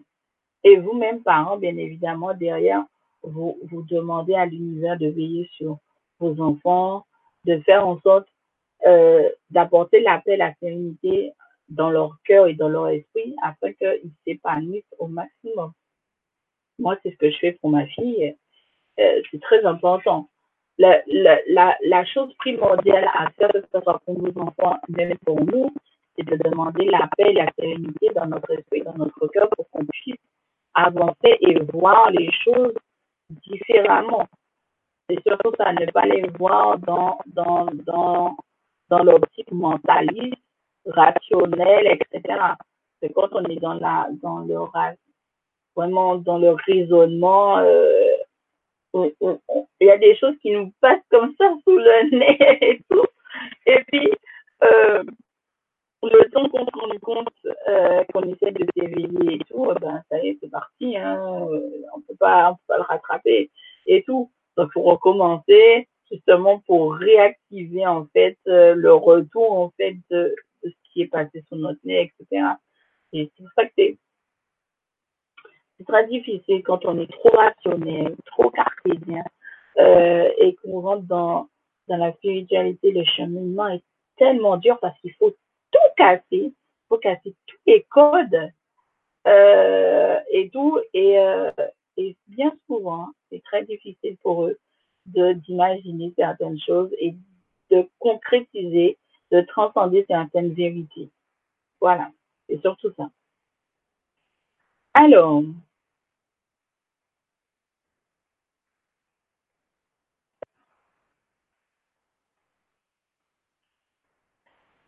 Bonjour Clémy, comment savoir si la maladie que j'ai s'est déclenchée à la mort de mon père? Euh, Déjà, d'une part, si tu poses la question, c'est que tu as déjà un pressentiment que c'est ce qui a déclenché la maladie chez toi. C'est parce que tu n'as pas accepté le, la perte de ton père. Ça a été un choc si violent, si brutal que tu as, on va dire, lâché les chiens, on va dire. Tu as lâché les chiens et du coup, euh, tu t'es retrouvé à être mordu. Et, euh, et si c'est quelque chose que tu n'as toujours pas travaillé sur l'acceptation que de toute manière, tu n'as pas perdu ton père. Ton père, il est là. Il est là à côté de toi, il est là, comme t'observer, écouter tout ce que tu fais et tout, même s'il est de l'autre côté, tu peux pas le tenir dans tes bras, etc., le tenir physiquement, etc. Il faut bien comprendre que tu dois l'accepter et que un jour ou l'autre, vous allez vous revoir automatiquement. Que tout ce que tu as perdu, et en fait, tu n'as pas, tu n'as rien perdu. Mais en fait, c'est ça, en fait. On n'a rien perdu. On ne, on ne perd pas nos proches. Nos proches, ils sont là. Hein. Tout ce qui, tout ce qui qui a été, euh, on va dire, euh, euh, comment dire ça C'est pas le mot perdu. Ce qu'on a lâché, qu'ils ont lâché, c'est le manteau de chair. Mais c'est pas, c'était le manteau de chair, c'est juste l'apparence, en fait. mais nos autres chairs, ils sont toujours là et ils, ils seront éternellement là. Et c'est vraiment ça le problème. C'est une question d'acceptation. Vraiment une question d'acceptation. Et c'est ce qui a déclenché ça, comme tu dis. Tu n'as pas accepté le fait de l'avoir perdu. Pour toi, tu l'as perdu, mais tu l'as pas perdu, il est là. Il est là, il est présent. Je crois même que s'il pouvait te gifler, il t'aurait giflé un petit peu de temps en temps pour les, pour les choses que tu fais qui ne font pas forcément plaisir. Mais il est là. Il est là. C'est juste le, le, le manteau de chair qui est parti en lambeaux. Mais lui en lui-même, il est là. Donc, c'est un truc qu'il faut travailler sur toi. Je pense que si tu commences à travailler sur ça, sur cette histoire d'acceptation, peut-être que tu verras une amélioration. Parce que le problème de la maladie, justement, c'est que quand on a trop laissé les choses euh, il est difficile hein, euh, de, de déraciner euh, des arbres, des herbes, etc. Euh, parce que bien souvent, vous savez, hein, ça prend vraiment en profondeur. Hein. Il faut vraiment creuser pour enlever bien toutes les racines, bien, voilà. Très, très, c'est, chiant, hein. Franchement, je vous dis, euh, pour moi, euh, les neuf jours là, je, me suis vite débarrassée parce que c'est pas possible.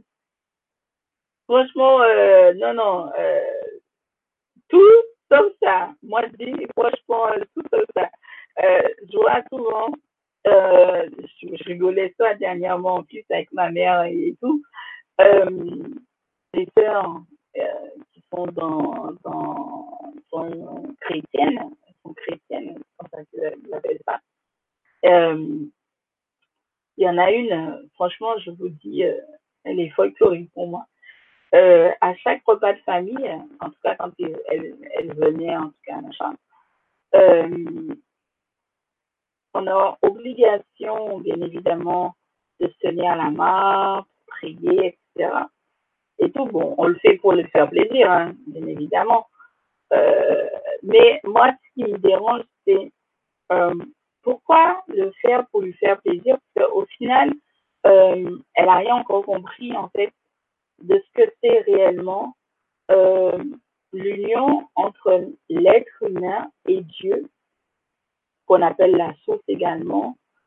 Euh, ils n'ont rien compris.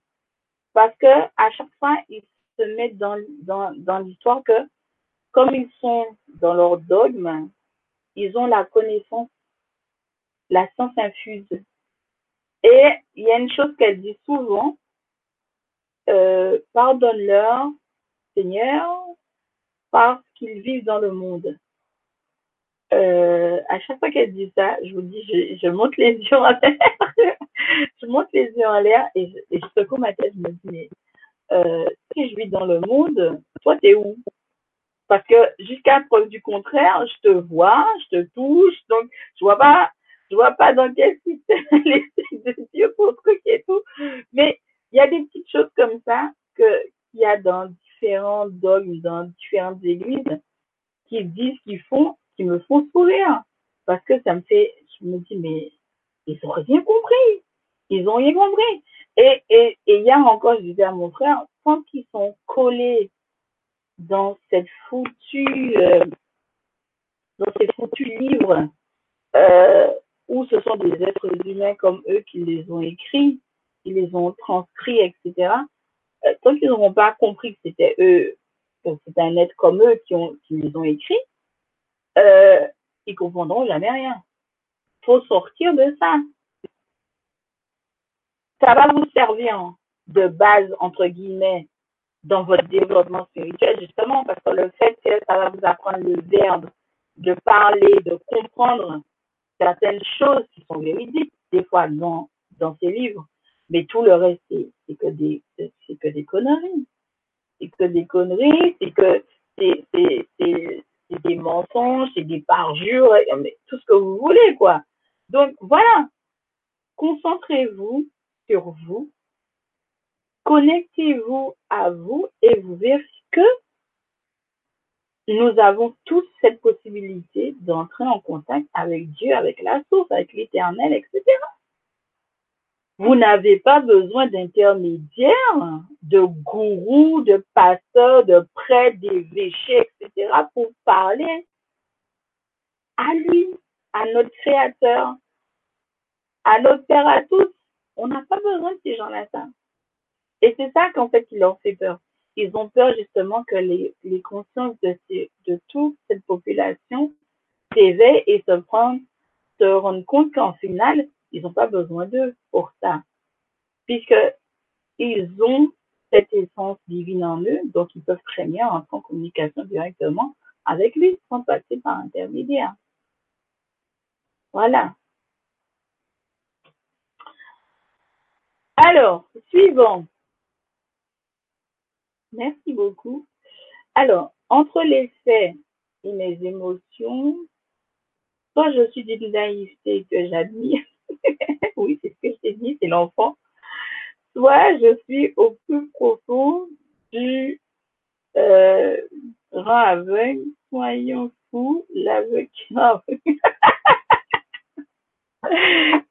c'est vrai que c'est vrai que c'est euh, comment dire euh, comme c'est vraiment même moi je vous dis euh, j'ai 33 ans. Euh, depuis l'âge de 6 ans, je baigne là-dedans, dans cet univers spirituel, dans, ce, dans ce, cet univers paranormal, ésotérique, etc.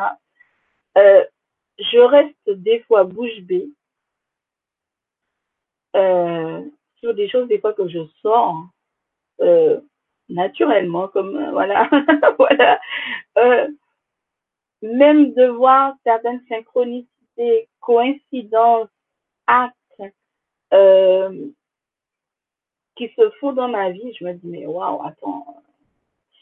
Ouais, donc il y, a, une force vraiment qui, en fait, il, nous écoute, il nous entend très bien, il capte bien ce qu'on est en train de penser, ce qu'on désire, ce qu'on veut, exactement, parce que, voilà, euh, voilà, le, le hasard, ça n'existe pas du tout. Absolument pas du tout. Tout ce qui se fait, c'est dans un but précis, c'est dans une logique précise, c'est dans une, dans une interaction entre vous et lui. C'est ça le truc. Et les énergies qui circulent, et je me dis, mais punaise, c'est pas possible. Il y a des trucs de dingue qui se font. Pourquoi je serais la seule à le voir? Pourquoi les autres ne le verraient pas? C'est pas normal. Il y a, y a un truc qui cloche. Et puis, après, tu entends les guides ou même euh, mon ange gardien, Yelaya, qui me dit euh, faut pas oublier que une partie d'entre eux est conscient de cela, mais ils veulent pas croire, ils veulent pas admettre. Après, je lui dis ah ouais, c'est vrai en plus, t'as raison, t'as raison. Il y a un gros problème en fait. Le fait qu'on on nous a tellement forgé euh, d'une façon qu'on ne doit pas réfléchir par nous-mêmes, qu'on ne doit pas faire les choses par nous-mêmes, qu'on doit suivre le groupe ou, ou l'orientation qu'on nous donne, qu'au final, une fois qu'on prend nos décisions, qu'on décide de vivre, de faire ce qu'on a à faire, on a peur. On a peur parce qu'on se rend compte que ce qu'on a dit, ce qu'on vit, les synchronicités, les coïncidences qui se mettent en place, les rencontres, etc., c'est tellement dingue qu'on se dit, mais c'est pas possible. Il y a un truc. Il y a un truc. C'est ce qu'on dit. Il y a un truc. Moi encore, je vous dis, j'ai 33 ans. Vous pouvez compter. De 6 ans jusqu'à mes 33 ans, je baigne là-dedans. Et pour moi, c'est toujours un niveau. J'ai l'impression de, de naître tous les jours. Voilà. C'est dernièrement, euh, mon oncle, et j'étais en train, j'étais en avec mon oncle, mon oncle me dit, tu n'as pas vu le, le, le, le, lever de soleil? Alors je lui dis, mais non, c'est vrai qu'aujourd'hui, j'ai pas, je suis pas allée dehors euh, et tout. Alors je lui dis pourquoi? Il y avait quoi? Il me dit, c'était tellement merveilleux. Mais c'est pas tant ce que mon oncle a dit que c'était merveilleux, c'est de la façon qu'il l'a dit. C'est l'énergie qu'il a trans qu'il m'a transmise quand il l'a dit qui m'a fait voir à quel point justement le lever de soleil ce jour-là était l'avait émerveillé. On est comme des enfants, c'est ça le, pire en fait. Quand on arrive à, voir des choses euh, qui pourtant tous les jours, tous les jours on voit le lever de soleil, c'est ça qui est dingue. On voit tous les jours le soleil, on est juste en face de la mer, on voit tous les jours. Mais il y a des jours où les levées de soleil sont, grandioses, sont magnifiques. On a l'impression que c'est la première fois qu'on en voit. Comme si on débarquait de, de, de notre grotte et tout et qu'on on découvrait euh, le bord de mer et compagnie. C'est ça en fait la magie des choses. La magie des choses, c'est que tous les jours, constamment, on se renouvelle, les choses qu'on a pourtant l'habitude de voir sont complètement nouvelles. Et c'est là que, le mental va se réveiller et va nous dire, mais euh, c'est quoi ton problème? C'est pas la première fois. Et tout. Mais pourtant, pour nous, c'est la première fois parce que on n'en a jamais vu pareil. Moi, je vous dis, quand j'étais au Canada, euh, la, deuxième fois où je suis allée, c'était pendant l'hiver, j'étais allée. Euh, je suis allée euh, à Vancouver. Euh, et il y a, y a j'ai euh, j'ai un ami qui habite en fait sur une falaise. Mais quand je vous dis une falaise, c'est vraiment une falaise. Hein. Ça veut dire que sa maison est sur le haut de la falaise. Et en bas, il y a toute la forêt et tout que vous voyez. c'est trop drôle. Je me dis tous les jours, je me dis, mais attends, il a, il a des enfants. Je me dis, mon Dieu, attends, ses enfants vont pas, vont, il a pas peur que les enfants aillent trop près, parce que c'est pas, il n'y a pas de barrière, il n'y a rien, c'est vraiment, euh, voilà. Et, euh, et on était en train, on est, on est, on est resté manger dehors. Ouais, je sais, c'est bizarre en plein hiver, euh, manger dehors et tout. Mais non, on l'a fait. Oui, on l'a fait. On a mangé dehors. Il faisait beau et on l'a mangé dehors. Et je ne vous rapporte même pas le vent qu'il y avait, le vent qu'il avait. Mais bon, c'était drôle quand même. Euh, euh, mais je vais vous dire dans le sens où euh, il y, a des, y a des lieux, il y a des endroits vraiment merveilleux. On aura beau faire les mêmes choses tous les jours, il y a un moment où on trouve ça vraiment étonnant. et surprenant. Comme si c'était la première fois qu'on voyait la chose, comme si c'était la première fois qu'on le faisait. C'est ça qui est drôle. C'est l'émotion. L'émotion, l'énergie qui est, qui diffusée, qui nous change, en fait. C'est ça. C'est surtout ça. Donc, d'un côté, le problème, c'est que soit on, on accepte en fait d'évoluer constamment, soit on reste euh, tout simplement en dormant. Et moi, je préfère rester en, en constante évolution parce que c'est plus drôle et plus sympathique parce qu'on rencontre des gens euh, qui nous apprennent des choses qui parfois on connaît, mais que lui, il aborde d'une autre façon. Après, c'est une histoire de partage, d'échange qui est très intéressante et tout. L'évolution, elle est nécessaire.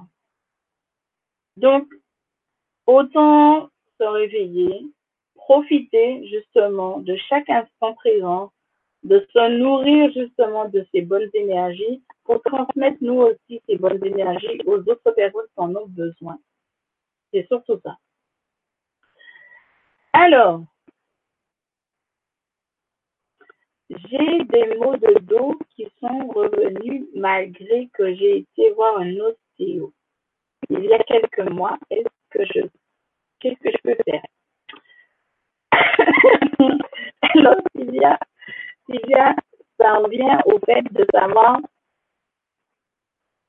à quel moment ça se déclenche ces maux de dos, comme tu dis. Qu'est-ce qui les déclenche? Parce que vous voyez, ce sont des petites choses comme ça dans notre quotidien qu'on ne fait pas attention. C'est des choses justement sur lesquelles on devrait prêter attention. Si tu avais remarqué que à tel moment de ta vie, euh, ça a pour conséquence de créer ton mal de dos, tu vas faire en sorte d'éviter les choses ou de faire en sorte que ça ne te touche pas physiquement. Si tu avais réglé le mot en question et que c'est revenu, c'est que tu t'es retrouvé dans la même situation au moment où tu l'as eu la première fois. Donc, c'est à toi de savoir qu'est-ce qui a déclenché ton mal de dos. C'est seulement comme les maladies, c'est ça en fait. Les maladies, il faut savoir qu'est-ce qui les a déclenchées, pourquoi elles se sont déclenchées.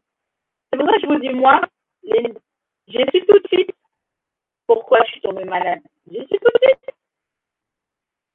Comme je dis, je, je ne peux m'en prendre qu'à moi-même parce que c'est moi qui n'ai pas voulu accepter ça, qui n'ai pas voulu entendre raison. Et ils m'ont averti pourtant, ils m'ont énormément averti, mais moi, c'est pas, c'est hors de question. Et pourtant, voilà, les neuf jours m'ont permis de, de, me, de me recentrer, de comprendre, de corriger le tir, de faire ce que je devais faire depuis longtemps. Je l'ai fait. Et puis voilà, basta. Je suis bien. Je suis en train de discuter avec vous depuis je sais pas combien de temps. Et puis voilà. C'est, c'est vraiment des choses sur lesquelles il faut faire attention. Quand je dis à ma mère que les maladies ont, ont un lien spirituel, elle m'a dit, mais comment ça se fait? Alors du coup, euh, je lui ai sorti euh, un livre en PDF que j'ai. En tout cas, un des nombreux livres en PDF que j'ai sur les maladies. Il y a plusieurs auteurs euh, qui parlent de ça, en fait. Euh, mais je vous dis que chaque maladie, même le cancer, même le cancer a un lien avec la spiritualité. Il y a un événement qui déclenche, qui met en place, si vous voulez, la graine. Et tout qui s'en découle, les vibrations qui s'en découlent après, parce qu'on n'a rien fait pour changer ça, font qu'ils nourrissent la graine et elle a pris racine. Donc, si on ne se débarrasse pas tout de suite, eh ben, le cancer s'enracine, s'enracine, jusqu'à ce qu'il atteigne en fait le noyau. Et du coup, une fois qu'il a atteint le noyau, on ne peut plus guérir. On ne peut plus le retirer, on ne peut plus l'enlever. Même si on va au plus profond et tout, on a ce risque-là de toucher le noyau et tout. Et, même en, en, en prenant ce risque-là, on meurt de toute manière. Parce que le noyau, c'est notre âme. Donc, on meurt. Tout ce que je vous dis là aujourd'hui, je, je le comprends que maintenant, réellement. Ça a pris tout son sens que maintenant. Il y a certaines choses, certaines données dont je savais, j'étais au courant, mais je dirais que il fallait me mettre dans la situation pour réellement comprendre les tenants et les aboutissants, tout simplement. Donc, c'est ça. Soyez attentifs à certaines choses sur lesquelles il faut être attentif. Après, il ne faut pas être devenu, faut pas devenir paranoïaque. Hein. Surtout, devenir paranoïaque. Mais soyez attentifs. Écoutez-vous. C'est important de vous écouter. Parce que si vous ne vous écoutez pas, eh ben, les ennuis vont commencer et vous n'allez pas apprécier en fait ce qui va en découler. Voilà. Alors, j'apprends beaucoup avec toi, Clémis, et je me vois en toi sur un autre plan. Il a. Je suis originaire de la Guadeloupe, également ma mère. Euh, oh, cool! Ah, ben quand même, il y a des gens de mon île alors quand même, parce que j'avais, je commençais à m'inquiéter. Hein. Je commençais sérieusement à m'inquiéter, à me dire, attends, je suis toute seule ou quoi, il y a un truc? Coucou, euh, alors, bonjour Visio. Alors,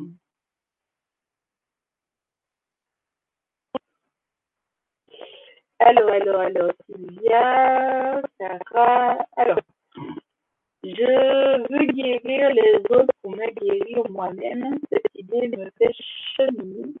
Je lisais les cinq blessures qui empêchent d'être soi-même juste avant de voir ton live dans cet top. Ouais, synchronicité, tout simplement. synchronicité. Mon fils s'appelle il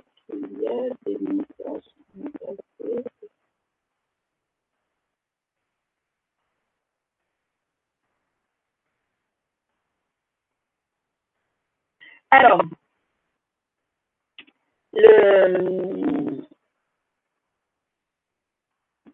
pour ton aîné, ça aurait été bien si, euh, comment dire, il était présent parce que euh, la vision que j'ai de lui est faussée par rapport à tes sentiments.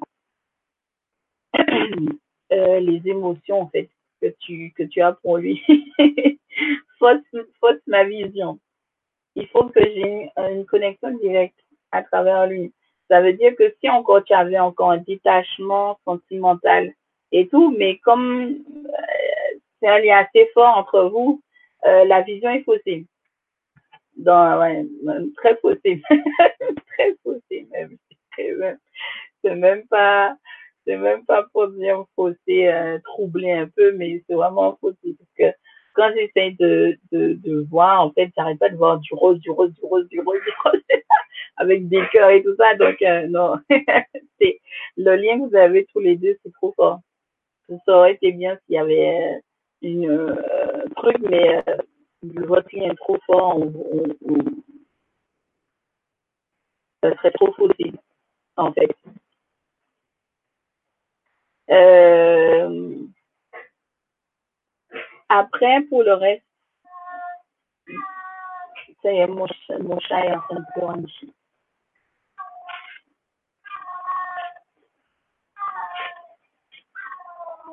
Alors, la petite fille, Euh,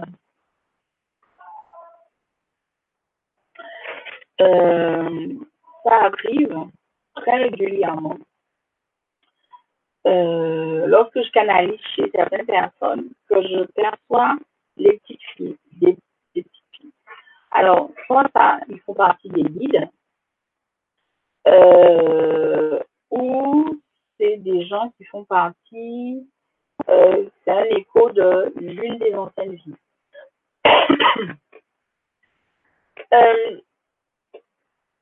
La petite fille fait référence à toi.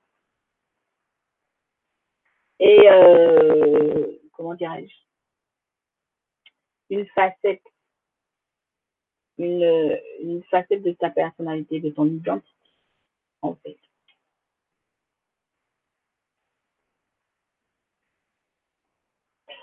Après, euh, on ne peut pas demander à être le guide de quelqu'un. Ce n'est pas nous qui décidons.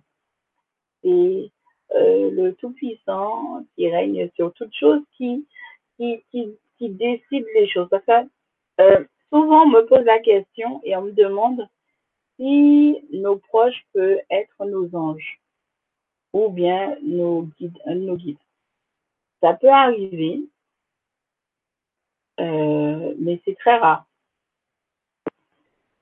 Ça vient des hautes instances, comme on dit, du, du, tout, comme on dit, et euh, c'est souvent euh, pour de bonnes raisons en général que ils nous nous mettent en fait des gens parentés à nous, simplement. Parce qu'il faut comprendre que euh, et ça c'est quelque chose de très pas problématique, mais euh, on pense que euh, toutes les personnes qui décèdent deviennent des anges. Pas du tout.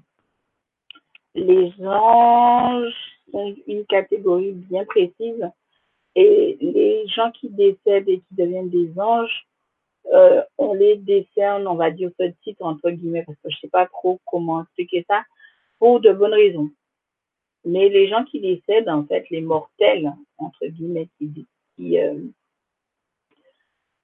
qui décèdent, si ce ne sont pas des gens euh, complètement éveillés, je dirais, donc ça veut dire qu'ils rentrent dans la catégorie des maîtres à fonctionner, ils vont euh, faire des travaux. Ils vont faire des travaux, simplement. En tant que messager, euh, par exemple, dans le sens où ils vont venir vous souffler des choses de temps en temps pour vous influencer, pour prendre de bonnes décisions. Voilà. Mais euh, tout être humain ne devient pas ange. Et ce ne sont pas tous les anges qui ont des ailes. Seuls certains anges d'un grade supérieur ont des ailes. Les autres anges n'ont pas d'ailes. Voilà. C'est un peu, c'est, c'est, c'est assez, c'est pour ça que je disais que les personnes qui m'ont sollicité par rapport au film Notre, Notre demeure, euh, j'ai regardé le film je sais combien de fois et je remercie infiniment la personne qui m'a donné le lien et tout pour que je regarde complètement parce qu'à chaque fois je regardais à moitié, ça se coupait, ça m'énervait, ça m'en dingue et tout, surtout quand ça devenait intéressant. Et, euh, et euh, je vous dis, en toute honnêteté, j'aurais adoré aimer rencontrer euh, Chico Zali, discuter avec cet homme, ce médium incroyable parce que euh,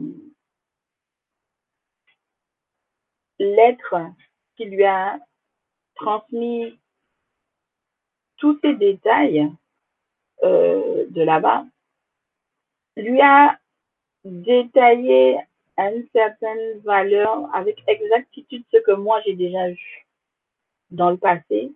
Et, euh, j'aurais été vraiment euh, ravie de discuter avec lui. En fait euh, parce qu'en fait c'est ça en fait. Euh, dans, dans ce film là je vous dis franchement à vraiment quelques détails près, c'est exactement ça. C'est euh, franchement notre l'art, notre demeure, ce film, je vous le conseille, regardez-le avec attention. Parce que vous n'imaginez pas en fait euh, à quel point cet homme a touché du bout des doigts la vérité. Et franchement, quand j'ai vu ça, euh, ça m'a soulagé, franchement. Un soulagement total en me disant, mon Dieu, au final, j'étais pas toute seule en fait à avoir vu les choses comme ça. Pour même vous dire, le, le centre en fait, le, bâtiment au centre en fait, on vous montre, on montre en fait euh, qu'on fait la visite justement, je vais pas vous le spolier, hein, je vais montrer le bâtiment qui est au centre. Effectivement, euh, au détail près, euh, ce qu'il y a tout en haut, en fait, est beaucoup plus gros, en fait. Et beaucoup plus lumineux, bien évidemment. Mais bon, c'est vrai que pour un film, je pense que c'est un peu compliqué de, de faire la réplique exacte et tout, et de mettre les effets un peu, euh, voilà.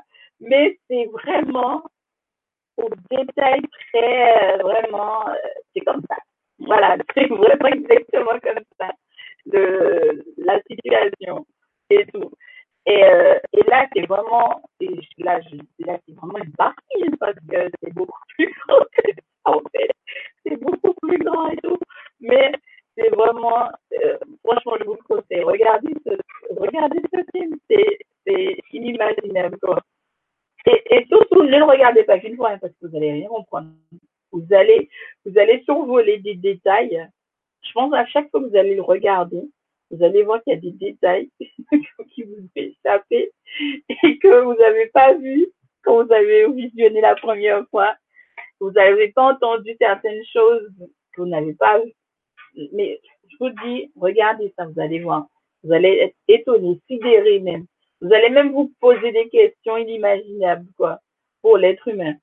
Et, et là, je vous dis, j'attends avec grande impatience la suite parce qu'il y a, y a la deuxième partie qui arrive normalement cette année. Et j'attends avec impatience de voir la suite parce que j'ai lu la, le, le livre justement d'où est tiré cette deuxième partie. Et euh, franchement, euh, je peux vous dire que depuis, je cherche des mille d'informations sur cet homme parce que c'est pas possible que les choses se sont éteintes à sa mort parce que voilà, il manque un truc. il y a, faut forcer, il y a forcément quelqu'un sur terre qui a, qui a la suite, en fait, ou qui a pris la continuité, en fait, de, de tout, toutes ces révélations parce que je me je suis restée sur ma fin, en fait. Que là, euh, pour le coup, j'ai toujours pas trouvé le premier livre, justement, où est, où est tiré, justement, euh, notre demeure. Euh, jusqu'à maintenant, je, je sais pas, je pas encore trouvé de librairie qui le vendent et tout ça m'énerve. Mais les autres livres, euh, je les ai achetés il y a pas longtemps. J'ai fini euh, euh, le messager en fait il y a quatre jours de ça. C'est un super livre aussi, vraiment très très bon livre euh, qui explique vraiment des choses que j'ai déjà vues que j'ai vécu même. Et je me dis, ouais, euh, ça me rassure de savoir que je suis pas toute seule. Et tout, ça me rassure, même, même si je sais que c'est vrai tout ce que j'ai vécu, tout ce que je vois, tout ce que j'entends. Mais c'est toujours réconfortant de savoir qu'il y a des gens qui ont les mêmes messages, qui ont vécu, qui ont vu les mêmes choses que nous. Ça nous rassure. Donc voilà, pour moi, euh, cet homme-là, c'est dommage qu'il ne soit plus là euh, de son vivant. Après, vous allez me dire, mais tu peux communiquer avec lui de l'autre côté. Et je me dis peut-être que effectivement, euh, le fait que j'ai tellement voulu euh, rentrer en communication avec cet homme, je me dis, est-ce que c'est pas son essence justement qui parasite en fait euh, mon ordi depuis hier et j'arrive pas à rentrer en communication avec lui et tout je sais pas mais mais c'est vrai que ça m'aurait bien fait plaisir de, de pouvoir discuter avec avec ce grand ce grand médium et voir même plus que ça qu'un médium c'est vraiment euh, il a vraiment été un canal entre notre monde et le leur et euh, il faut savoir et comprendre que si aujourd'hui il y a toutes ces révélations, euh, ne le prenez pas à la légère. C'est pour une bonne raison. C'est que derrière, il y a des choses qui arrivent et des choses qui arrivent en conséquence pour vous préparer. Donc, donc ne prenez pas les choses à la légère. Moi, j'ai bien compris quand même pourquoi aujourd'hui il y a tout cet engouement, tout, tout potentiel autour de ça qui est en train de se faire. C'est pour une bonne raison. C'est pour vous préparer à ce qui est en train d'arriver et tout. Donc, euh, soyez attentifs à, à, ce qui se passe en fait. Alors, qu'est-ce que vous m'avez dit? Je me sens excitée, j'ai beaucoup soif intense situation. Je veux vraiment avancer, j'ai hâte de voir le futur, je ne sais pas pourquoi, je me bloque. Eugénie, tu te retrouves dans la même situation que une bonne partie de nous tous. On ne verra pas. En tout cas, de notre vivant. On ne sera pas de notre vivant pour voir ça. on sera de l'autre côté pour voir de là-haut. Mais, euh, ou peut-être avec un peu de chance, on sera réincarné euh, et tout. Mais moi, personnellement, je sais que quand les premiers gros changements réels vont, se faire, je ne serai pas, serai pas incarné, je serai là-bas en train de regarder tout ça de là-haut avec désespoir peut-être sûrement que j'aurais aimé être là pour, euh, pour voir concrétiser ça dans le matériel et tout. Mais ça me fait énormément plaisir de savoir que euh, tout ce qu'on est en train de faire, tout ce qu'on est en train de préparer, euh, va permettre au monde de changer et de basculer vraiment euh, dans une toute autre atmosphère. Et euh, ça sera beau pour nos enfants, nos petits-enfants, nos arrière-petits-enfants. C'est très bien. Très, très bien comme. Alors, ah bah oui, heureusement. Alors, Patricia, pour mon accident, je ne prenais pas la bonne direction. Alors, euh, comme je dis, et je le répéterai et je j'appuierai avec affirmation, il n'y a aucun parcours spirituel qui n'est dû à un choc. Un choc profond pour créer une cassure entre le monde dans lequel on, voulait nous faire vivre et dans le monde qu'on doit vivre. Il faut absolument ce choc thermique, vraiment un choc thermique pour avoir cette cassure. Et il a fallu ça pour toi, pour que tu ouvres les yeux, pour que tu vois en fait la vérité qui était juste en face de toi, mais que tu ne voyais pas parce que tu étais trop englué dans ce qui était autour. Bien souvent, et trop souvent, ça fait mal. Très, très, très, très, mal. Soit ça a été un accident, d'autres ça a été euh, euh, bien pire aussi, mais c'est vraiment, il faut souvent un choc si brutal, si fort pour briser en fait euh, on va dire, euh, on parlera même pas d'être, mais c'est vraiment brisé, en fait. Euh, même pas brisé, même, c'est même fort. Parce que, en réalité, comme je dis souvent, j'aime bien prendre l'exemple de Matrix. On se retrouve dans un truc bizarroïde où on est enfermé, on nous fait voir, euh, rêver, compagnie non-stop et tout. Et en fait, quand on se euh, on se rend compte qu'en fait, on était endormi et que tous les autres sont endormis aussi, pour la plupart, et tout, machin, c'est surtout ça, en fait. Il faut toujours quelque chose de, euh, de très fort pour que les choses, en fait, l'énergie nationale, l'énergie terrestre bizarroïde dans lequel on nous a fourgué, on va dire, soit carrément éjecté de force pour que notre âme puisse prendre place. La tout cas, qui était à elle et qu'on a dû partager avec une énergie la. C'est surtout ça.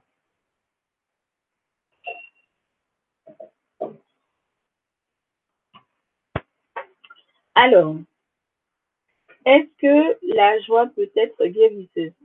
Alors là, je peux te dire que c'est très efficace. je vais te donner un exemple tout simple. Euh, ce sont des métiers qu'on ne connaît pas ou très peu, mais les, les personnes qui vont dans les hôpitaux, surtout dans les services pédiatriques où les enfants sont atteints de leucémie, euh, du sida, en tout cas de toutes les maladies qui font qu'ils ne peuvent pas aller à l'école normalement, ils sont non-stop à l'hôpital, etc.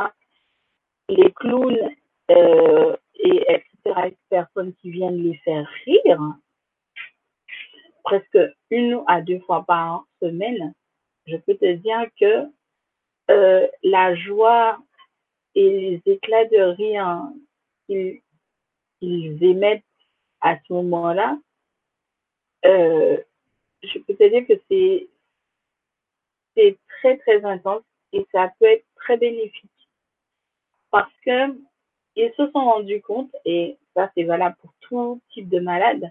On s'en rend compte maintenant actuel, même si beaucoup sont encore réfractaires à ça, mais ils se rendent compte en fait que si le malade est en joie, en fait, la maladie est abordée plus sereinement et elle se développe moins. Donc, plus la personne va rester justement dans cette joie, dans cette euphorie, etc., plus, si bien sûr la maladie n'a pas touché, n'a pas atteint le noyau, la racine, les racines en fait de la maladie n'a pas atteint le noyau, les personnes peuvent très bien guérir. C'est pour ça que vous entendez souvent des guérisons miraculeuses. Parce que ces personnes-là, ça, leurs maladies n'ont pas eu le temps d'atteindre le noyau, leur âme, tout simplement. Et du coup, le seul fait d'avoir fait ce cheminement, parce que moi j'en connais beaucoup, moi j'étais dans le secteur, je peux vous dire, il y en a beaucoup qui suivent thérapeutiquement, médicalement ce qu'on leur dit, mais à côté, ils font des thérapies alternatives. Ils font des soins énergétiques, ils font du yoga, ils font du, du reiki, etc., etc. Parce qu'ils savent très bien, ils se sont rendus compte que ce n'est pas que la médecine qui vont faire, qui guérir. La médecine va guérir le physique, mais ne va pas guérir ce qu'il y a au fond. Ils ne vont pas guérir leur âme. Donc, la plupart des malades, ils ont compris ça, eh ben, ils se. Et c'est là le gros problème. Et moi, j'appelle ça un problème parce que c'est ce qu'on voit. On voit les églises, les dogmes partir sur cette lancée-là, justement, sur ce rouage-là, et ils harponnent ces gens-là en leur disant justement, venez dans notre église, on va vous guérir on va vous retirer votre maladie. Mais en réalité, la personne, elle ne guérit pas grâce aux prières de ces gens-là. Non, la personne guérit parce qu'elle a cru en elle-même déjà, elle a cru en cette force-là. Donc oui, la joie est très importante pour guérir. C'est pourquoi je dis souvent, quand vous êtes malade, vous pouvez pas guérir un malade. Un malade ne peut pas guérir un malade puisque vous êtes tous les deux dans la torpeur, etc. Non, il faut quelqu'un en joie, de bonne humeur, etc. Moi, je vous dis, le dernier établissement privé que j'ai fait avant de venir en, France, euh, euh, et en plus, quand je dis en France, c'est parce qu'en fait, j'étais à l'étranger, j'étais en Allemagne, excusez-moi et tout avant de retourner. Euh, si vous voulez, euh, c'est pas pareil dans les EHPAD, des comme ça. Qu'en métropole où il n'y a pas ce service-là. Et quand je suis rentrée, euh, je me suis dit, mais pourquoi ils font pas, ils font pas ça, ils proposent pas ce type de service euh, dans les EHPAD, même dans les cliniques, etc. Où euh, l'après-midi, c'est des moments de détente, de bien-être, des moments où euh, en thérapie, justement avec la, psychologue, on rigolait. Mais quand je vous dis rigoler, c'est vraiment rigoler, quoi. Hein. Euh, toute la, pendant une heure et demie, on faisait que ça, rigoler. On rigolait, rigolait, rigolait, rigolait. Au départ, ça, ça, je me disais, mais ça sert à quoi réellement? Et tout, jusqu'à ce qu'elle m'explique, en fait, ce pourquoi, en fait. Mais, je vous dis, les énergies positives comme la joie, l'amour, vraiment la gaieté, permet à un malade de se sentir mieux et de guérir, voire même vraiment guérir totalement si le mal ne s'est pas complètement raciné. Donc voilà. Donc je peux t'assurer que euh, si toutes les personnes qui t'entourent ont de bonnes intentions et qu'elles sont là avec la joie et etc. et tout, il n'y a aucune raison pour que ça ne fonctionne pas et que tu ne guérisses pas. Moi, je préfère mille fois avoir quelqu'un qui rigole, qui sourit à côté de moi, qui agonise, que quelqu'un qui pleurniche. Euh, parce que tu pleurniches, ça sert à rien. de toute manière, ça sert à rien de pleurnicher et compagnie. Près de quelqu'un qui agonise, qui est en train de souffrir déjà. Tu, tu rajoutes encore euh, tes énergies encore négatives. Elle n'a pas besoin de ça.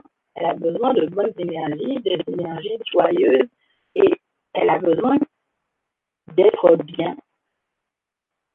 Et pour ça, il faut que toi, quand tu viens, tu lui apportes cette énergie-là, tout simplement. Parce que l'énergie, justement, de joie, de bonheur, d'amour, etc., va surplomber, justement, la négativité. C'est pour ça que je vous dis, si vous êtes dans votre bulle énergétique, vous êtes en joie, en harmonie, etc., il peut y avoir des milliards de personnes autour de vous néfastes. Elles vont rien vous faire. Au contraire, c'est vous qui allez les contaminer. Mais tout ça, c'est une question de maîtrise, une question de savoir que on est toujours des énergies et que nous, on veut être en joie, on, est, on veut être une énergie joyeuse. Et donc, on est d'une énergie joyeuse, donc on s'amuse à être comme ça tout au long de sa vie. Le stress, pourquoi on est stressé Pour bien souvent, c'est pour des broutines qu'on est stressé euh, parce que le collègue nous prend la tête tout le temps, le patron nous prend la tête tout le temps, on en a marre du boulot, l'atmosphère est chiante, etc. etc. Euh, moi, je dis deux solutions, soit vous restez, soit vous partez. Tout simplement. soit vous restez, soit vous partez. Bon, moi, j'opte euh, pour partir. Moi, je pars. Franchement, euh, j'aime bien être euh, tranquille, en paix, machin. Dès qu'il y a des embrouilles, c'est pas truc. C'est pas mon truc. Je veux pas garder vos trucs pour vous, mais c'est pas mon truc. Mais il faut constamment se dire que le fait que nous soyons des énergies, nous vibrons d'une certaine façon. De ce fait, chaque émotion, chaque sentiment va provoquer une vibration, une couleur différente. Donc, choisissez de vibrer dans cette couleur que vous voulez, dans cette vibration que vous voulez. Vous voulez être dans la joie. Vibrez en tant que personne joyeuse. C'est un état de fait. Vous êtes joyeux, vous allez contaminer l'autre automatiquement. C'est inné c'est normal. Et en plus, c'est facile. Voilà. J'étais justement en train de noter un message pour faire part de ce film et au même moment, vous en avez parlé. c'est clair. Eh oui, les synchronicités. Ah là là, je vous jure. Tous les jours, je, je reste bouche bée devant ça. je me dis toujours, mais en fait, quand on y réfléchit, euh, ils sont plus en avance sur notre technologie, sans technologie. C'est surtout ça. Ils ont, ils sont vraiment, euh, ils ont des yeux, des oreilles partout. Donc, ils n'ont pas de technologie pour ça. Et pourtant, ils entendent, ils voient, ils voient tout. Donc, c'est bon.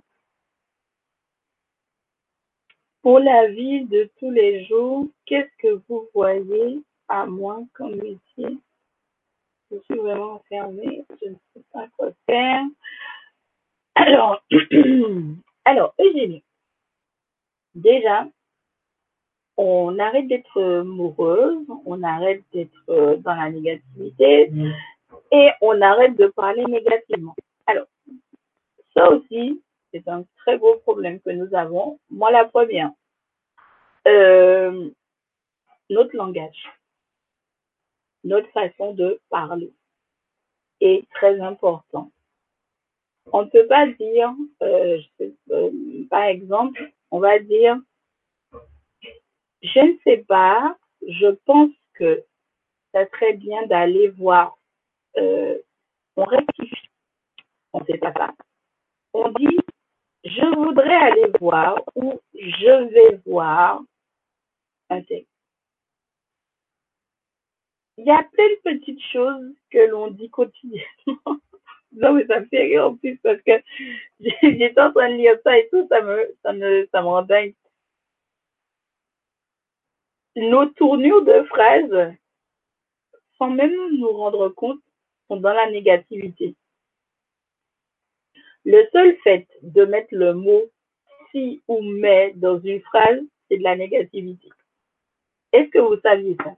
Ah ben moi, je l'ai découvert il n'y a pas longtemps. J'étais sidérée. Franchement, je me j'étais sidérée. Je me suis dit, mon Dieu, on a déjà du mal à trouver des mots pour expliquer certaines choses, mais là, si on enlève en plus des mots, ça va plus va plus faire du tout. Et même des choses bêtes, euh, comme par exemple, je sais, je me rappelle plus, je crois que c'était, euh, ah oui, il y en a un qui m'a marqué quand il disait que tu réponds au téléphone. La personne appelle, t'appelles, tu décroches, tu dis, allô, oui, c'est qui? Ben, moi, je me dis que c'est normal, tu tu dis ça. Et donc, il dit, non, non, non, non, faut pas dire ça. Tu dis, euh, non, non, faut pas dire ça. Faut dire, allô, que puis-je faire pour vous? Ok. Il n'y a pas de problème. Mais franchement, il y a des petites choses comme ça. Euh, parce qu'en fait, il y a tout un tableau. Euh, Peut-être à l'occasion, je, vais le numériser pour vous et je vais vous le montrer en fait. Et tout, il y a un tableau, euh, je ne sais même pas de combien de pages, qui donne en fait des phrases qu'on dit quotidiennement d'un côté et de l'autre, il te met les tournures qu'on doit dire en fait pour rester dans la positive. Alors je me dis, mais quand j'ai regardé des phrases, je me suis dit, mais attends, euh, donc en fait tous les jours je suis dans la négativité en fait. Il y a des phrases qu'on dit quotidiennement qui sont négatives en fait. Et on ne se rend même pas compte parce que voilà, on nous a appris à parler de certaines manières et tout. Je me suis dit, mon Dieu, mais au secours! Au secours! Je me suis dit, non, là, là, si c'est c'est bon là. Là, il faut vraiment qu'on apprenne en fait à faire attention aux mots qu'on va utiliser pour parler, pour dire, expliquer des choses, etc. Donc déjà, c'est ça. On, on, on doit rester dans la positive attitude. Donc, Eugénie, il faut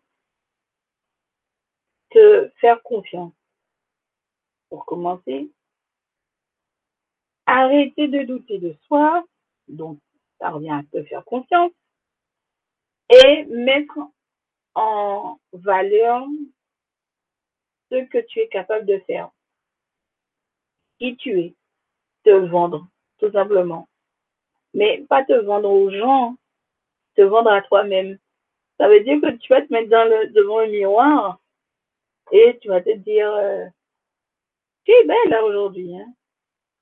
Ah, j'aime bien, j'aime bien ta coiffure. Pourquoi tu parles à toi Mais il faut te valoriser. Parce que là, pour le moment, tu es en train de te dévaloriser. Pour toi, tu n'as aucune valeur, tu n'as aucun but. Euh, non. faut que tu te redonnes justement euh, cette valeur que tu mérites. Et une fois que cet ancrage va se faire, tu verras les choses autrement, tout simplement. Et tu te poseras plus certaines questions. Oui, je sais, Brigitte, que tu viens d'arriver. Merci beaucoup. Je sais, je sais, je sais. Je suis vraiment navrée. Voilà, vous voyez, là, encore, c'est de la négativité. Je suis vraiment navrée. Voilà. Je ne devrais pas le dire comme ça. Je le sais, en plus, je l'ai lu dans le, dans le livre. Ça fait partie d'un tableau et tout. Mais je ne sais pas comment expliquer et dire les choses. Donc, voilà. Voilà. Les grésillements, c'est pas des grésillements, c'est des voix. Voilà. C'est des voix. Je n'ai pas encore trouvé la bonne fréquence pour euh, parler avec ces voix en question qui viennent d'arriver. Voilà. Voilà, c'est ça l'explication.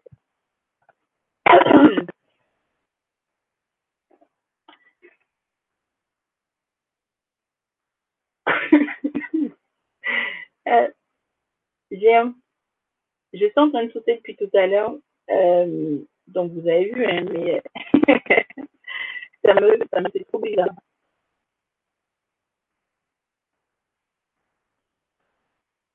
C'est parce que il y a quelqu'un parmi vous qui veut dire quelque chose, mais qui ne le fait pas. Donc, tant qu'il ne va pas le faire, je vais me mettre à tousser.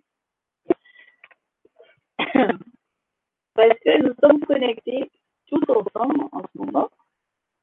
Donc, tout ce que vous allez avoir comme énergie sur vous, je le, je le ressens.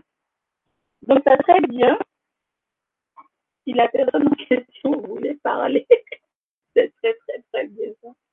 Parce que je ne veux pas me mettre à tousser tout le long.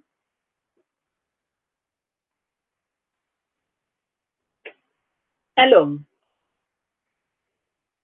euh, ma mère souffre beaucoup ces derniers temps. Je ne sais pas si c'est parce que mon mari est déjà parti et elle a mal, mal, Alors,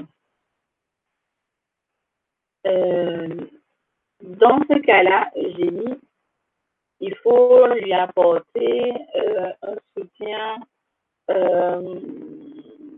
comment dirais-je Bien évidemment, c'est vrai que quand on a vécu pendant des années avec quelqu'un et que la personne s'en est allée, euh, il y a un vide qui s'installe parce qu'on on, a toujours tendance à croire qu'on a perdu cette personne, mais en fait, la personne est toujours là. On est éternel, notre âme est éternelle comprendre.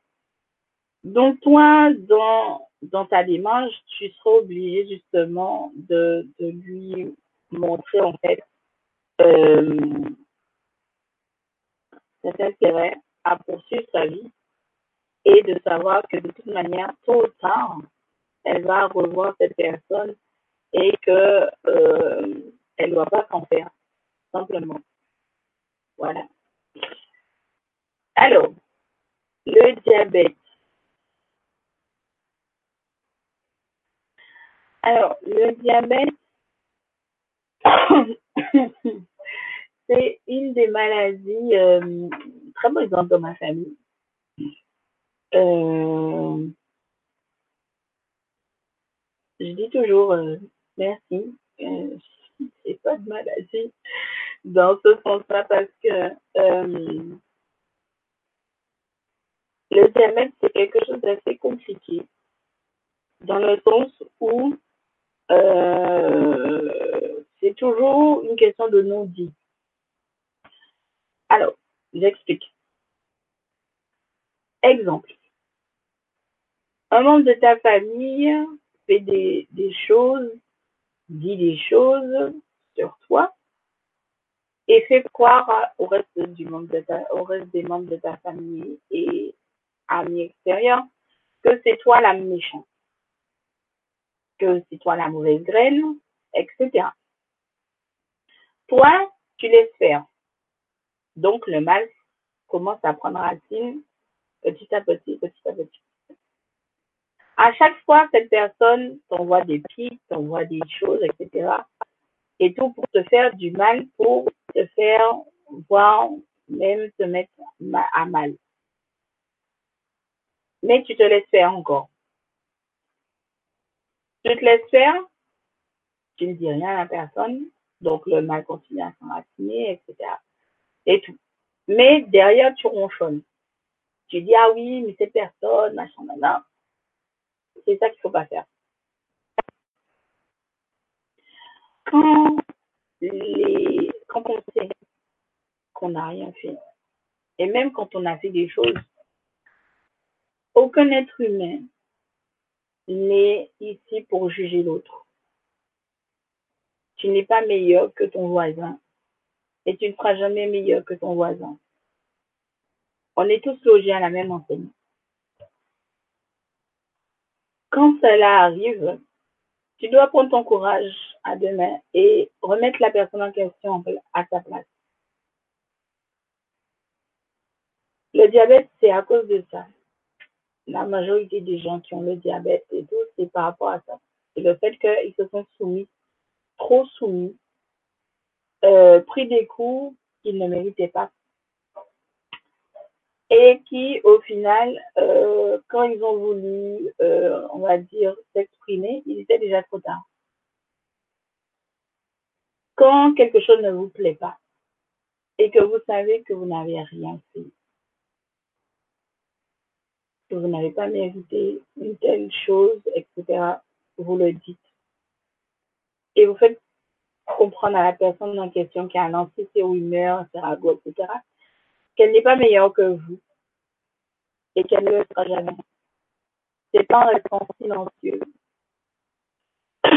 justement, que euh, ça va passer, que vous avez oublié, parce que c'est faux. Euh, garde en mémoire certaines choses plus facilement que d'autres. Pardon. Et ce type de choses-là euh, entraîne diabète, euh, cancer euh, du pancréas. Qu'est-ce qui est en lien encore avec ce type de comportement? Je sais que le diabète, le cancer du pancréas, cancer de la gorge sont en lien avec ça. Donc, si ça fait pas longtemps que tu as maladie, je t'invite cordialement à dire aux gens, et avec S, leurs quatre vérités. Il ne faut pas avoir peur, hein. tu te lances, hein. tu, tu, tu, balances euh, ta sauce. Qu'ils soient contents ou pas, au moins tu t'es débarrassé, tu sais que tu t'es soulagé et que tu ne vas pas te rendre malade.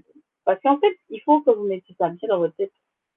Ne vous rendez pas malade pour les autres. Parce que vous, vous allez vous rendre malade jusqu'à en mourir. Et l'autre en question, et les autres en question, seront super contents de votre situation. Donc, ne leur donnez pas cette satisfaction déjà de vous voir à terre et ne leur donnez pas cette satisfaction de vous voir mourir, de vous torturer pour eux, parce qu'ils savent très bien piquer les gens là où ça fait mal, comme on dit. Il faut vous, on va dire, vous immuniser contre les venins quelconques. Moi, personnellement, je me suis immunisée ça fait déjà quelques années de tous ces trucs parce que ça me fait rire aujourd'hui et, et ça me fait de la peine. Euh, il y a, je vous dis, l'année dernière, moi je l'aurais dit, je l'aurais dit, vous savez ce qui me chagrine le plus, c'est de savoir que je partage un quart de mon ADN avec des gens comme vous. Moi, je l'aurais dit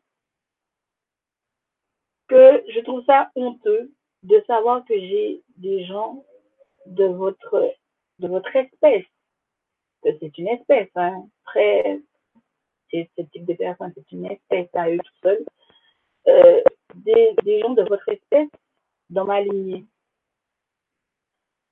Et derrière, bien évidemment, tu, tu, tu envoies de bonnes ondes en leur disant que tu espères du plus profond de ton être qu'ils trouveront ce qu'ils cherchent. Parce en réalité, c'est ça le problème. Ils cherchent quelque chose, mais avant d'obtenir cette chose, il, il faut qu'ils torturent des gens pour le plaisir personnel à eux. Parce que ça leur fait du bien de torturer les gens. Ils trouvent ça chouette de torturer les gens. Ben, moi, je leur dis, ben, continuez à torturer les gens. Et lorsque vous allez rendre l'âme, vous allez monter, vous allez passer de l'autre côté, on va voir qui est-ce qui va rigoler.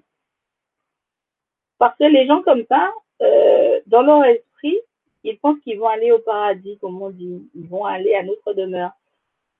Euh, pas du tout. Ils vont aller dans la forêt noire. Ils vont y rester un bon moment. Parce que ils devront avoir deux choses. La repentance des personnes et des êtres euh, qu'ils ont torturés, fait souffrir, etc. Et eux-mêmes, ils doivent demander la repentance. Et bien souvent, c'est là que joue l'ego, euh, le narcissisme et j'en passe, qui font que, en général, euh, les personnes qui ont souffert de ces personnes leur pardonnent, mais elles, elles se retrouvent toujours dans la forêt noire parce que, euh, par ego, et narcissisme, etc., elles ne veulent pas, justement, euh, se repentir. Donc, du coup, elles finissent par dépérir là-bas. Et quand je dis dépérir, c'est vraiment dépérir. Hein. Ça veut dire que euh, si vous avez eu un accident, et quand je parle d'accident, je parle d'accident que vous avez provoqué, ça veut dire que vous avez roulé à je ne sais pas combien de kilomètres à l'heure, vous êtes mort et tout parce que vous avez fait le fou sur la route vous allez vous retrouver là-bas. Et euh, si vous avez eu un membre déchiqueté, etc., euh, votre membre, il est toujours déchiqueté. Mais en plus de ça, vous avez la douleur qui va avec. Euh, ensuite, vous allez sentir l'odeur de, du cramoisi des corps en décomposition parce que vous, vous allez vous décomposer là-bas. Et une fois que vous allez atteindre un stade de décomposition, euh, par je ne sais quelle magie, vous allez recommencer à zéro euh, au même stade où vous êtes arrivé, et ensuite, ensuite, ainsi de suite, et ainsi de suite, ainsi de suite. Euh, voilà, c'est ça en fait, euh, si on peut dire, l'enfer. Voilà. Tandis que lorsque vous allez vous repentir que les gens que vous avez outrés et fait du mal tout au long de votre vie vous pardonnent et prient en plus pour vous, vous allez vous retrouver de l'autre côté, vous allez aller à notre demeure. Et bien évidemment, là, vous allez être guéri, vous allez avoir tous vos membres, vous n'allez plus avoir de maladies, etc.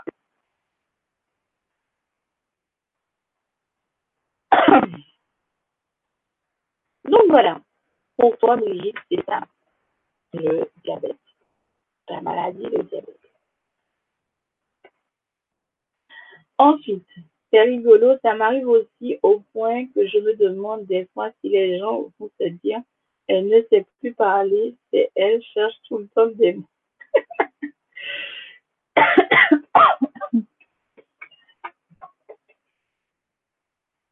c'est, j'essaie de parler au maximum avec les mots qu'on connaît, on nous a appris dans notre langage. Mais c'est vrai que, comme je vous ai dit, quand on a parlé de maîtrise du langage et que j'ai vu la liste, non mais c'est monstrueux, je vous dis, hein.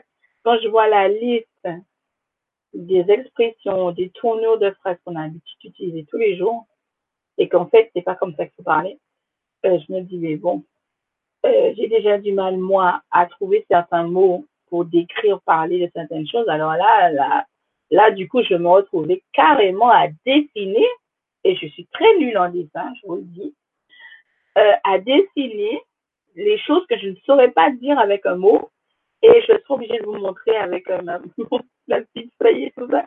Donc, c'est pas possible. Il y a des trucs, franchement, je me dis, euh, ok, sauver notre langage, une certaine de phrase, ok, je veux bien.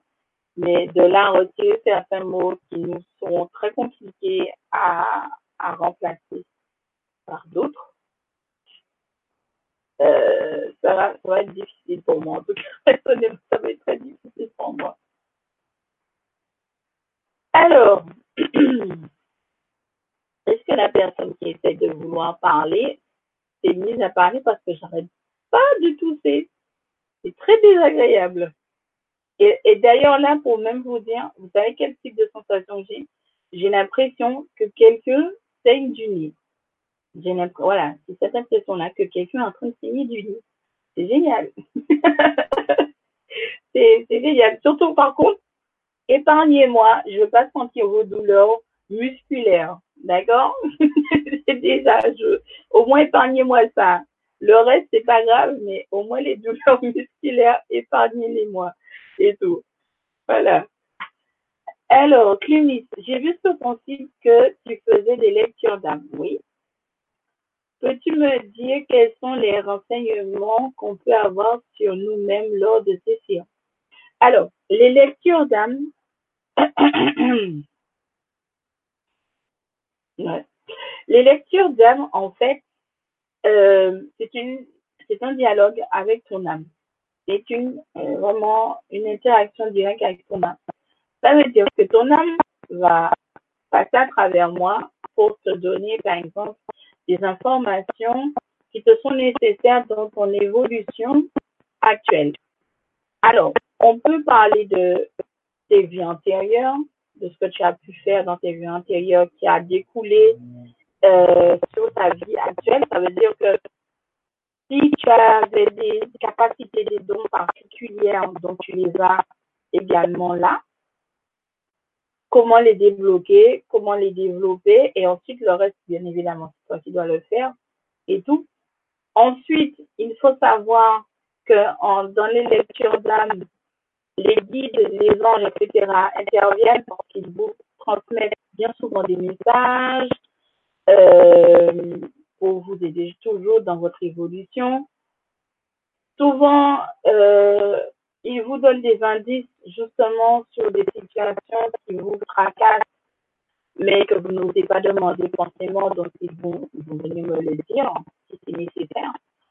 Et il faut savoir également que dans les lectures d'âme, lorsque je donne des prénoms, les prénoms qui en ressortent ne, sont, ne correspondent pas aux personnes, euh, aux prénoms des personnes que vous avez peut-être connues. Parce que vos âmes ont, un nom, un prénom, comme vous voulez, je sais pas, un qualificatif en tout cas, qui est tout autre que le nom que vous portez. Donc, tu t'appelles Sarah, mais ton âme s'appelle autrement. Voilà. C'est surtout ça. Après, on peut faire, comme je dis, des rétrogradations au niveau des vies antérieures pour connaître, en fait, dans tes vies antérieures jusqu'à un certain niveau, certaines limites, pourquoi tu as tel et tel blocage actuellement. Donc, bien souvent, c'est parce qu'on a laissé en stand-by des choses dans nos vies antérieures qui se résultent en écho sur notre incarnation. Donc, il faut régler le problème. Et une fois que le problème a été réglé, on coupe les liens karmiques avec nos anciennes vies. Parce qu'il ne faut pas garder nos casseroles. Les anciennes casseroles, quand elles sont percées, trouées, on les jette. On ne les garde pas pour faire manger avec. D'accord? On est d'accord, hein? On rachète des nouveaux ustensiles. Donc, c'est ça, la lecture d'âme. On parle avec notre âme, on parle avec nos guides, nos anges, etc. Ça arrive des fois que euh, des personnes de votre entourage euh, ou même vos ancêtres arrivent et viennent vous parler, vous dire certaines choses, même vous tirer les oreilles entre guillemets et tout, ou même vous féliciter. dépend, ça dépend et tout, mais c'est ça la lecture d'âme. C'est vraiment une interaction avec euh, vraiment le plan subtil de votre âme et tout. Mais en général, c'est toujours chouette parce que même moi, j'en apprends des belles, euh, je vous dis pas. Et euh, ça fait toujours éclater le des fois quand, quand j'entends des trucs inimaginables. Je me dis, oh, c'est vrai ça, c'est intéressant de savoir ça. Après, quand je, ça m'arrive souvent, euh, lorsque je fais une rétrogradation dans vos vies antérieures, je peux vous donner des années bien précises, je peux vous donner des noms, peux vous décrire des lieux, je peux vous décrire des noms, euh, des gens même qui sont vivants et qui seront sur votre chemin, etc. Il se passe énormément de choses lors des séances euh, de lecture d'âme et ça varie selon les personnes. Elles ne se ressemblent jamais. Il y en a qui sont, euh, je dirais, pas très coopératives dans le sens où elles, sont, elles se disent, mais attends, elles, elles d'où celle-là et tout. Euh, après, il faut être réceptif, il faut vous détendre parce que euh, j'en ai eu euh, qui étaient un peu sur la défensive et tout, mais euh, en général ça se passe bien. Il y a toujours un retour et surtout l'essentiel pour les enregistrer, les lectures d'âme. Parce que je me suis rendu compte au fil du temps que il y a des informations que vous assimilez très vite et il y en a d'autres que ça passe complètement à côté. Donc, quand vous avez en fait ces enregistrements, vous pouvez vous le repasser et noter tout ce qui, justement, vous est passé euh, complètement inaperçu, que j'ai dit, etc. Mais euh, c'est toujours très intéressant et très enrichissant. Voilà. Alors, bonsoir. Je merci d'être là. J'ai eu un cancer de la peau il y a huit mois. On m'a opéré il n'y avait pas de métastase, c'était vite parti. Je n'ai rien changé à ma façon de vivre, manger, etc. Euh, beaucoup, je mange du sucre, etc. Je suis inquiet. Alors, dans ton esprit, j'aime bien vous me trucs comme ça. Euh, dans ton esprit, tu n'as rien changé à ta façon de vivre. C'est ce que tu crois. Mais quand on t'a parlé du fait que tu as eu un cancer, que tu as justement un cancer de la peau, euh, peut-être que dans le physique, dans le monde matériel, tu n'as rien changé dans ta façon de faire, dans ta façon de vivre, mais intérieurement, les énergies ont changé. Ça veut dire que tu as dit, ah, j'ai un cancer de la peau, attention. C'est un premier avertissement, c'est un signe pour que je fasse gaffe. Ton âme, il se l'a dit. Intérieurement, ça s'est passé. Mais extérieurement, comme tu dis, peut-être que tu n'as rien changé extérieurement, mais tout s'est joué intérieurement. C'est ça aussi la subtilité. Ne croyez pas qu'une annonce quelconque d'un événement quelconque qui va chambouler votre vie n'a aucune incidence sur vous. Ne croyez pas parce que vous n'avez pas changé de vie, de style de vie, vous n'avez pas changé, etc., qu'il ne s'est rien passé. Hein? Ah non, c'est ça, c'est ça, c'est de l'illusion. C'est croire l'imaginaire, mais c'est pas du tout vrai. Il s'est passé un changement intérieur, mais à l'extérieur, tu n'as rien changé du tout. C'est tout. Mais c'est passé un changement. Alors, beaucoup de sucre, c'est pas bon et je suis inquiète. Que dois-je faire ou changer ce que je n'y arrive pas Alors,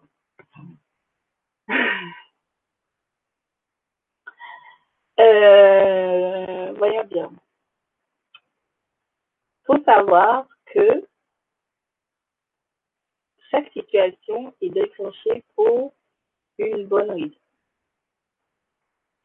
Si tu manges du sucre, Qu'est-ce que le sucre procure chez l'être humain? De l'extase, de l'euphorie, un regain d'énergie, etc. Pourquoi tu en as besoin? Voilà la question qu'il faut te poser. Si tu t'es mis ou mise à manger du sucre en quantité considérable, c'est parce que tu penses ou que tu crois que tu as un manque d'énergie ou tu es en train de combler quelque chose ou essayer de couvrir justement quelque chose que tu n'arrives pas à assumer. Alors, excusez-moi.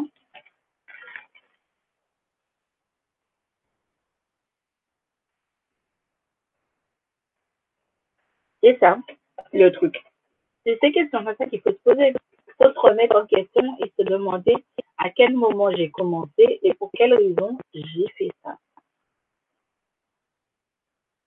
Je n'ai pas eu besoin de poser la question.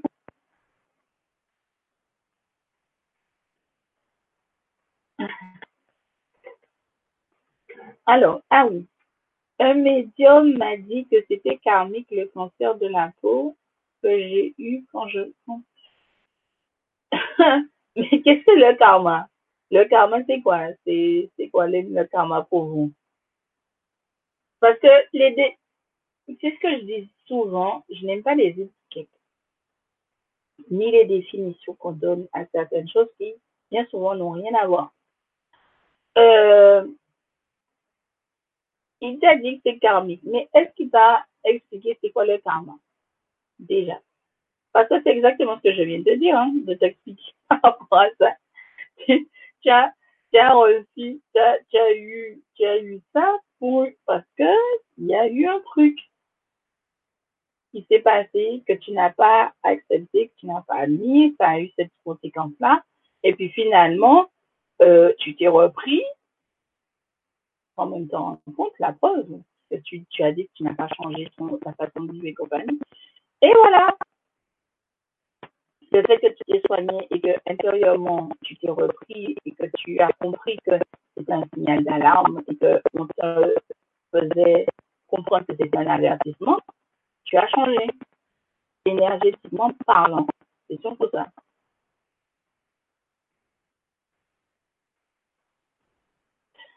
Alors, il n'y a pas de problème. Ah. Les marats. Ah, oui, je sais, les marats, c'est quelque chose. C'est quelque chose, ça c'est sûr. Alors, je veux que mon estomac et la digestion me laissent en paix. C'est une question au niveau de vos problèmes. Il faut faire attention à, on va dire, aux signes et à ce que vos guides et anges sont en train de vous signaler. Parce qu'en général, il y a toujours euh, un rappel à l'ordre. Et quand le rappel à l'ordre ne se fait pas comprendre ni entendre, on va dire subtilement, voilà, c'est vraiment subtilement, euh, il nous fait comprendre sur le plan physique. Simplement. Donc tout ça, toutes ces maladies-là, en fait, ont une racine. Il faut trouver la racine du mal. En médecine, c'est ce qu'on fait. On cherche la racine de chaque mal. Il faut faire attention quand vous avez une maladie se déclenche chez vous. Il faut voir ce qu'il a créé, ce qu'il a provoqué pour en, en, connaître justement le médicament. Parce que les scientifiques comme je vous ai dit, vont vous aider à soigner le physique, mais l'intérieur, votre âme sera toujours en peine, sera toujours malade. Et bien évidemment, à la moindre occasion où vous allez remettre en place tous les éléments qui ont contraint la maladie à se déclencher, va réapparaître. C'est pour ça que souvent chez certaines personnes, on se retrouve avec des récidives. Alors que normalement, il n'y aurait pas eu lieu d'être de récidive. C'est parce que la personne n'a pas trouvé l'élément déclencheur. C'est ça. il faut comprendre dans les maladies, il faut connaître l'élément déclencheur qui a déclenché la maladie.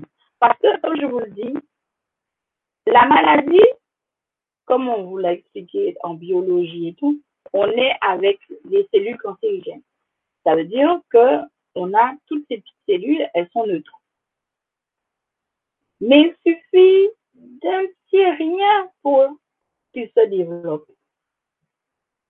Et le truc, c'est que pour la spiritualité, au niveau de la spiritualité, ces marqueurs-là sont déjà là également. Ils sont sur le voile de votre aura. Donc, tant qu'ils restent sur votre voile d'aura, tout va bien. C'est que vous maîtrisez la paix. Mais si vous laissez le mal prendre racine, se développer, automatiquement, sur le physique, ça va se voir, ça va en résulter.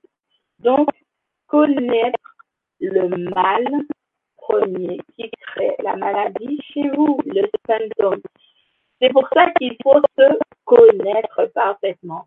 Vous, vous imaginez si je me connaissais pas bien, euh, j'aurais pu euh, me soigner. Euh, je pense que je serais encore en train de traîner la, la, maladie encore aujourd'hui et tout. Non, il faut se connaître parfaitement bien. Tant qu'on se connaît parfaitement bien, on sait comment on va réagir, comment euh, qui va créer en fait, qui a déclenché ça.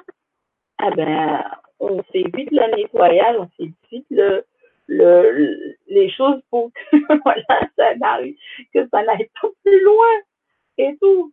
C'est surtout ça.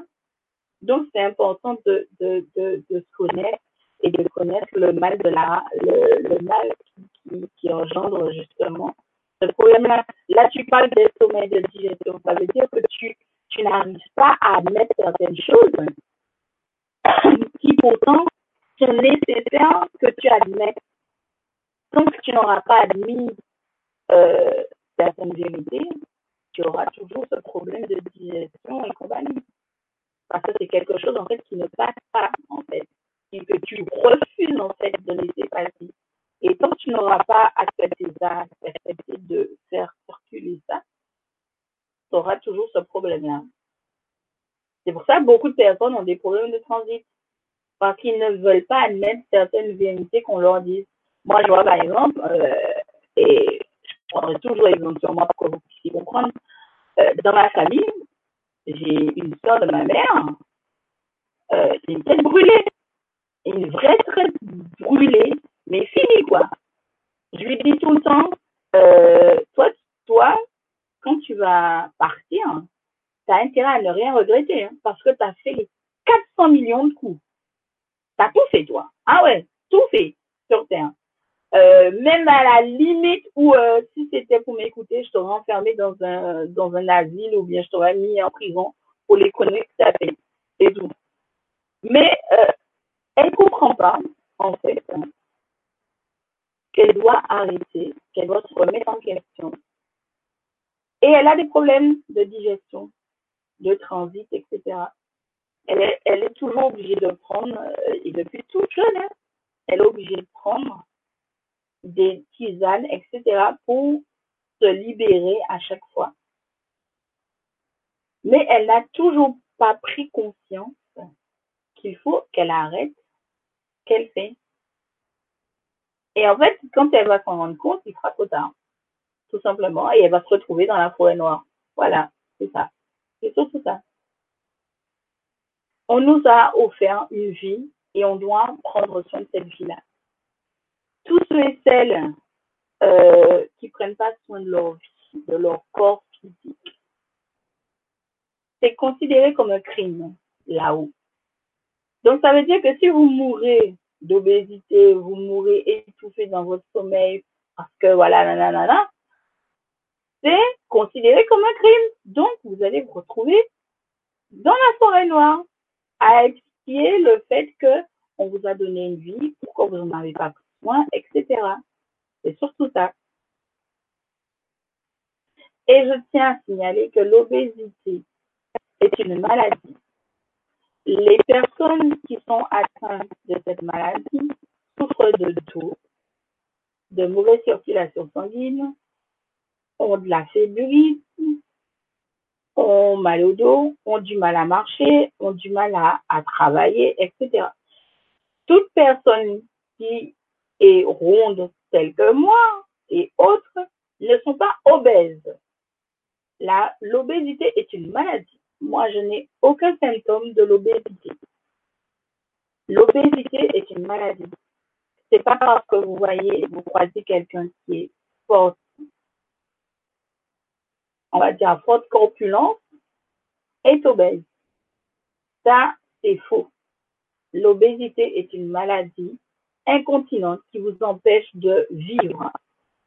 Parce que elle, c'est comme si, je dirais que c'est vraiment l'écrasement, on va dire. Le, la chair, en fait, et les muscles écrasent, en fait, vos organes et affaissent vos os. Ce qui veut dire que le, la pression qu'il y a sur vos os et sur vos organes est tellement forte que, bien souvent, vous vous trouvez avec des fibromes, des kystes, des, euh, des hernies, euh, vous, vous, avez souvent mal au dos, vous avez une très mauvaise circulation sanguine, euh, vous avez des varices, etc. Je ne rentre pas dans cette catégorie. Je suis ronde, je l'assume, c'est moi qui l'ai décidé ainsi. Euh, je n'ai pas de maladie, je ne suis pas obèse et tout, je ne rentre pas dans cette catégorie-là. L'obésité est une maladie, ça bien dans votre tête. Ne laissez pas les gens ni votre médecin dire que vous êtes obèse parce que vous êtes gros ou grosse.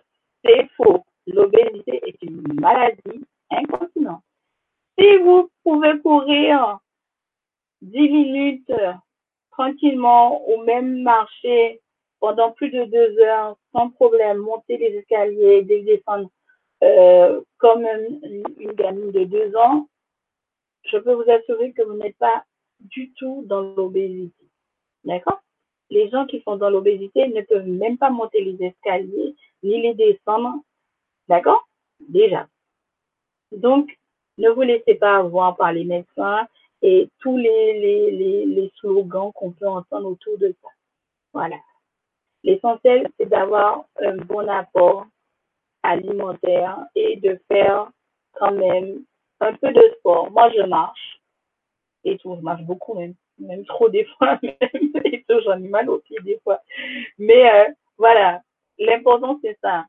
Parce que souvent, euh, et malheureusement c'est la société qui fait ça, elles vous font comprendre que les gens qui sont fortes n'ont pas les moyens de manger équilibré. Euh, c'est faux. Euh, je mange plus de légumes que de féculents personnellement. Euh, je ne suis pas très fast food. J'aime aller au restaurant avec ma fille, mais on mange toujours ce qu'il faut. La preuve on est sorti, on est allé au restaurant, on n'a même pas mangé, on n'a même pas fini de manger ce qu'on a commandé, on a ramené nos, nos restes avec nos doggy bags. Donc voilà. Donc, ça n'a rien à voir. L'obésité est une maladie. Voilà. Euh, alors,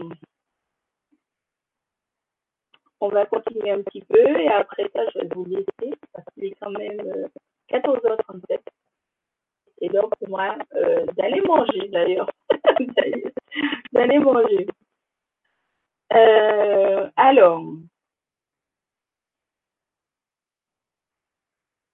oui, je sais, effectivement, Inès, comme je le dis, j'ai dit, les grésillements, ce sont des voix que vous entendez en fait. Ce sont des voix qui, essayent de me parler, que je n'arrive pas à entendre, qui, ça me fatigue d'ailleurs, et tout. Donc, c'est un petit peu dommage, ça c'est sûr, ça coupe et tout, parce que effectivement, comme je l'ai dit, il fait beau. De mon côté, il n'y a pas de problème normalement sur le réseau. Donc, il ne devrait pas avoir de problème. il y a deux jours, je parlais avec quelqu'un et ça passait très bien. Euh, donc, euh, c'est seulement hier, à partir d'hier, ça a vraiment commencé à jouer bizarrement et tout. Donc, c'est un peu chiant. Ça, c'est clair. Je vous l'accorde. Alors, euh, encore une petite question. Pourquoi on n'arrive pas à entendre notre âme nous-mêmes? Alors, c'est faux. Dans l'optique où l'âme, c'est vous, et que elle résonne sans cesse. C'est une question de capter les résonances. Euh, je ne sais plus quand est-ce que c'était. Si vous êtes fan de musique, comme je le suis moi, j'aime bien méditer euh, avec le son. Mettez-vous à l'aise, allongez-vous euh, de préférence. Moi, je dis toujours allongez-vous de préférence, comme ça, ça circule bien, sans heure et tout. Et laissez-vous envahir par la musique ambiante. Et comme là, vous entendez les vous entendez des grésillements, mais en fait, ce sont des voix, comme je vous ai dit. Vous allez entendre, vous entendre parler, ou plus précisément, penser plutôt. C'est l'une des premières choses que normalement on capte. Quand on est vraiment détendu et qu'on est connecté vraiment, on s'entend pas. Ça veut dire que euh, c'est comme si vous êtes projeté à l'extérieur de votre corps et celui qui est allongé, en fait, vous qui êtes allongé, vous parlez à voix haute et vous vous entendez. Vous vous écoutez parler. Donc, c'est quelque chose que vous allez, vous allez faire plus facilement. Mais, vous entendez votre âme parce qu'elle vous parle à travers vos intuitions, elle vous parle à travers les ressentis que vous pouvez avoir face à certaines choses.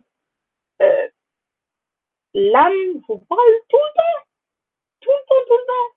C'est juste une question de capter, de concentration au moment justement où vous sentez certaines choses remonter à la surface et tout.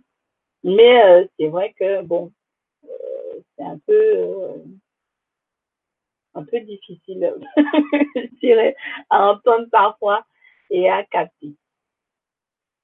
Alors, euh, Christine, qu'est-ce qu'elle nous dit?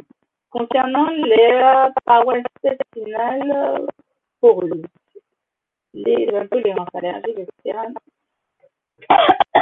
Alors, là aussi, c'est toujours pareil. Hein. Euh, non seulement, en plus, là, c'est, euh, euh, on peut dire merci à nos ancêtres, à nos parents, etc.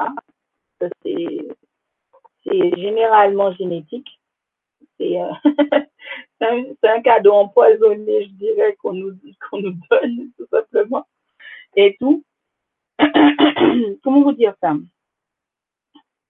Euh, C'est vrai que ça a l'air fou comme ça quand je, quand je vous le dis, parce que vous ne connaissez pas forcément dans la vie réelle et tout.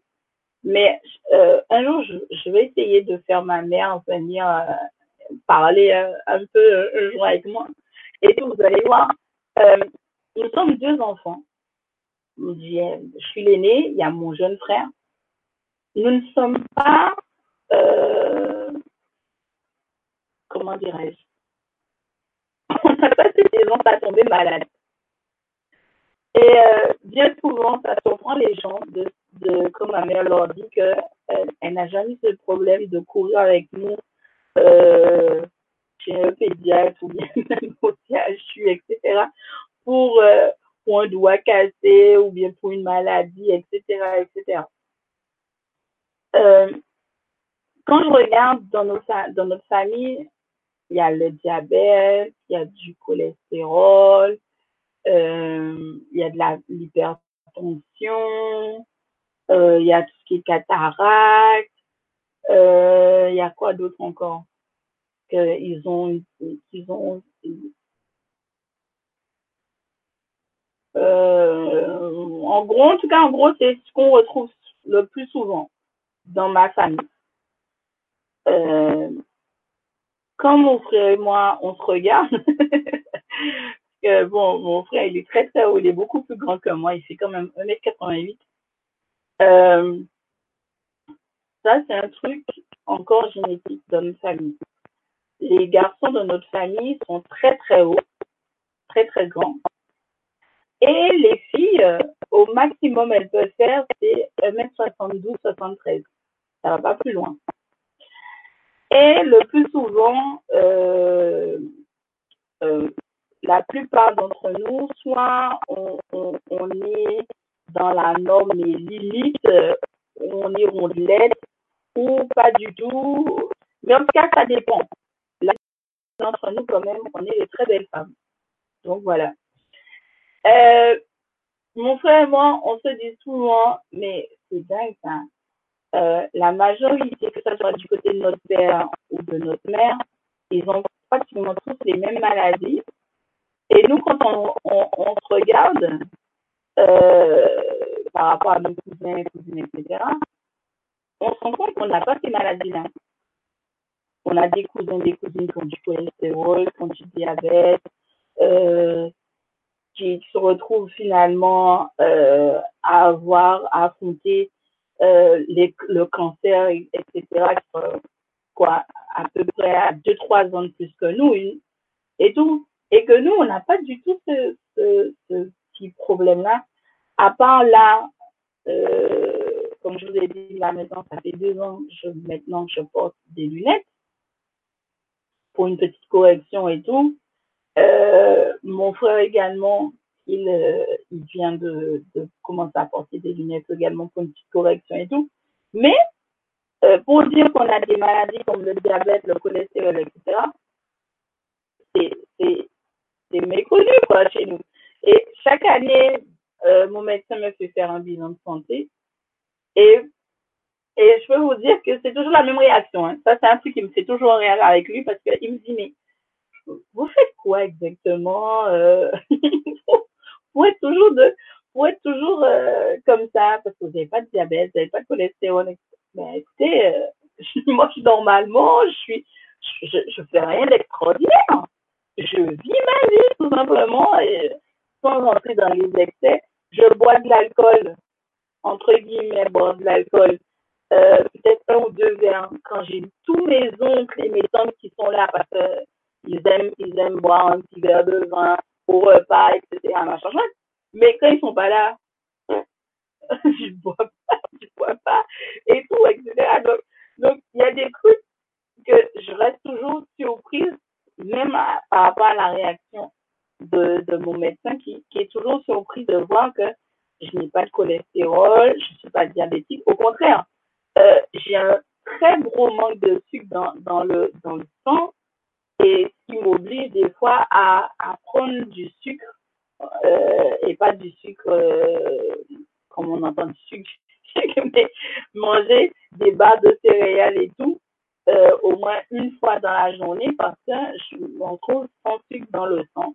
Mais des fois, il est vraiment surpris de voir les résultats de mes analyses sanguines parce qu'il me dit, il y a un problème pour lui. Pour lui, il y a un problème pour lui. C'est pas normal que quand il me voit physiquement, il me regarde physiquement, il regarde mes résultats, il me dit, c'est pas possible.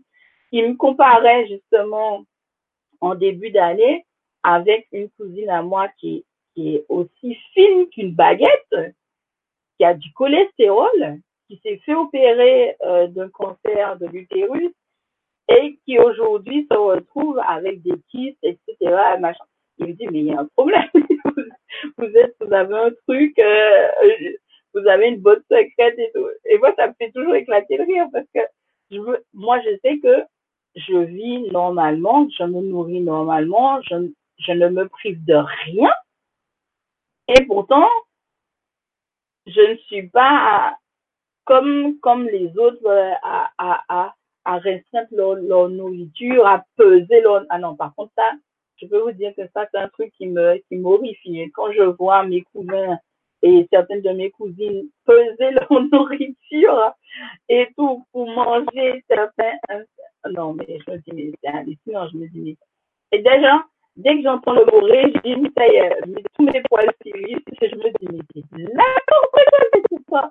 Les, les, c'est, c'est, juste de la poudre aux yeux. Au contraire, les, faut comprendre que les régimes alimentaires qu'on vous miroite, qui va vous faire perdre du poids, etc., créent justement des maladies chez vous.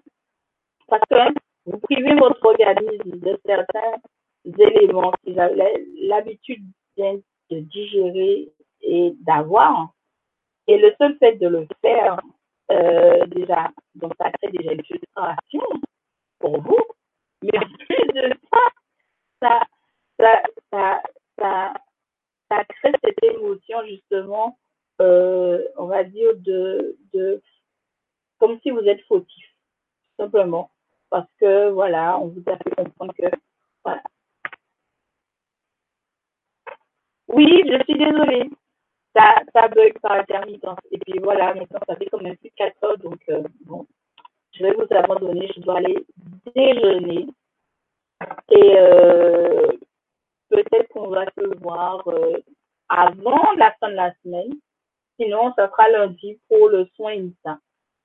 J'étais ravie, ravie de discuter avec vous. En tout cas, c'était très intéressant et je pense que je vais sûrement refaire une autre sur les maladies. Ça va être très, très intéressant. Euh, comme ça, je vais vous montrer un peu le tableau un peu euh, des différentes maladies et à quoi ça correspond à peu près. Donc, sur ce, je vous dis très bonne soirée. D'ailleurs, il y a la, il y a les Libras euh, qui vont commencer très bientôt. Donc, euh, je vous dis bonne soirée et à très, très, très bientôt.